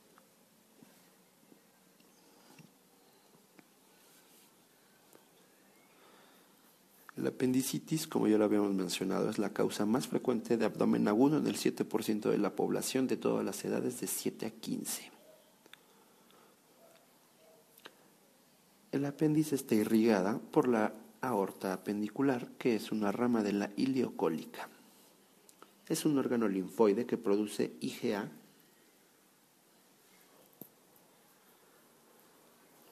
y anticuerpos anticuerpos y células inmunológicas.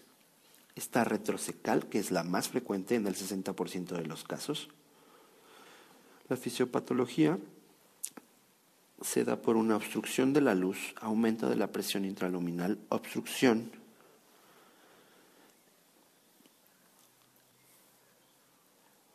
linfocitaria o venosa, una obstrucción arterial, una isquemia, necrosis y perforación. La etiología puede ser un fecalito, una hiperplasia linfoide, puede ser carcinoide, parásitos como el ascaris o cuerpos extraños como semillas. El cuadro clínico es dolor periumbilical mal definido y que se irradia fosiliaca derecha.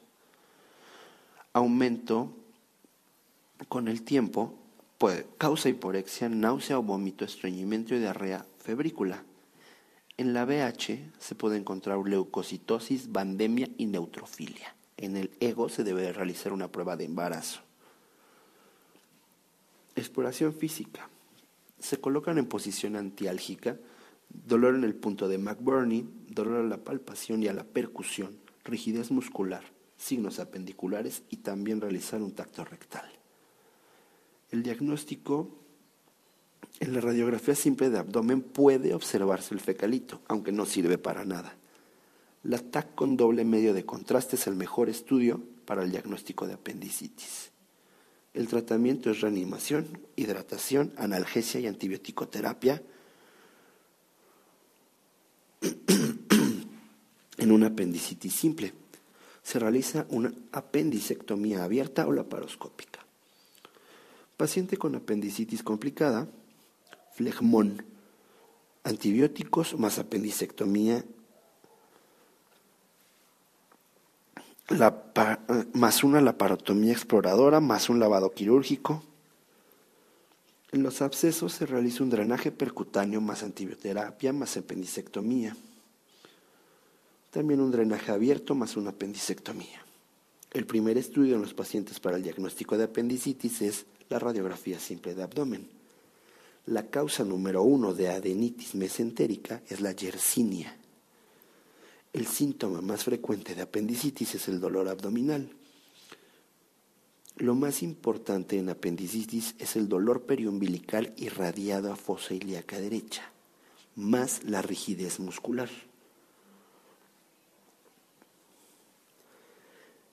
Mujeres con dolor abdominal, más taquicardia, más palidez, puede ser un embarazo ectópico. Mujeres en edad fértil, más multiparejas sexuales, flujo fétido, dolor a la movilidad cervical, es una enfermedad inflamatoria pélvica. Pacientes con peritonitis no se mueven.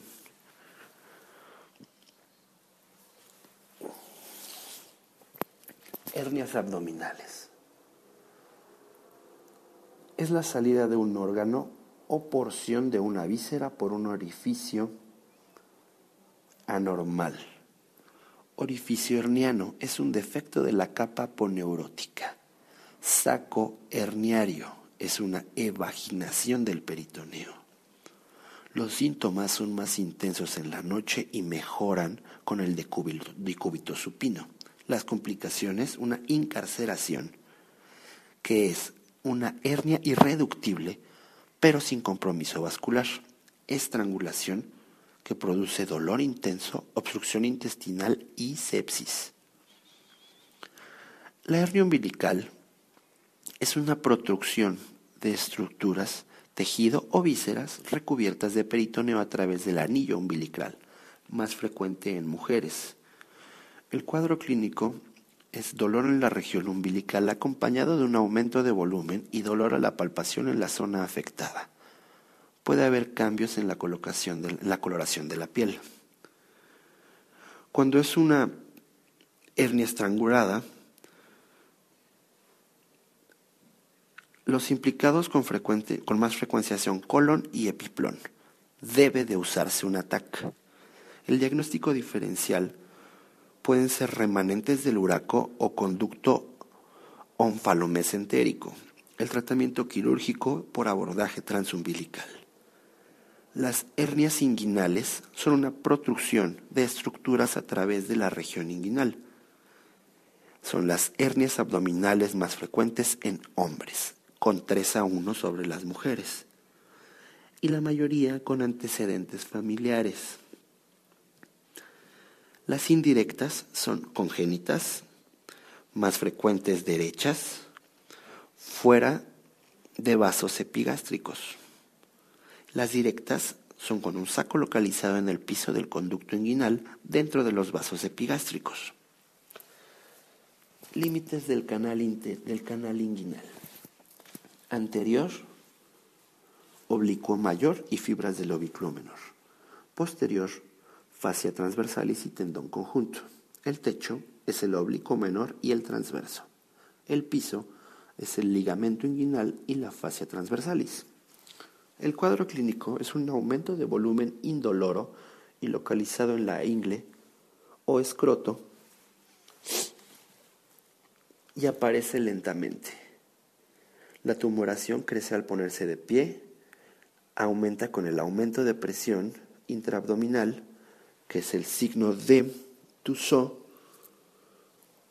cuando toses o pujas, y disminución en el decúbito supino. El tratamiento quirúrgico es la hernioplastía inguinal. Toda la hernia inguinal debe de ser reparada.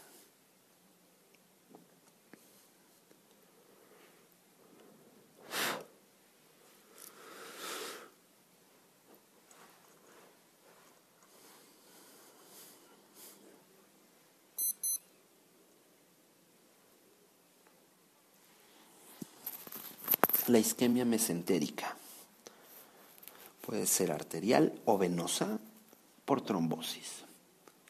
Es una enfermedad de personas mayores, más frecuente en hombres que en mujeres. Causa número uno la aterosclerosis. Es aguda por un trombo, émbolo o espasmo. No es oclusiva. El tratamiento es papaverina. El cuadro clínico agudo es un viejito con dolor abdominal súbito, extremadamente intenso, que cuando exploras no crees porque está blando y tiene buena peristalsis. Es una discrepancia entre lo que el paciente dice y lo que encuentras. En el crónico, al menos dos de los siguientes, al menos dos de las siguientes arterias tapadas en el tronco celíaco o la mesentérica superior e inferior. Y los pacientes hacen colaterales.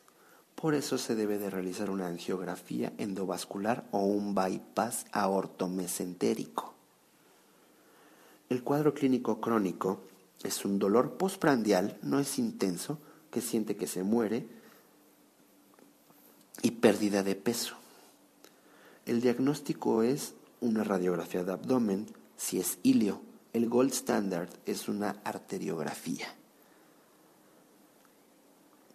Y la arteriografía, aparte de ser el gold standard diagnóstico, sirve para tratar un espasmo. Si está tapado por un émbolo, la obstrucción es más distal que la de un trombo, que son las obstrucciones graduales. El émbolo es súbito. Se debe de administrar heparina al paciente para que evite la migración del coágulo o del émbolo. El tratamiento quirúrgico en los émbolos es una laparotomía y una embolectomía.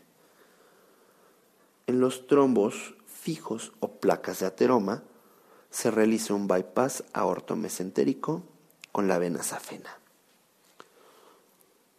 La trombosis venosa tiene datos gastrointestinales muy vagos. Se debe realizar un ataque de abdomen con contraste endovenoso y el tratamiento son anticoagulantes. La obstrucción intestinal es el problema quirúrgico más frecuente de fosa ilíaca izquierda? No, es el problema quirúrgico más frecuente de identificar. La etiología son adherencias o bridas en el 50 o 70% de los casos. Es mecánica o funcional. Las funcionales se toman como pseudo-obstrucciones intestinales, simple contra complicada, necrosis o perforación parcial, que es una suboclusión, contra la total.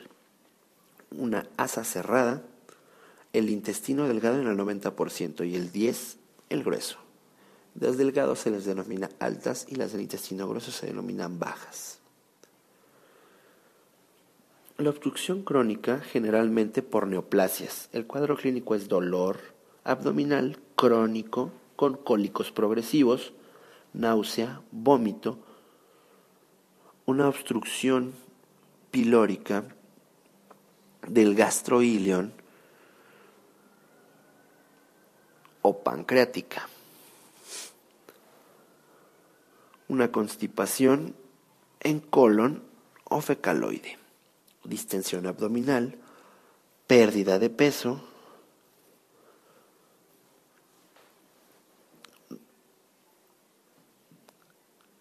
ruidos intestinales disminuidos e irritación peritoneal. El tratamiento quirúrgico para una obstrucción, cuando existe una falta de respuesta al tratamiento médico por 24 48 horas, es una obstrucción total.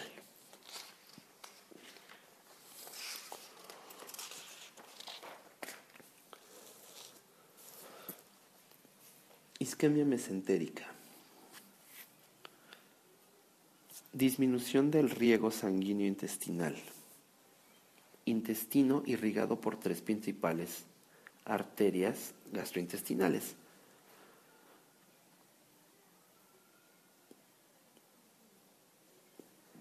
Que tienen su origen en la aorta abdominal. Una es el tronco celíaco, irriga inferior anterior del estómago y la segunda porción del duodeno, junto con el sistema hepatobiliar y el vaso. Arteria mesentérica superior irriga el intestino medio a la segunda porción del duodeno y a dos tercios derechos del colon transverso. Arteria mesentérica inferior irriga el intestino posterior, el tercio distal del colon transverso y al recto. El tracto intestinal cuenta con la abundante circulación colateral que le protege de la isquemia. compensándola hasta el 75% de la reducción aguda del flujo mesentérico hasta por 12 horas. La isquemia mesentérica aguda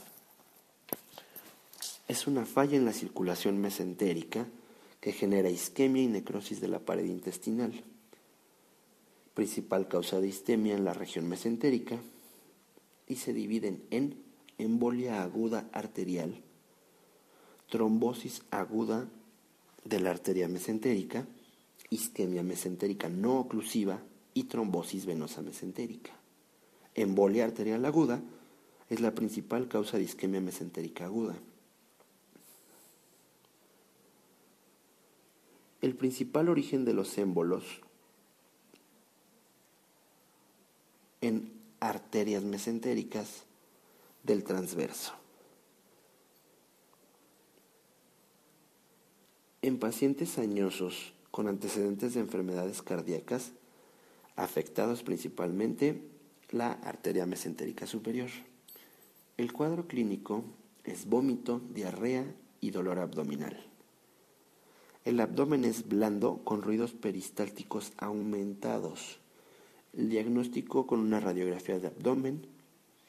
Se observa un hilo adinámico con abdomen sin gases, aire extraperitoneal libre, que es el signo de la huella digital, edema en la pared intestinal y neumatosis intestinal.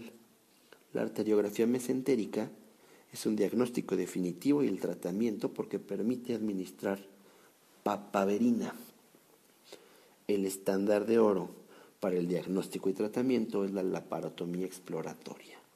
El tratamiento es la reanimación con líquidos y anticoagulación sistémica con sulfato de parina y corregir la acidosis metabólica. El tratamiento quirúrgico es embolización mesentérica, tratamiento a la peritonitis, infarto intestinal o perforación, oclusión trombótica que requiere revascularización. Si la isquemia mesentérica fue por trombosis, el procedimiento es reconstructivo. Con la vena safena se hace un injerto. En una isquemia mesentérica crónica, normalmente en ancianos o pacientes con antecedentes de vasculopatías, la presentación es lenta y progresiva, permite el desarrollo de la circulación colateral compensatoria en su fase inicial.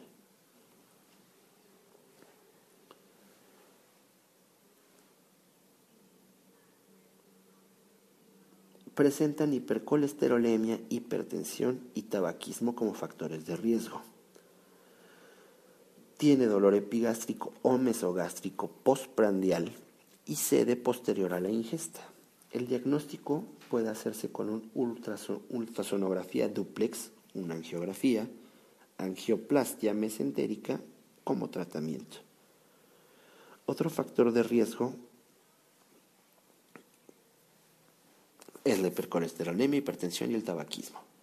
El tratamiento para la isquemia mesentérica crónica es la revascularización quirúrgica, es el tratamiento de elección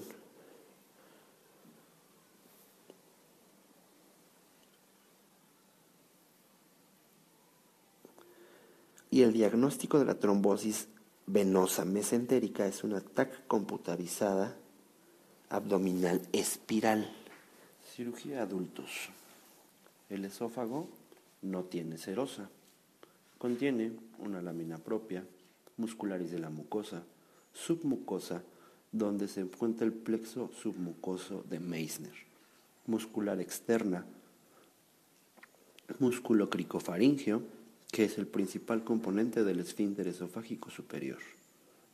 Síntomas esofágicos, pirosis, sensación quemante, retroesternal, intermitente y se alivia con antiácidos. Odinofagia es dolor a la, a la deglución. Es un trastorno de la inflamación de la mucosa. Regurgitación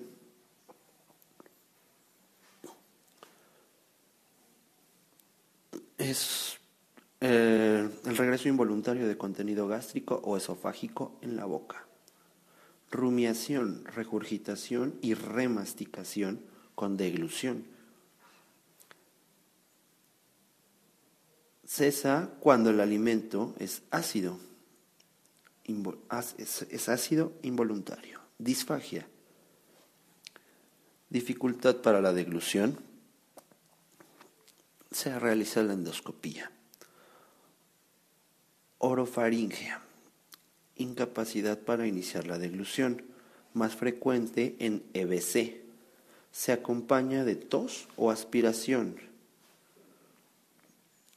Disfagia esofágica surge después que el bolo alimenticio ha atravesado la faringe y el esfínter esofágico superior. Disfagia mecánica. Disfagia para sólidos sin predominio para líquidos. Disfagia motora. Disfagia para sólidos y líquidos desde el inicio. Acalasia cricofaringia. Músculo cricofaringio no se relaja con la deglución en pacientes mayores a 60 años. Clínica de la disfagia orofaringia. El tratamiento es miotomía cricofaringia. Acalasia es un fallo para relajar. El esfínter esofágico inferior no se relaja con la deglución. Acalasia primaria, clásica, contracciones simultáneas de baja amplitud en cuerpo esofágico. La vigorosa, contracciones simultáneas de gran amplitud y repetitivas. Cuadro clínico, todas las edades y sexo. Disfagia, dolor torácico y regurgitación. Curso progresivo con pérdida de peso. Diagnóstico. Radiografía de tórax, ausencia de burbuja gástrica. Trago de vario, un esófago dilatado en pico de pájaro. La manometría es la prueba diagnóstica de acalasia. La endoscopía siempre debe de realizarse. El tratamiento es dilatación con balón.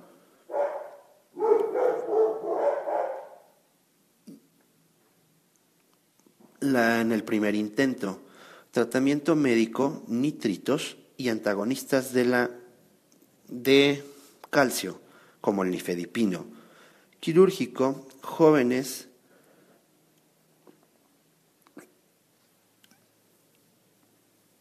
pacientes que presentan síntomas recurrentes después de la dilatación presentan mayor riesgo para dilatar. La miotomía de Heller es la cirugía. Puntos clave. El primer estudio de gabinete para la presentación, para el paciente con dolor abdominal, radiografía simple de abdomen. Estudio diagnóstico de elección para ERG, la pHimetría. El espasmo esofágico difuso. Múltiples contracciones espontáneas o inducidas por deglución. Comienzo simultáneo.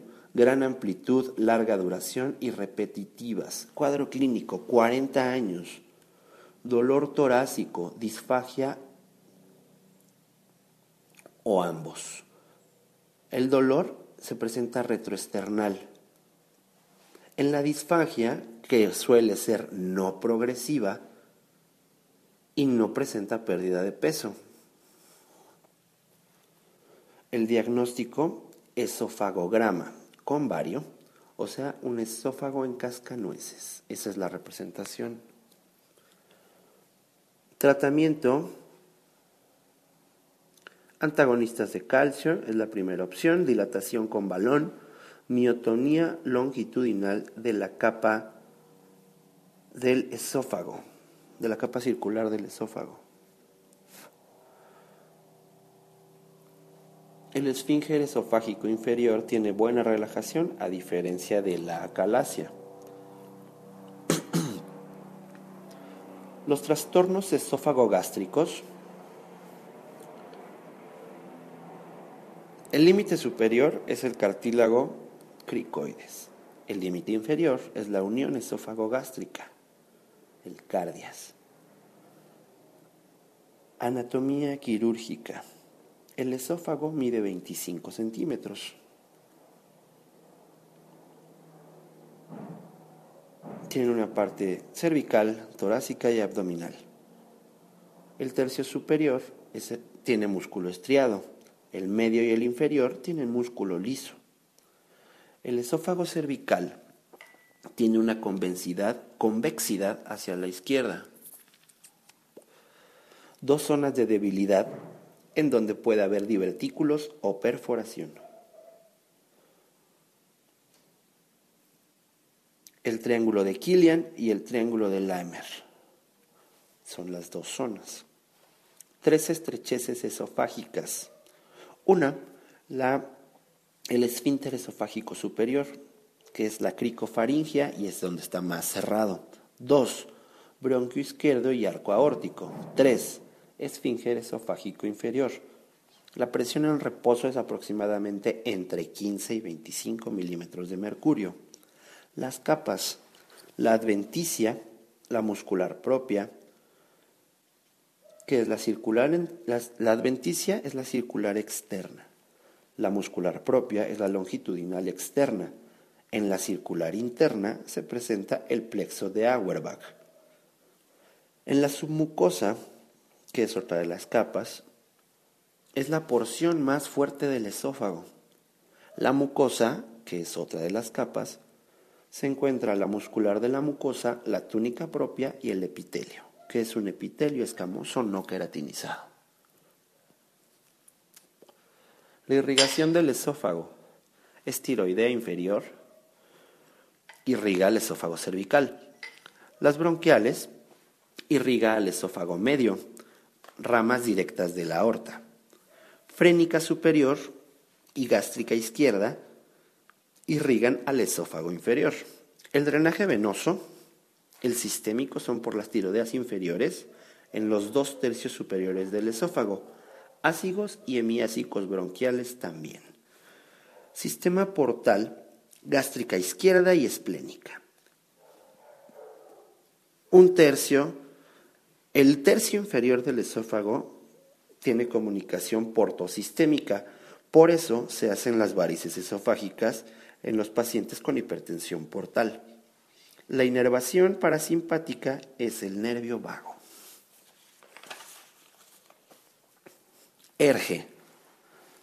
Reflujo asintomático si no existe esofagitis. Cuadro clínico, pirosis, que es el síntoma más frecuente. Regurgitación del ácido, dolor torácico o disfagia. La disfagia más la pérdida de peso, hay que descartar adenocarcinoma. En niños, la regurgitación excesiva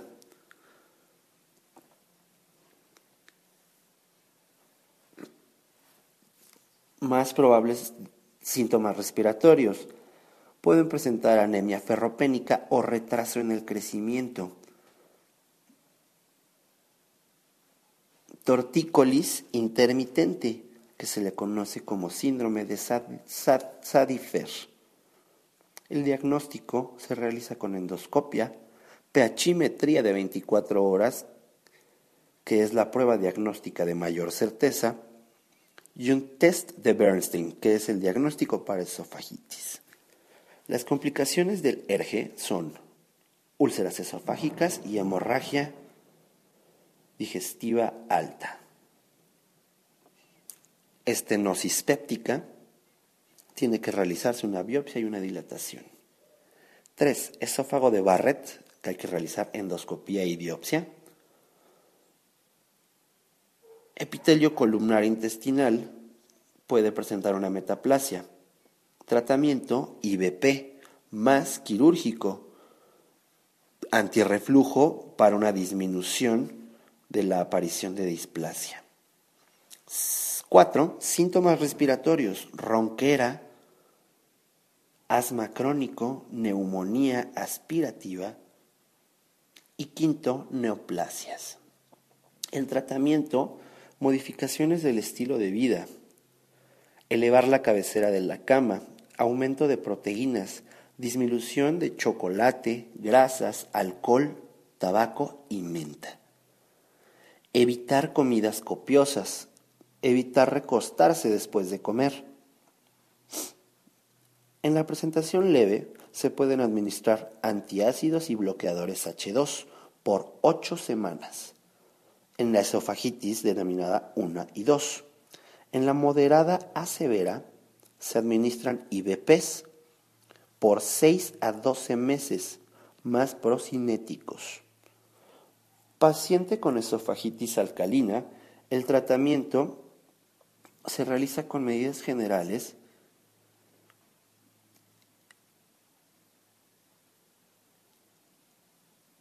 y adiestramiento del hidróxido de aluminio, administración de hidróxido de aluminio y sucralfato.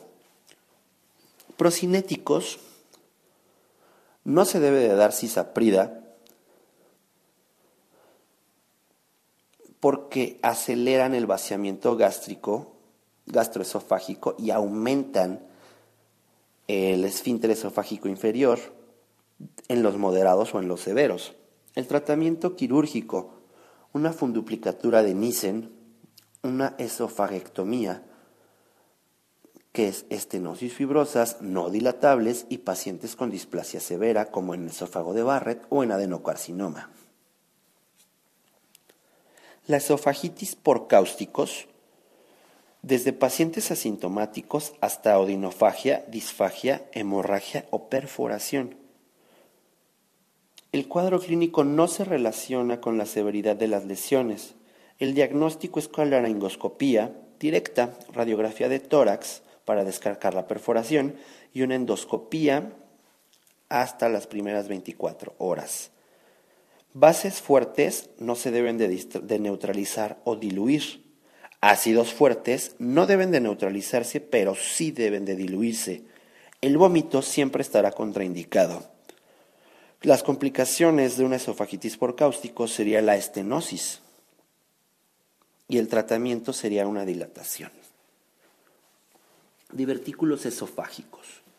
Saculaciones de la pared del esófago. Diagnóstico, una radiología variatada. Varitada.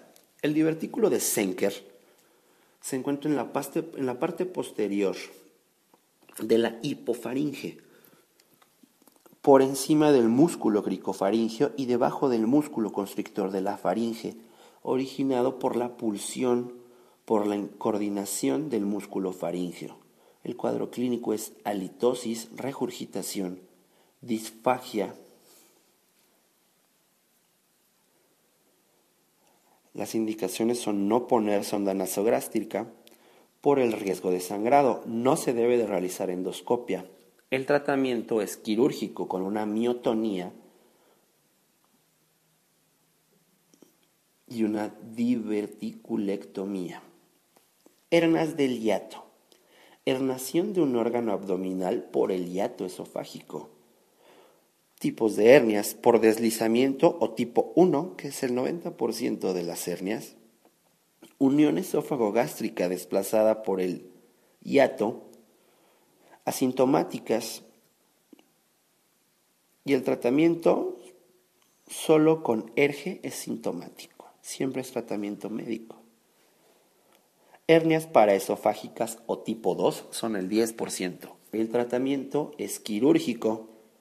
Se dividen en auténtica, que es una herniación del estómago dentro de un saco herniado en el mediastino, otra en la unión esófago-gástrica en su lugar. Complicaciones de hernias yatales, hemorragias. Vólvulo gástrico. El estómago rota sobre su eje longitudinal o transversal. El tratamiento es una laparotomía de urgencia. El paciente presenta dolor abdominal intenso y, triada de Broca. Primaria, primera parte de la triada son arcadas e incapacidad para vomitar. La dos es distensión epigástrica y la tres es incapacidad para introducir una sonda nasogástrica. En los trastornos motores del esófago puede ser la disfagia, que es la dificultad para, para deglutir,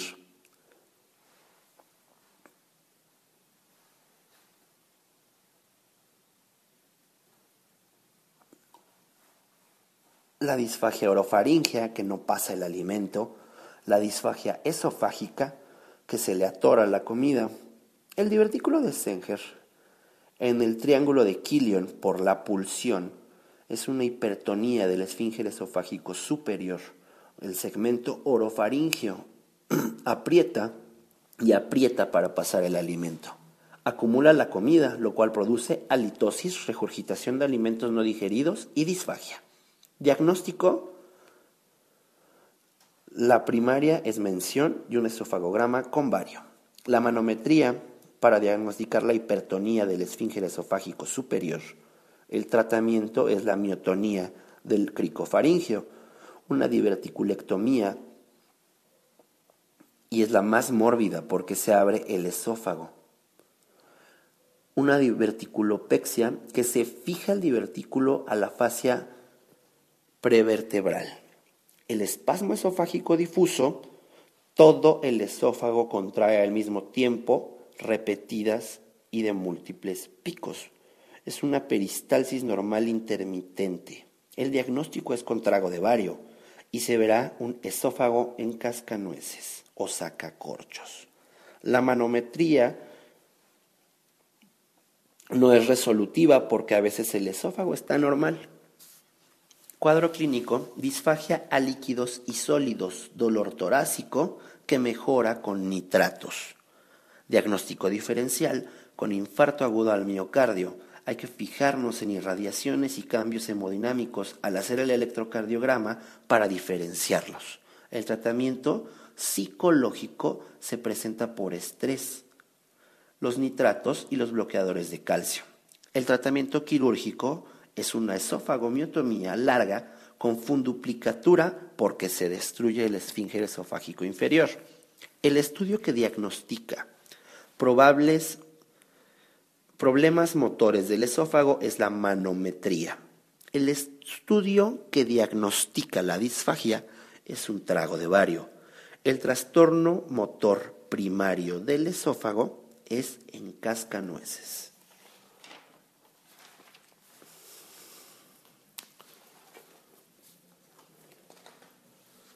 Cáncer gástrico.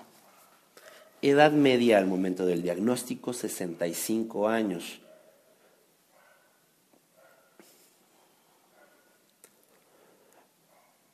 Disminución de cánceres distales y aumento de cánceres gástricos proximales y de la unión gastroesofágica.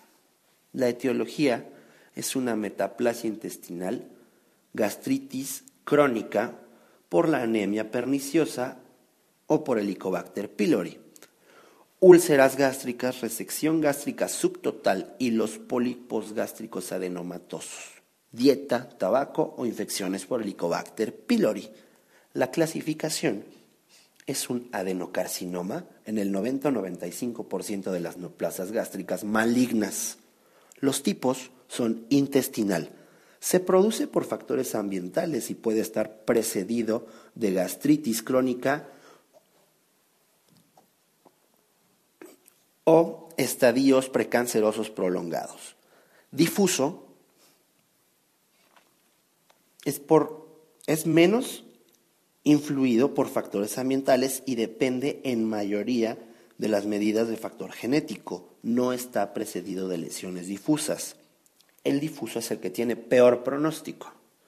El cuadro clínico, cuando presentan síntomas, la enfermedad está en etapa avanzada. Los principales síntomas son dolor abdominal y pérdida de peso. Otros son la saciedad temprana, náusea, vómito y síntomas dispépticos no específicos.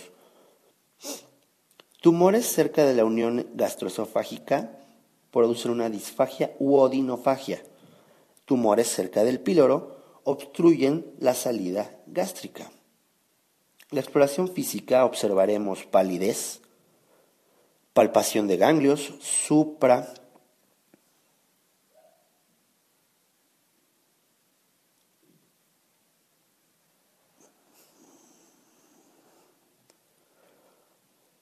palpación de ganglios como el ganglio de Virchow, ganglios periumbilicales, ganglio de la hermana María José, estructuras retráctiles, signo de anaquel de Blumer, ovarios, como Krukenberg, peritoneo, una asitis maligna. laboratorios presentarán anemia, hipoproteinemia y las PFHs estarán normales, la sangre oculta en heces también. Diagnóstico, panendoscopia más biopsia. Siete, siete biopsias tienen una sensibilidad del 98%. La TAC abdominal es para la evaluación de metástasis. En los tumores de hígado encontramos alfa-fetoproteína, en los de páncreas CA199, en los de ovario CA125, en el de mama CA15 y 3, y en el estómago ACE. El cáncer gástrico es la segunda causa de muerte por cáncer en el mundo. Se presenta en la quinta a la séptima década de la vida. Es más frecuente en mujeres. El adenocarcinoma es el más frecuente en el 90%. Y después el linfoma gástrico. El aumento de cáncer, de cánceres proximales y de, eh, y de la unión esófago-gástrica tienen tipos. El intestinal, que el difuso, es el de peor pronóstico. Los factores de riesgo pueden ser pólipos adenomatosos, gastritis crónica atrófica y el más importante es la presencia de Helicobacter pylori. Las manifestaciones clínicas son el ganglio de Virchow, que es supraclavicular, el ganglio de Irish, que es axilar, nódulo de la hermana de María José, que es periumbilical, y el tumor de Krukenberg que se puede dar en ovario. El diagnóstico es por endoscopia y biopsia. En la primera biopsia tiene el 70% de sensibilidad, siete biopsias aumentan al 98% de sensibilidad. Los marcadores son ACE, los que más se elevan, el CA724, el CA199. La localización más frecuente es en el fondo o la unión esófago-gástrica. El tratamiento es quirúrgico único tratamiento con potencial curativo. El 60% de los tumores son irresecables. Eh, de manera proximal se realiza una funduplicatura de Nissen o la gastrectomía total. En la media y en la distal, una gastrectomía subtotal.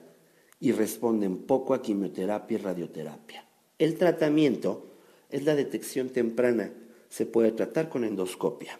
Lo quirúrgico es una resección total del tumor en la primera resección de los ganglios adyacentes, la gastrectomía total en las lesiones proximales.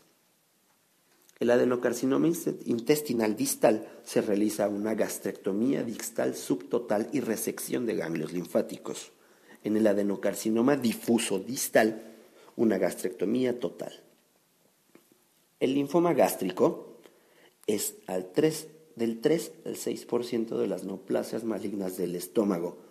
El 95% de los linfomas gástricos se clasifican como no Hodgkin, asintomáticos en etapas tempranas. Presentan dolor abdominal, náusea, vómitos, anorexia, pérdida de peso, sudores nocturnos y diarrea. El diagnóstico es con endoscopia y biopsia. Patologías intestinales y de la pared abdominal.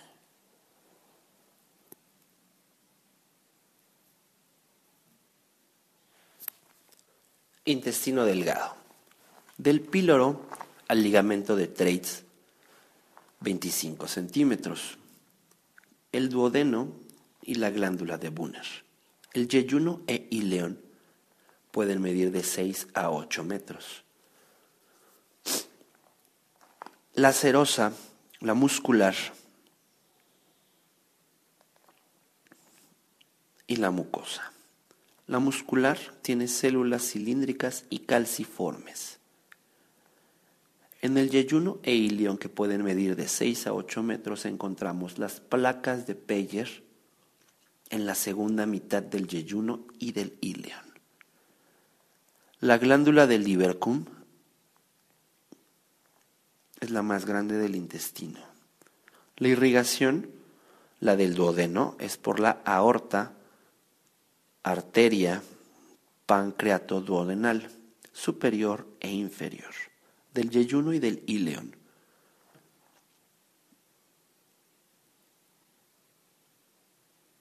Es una basa recta del mesenterio superior. La inervación del plexo es simpática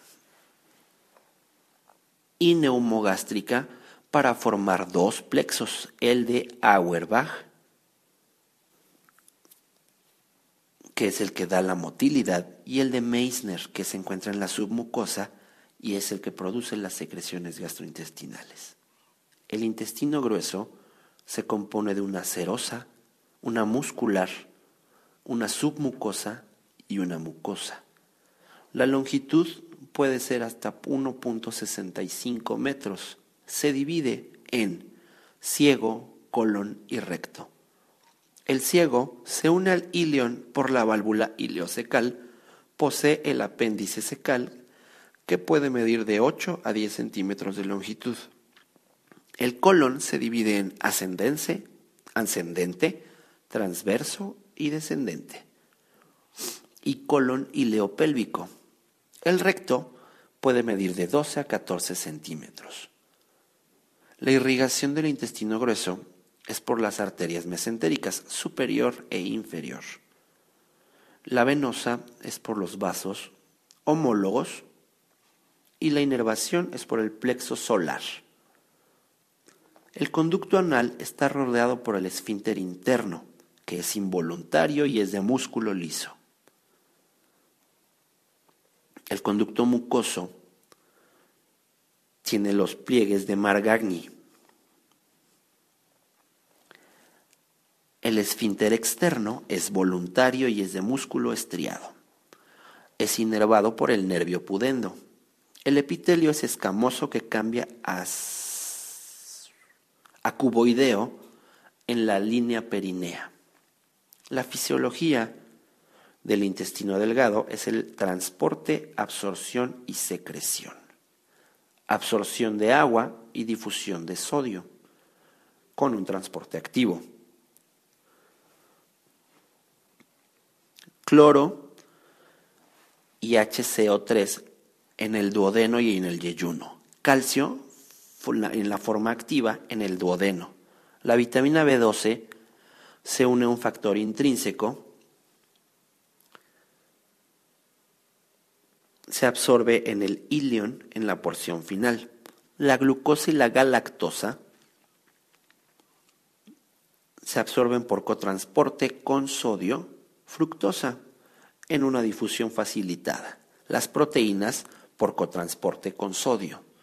En el intestino grueso, su fisiología continúa la absorción de agua y eyección en quimo. La capacidad máxima de absorción de líquido es de 5 a 7 litros. Hemorragia del tubo digestivo. Sangrado de tubo digestivo alto, cinco veces más frecuente que el sangrado de tubo digestivo bajo. Es más común en hombres y ancianos. Hematemesis es vómito de sangre roja, normalmente de origen esófago, estómago e intestino delgado proximal. Puede ser rojo brillante si es reciente o en forma de pozos de café. También otro de los motivos pueden ser las varices esofágicas. La melena son heces de características similares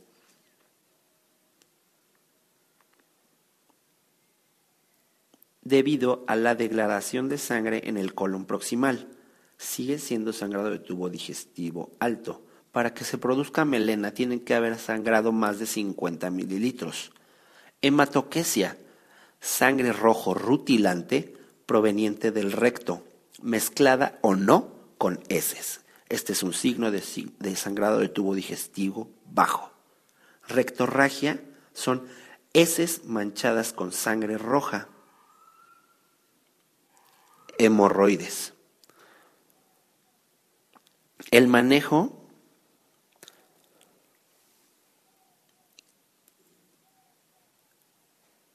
El paciente con inestabilidad hemodinámica Se le ponen dos catéteres intravenosos.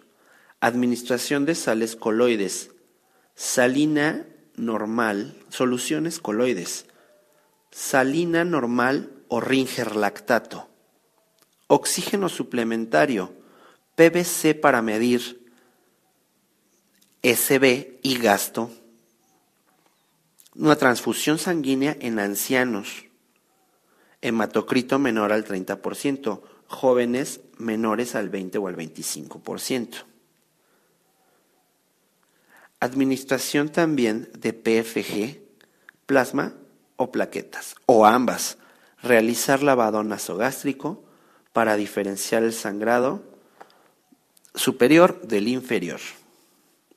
Diagnóstico y tratamiento. Primero, endoscopia.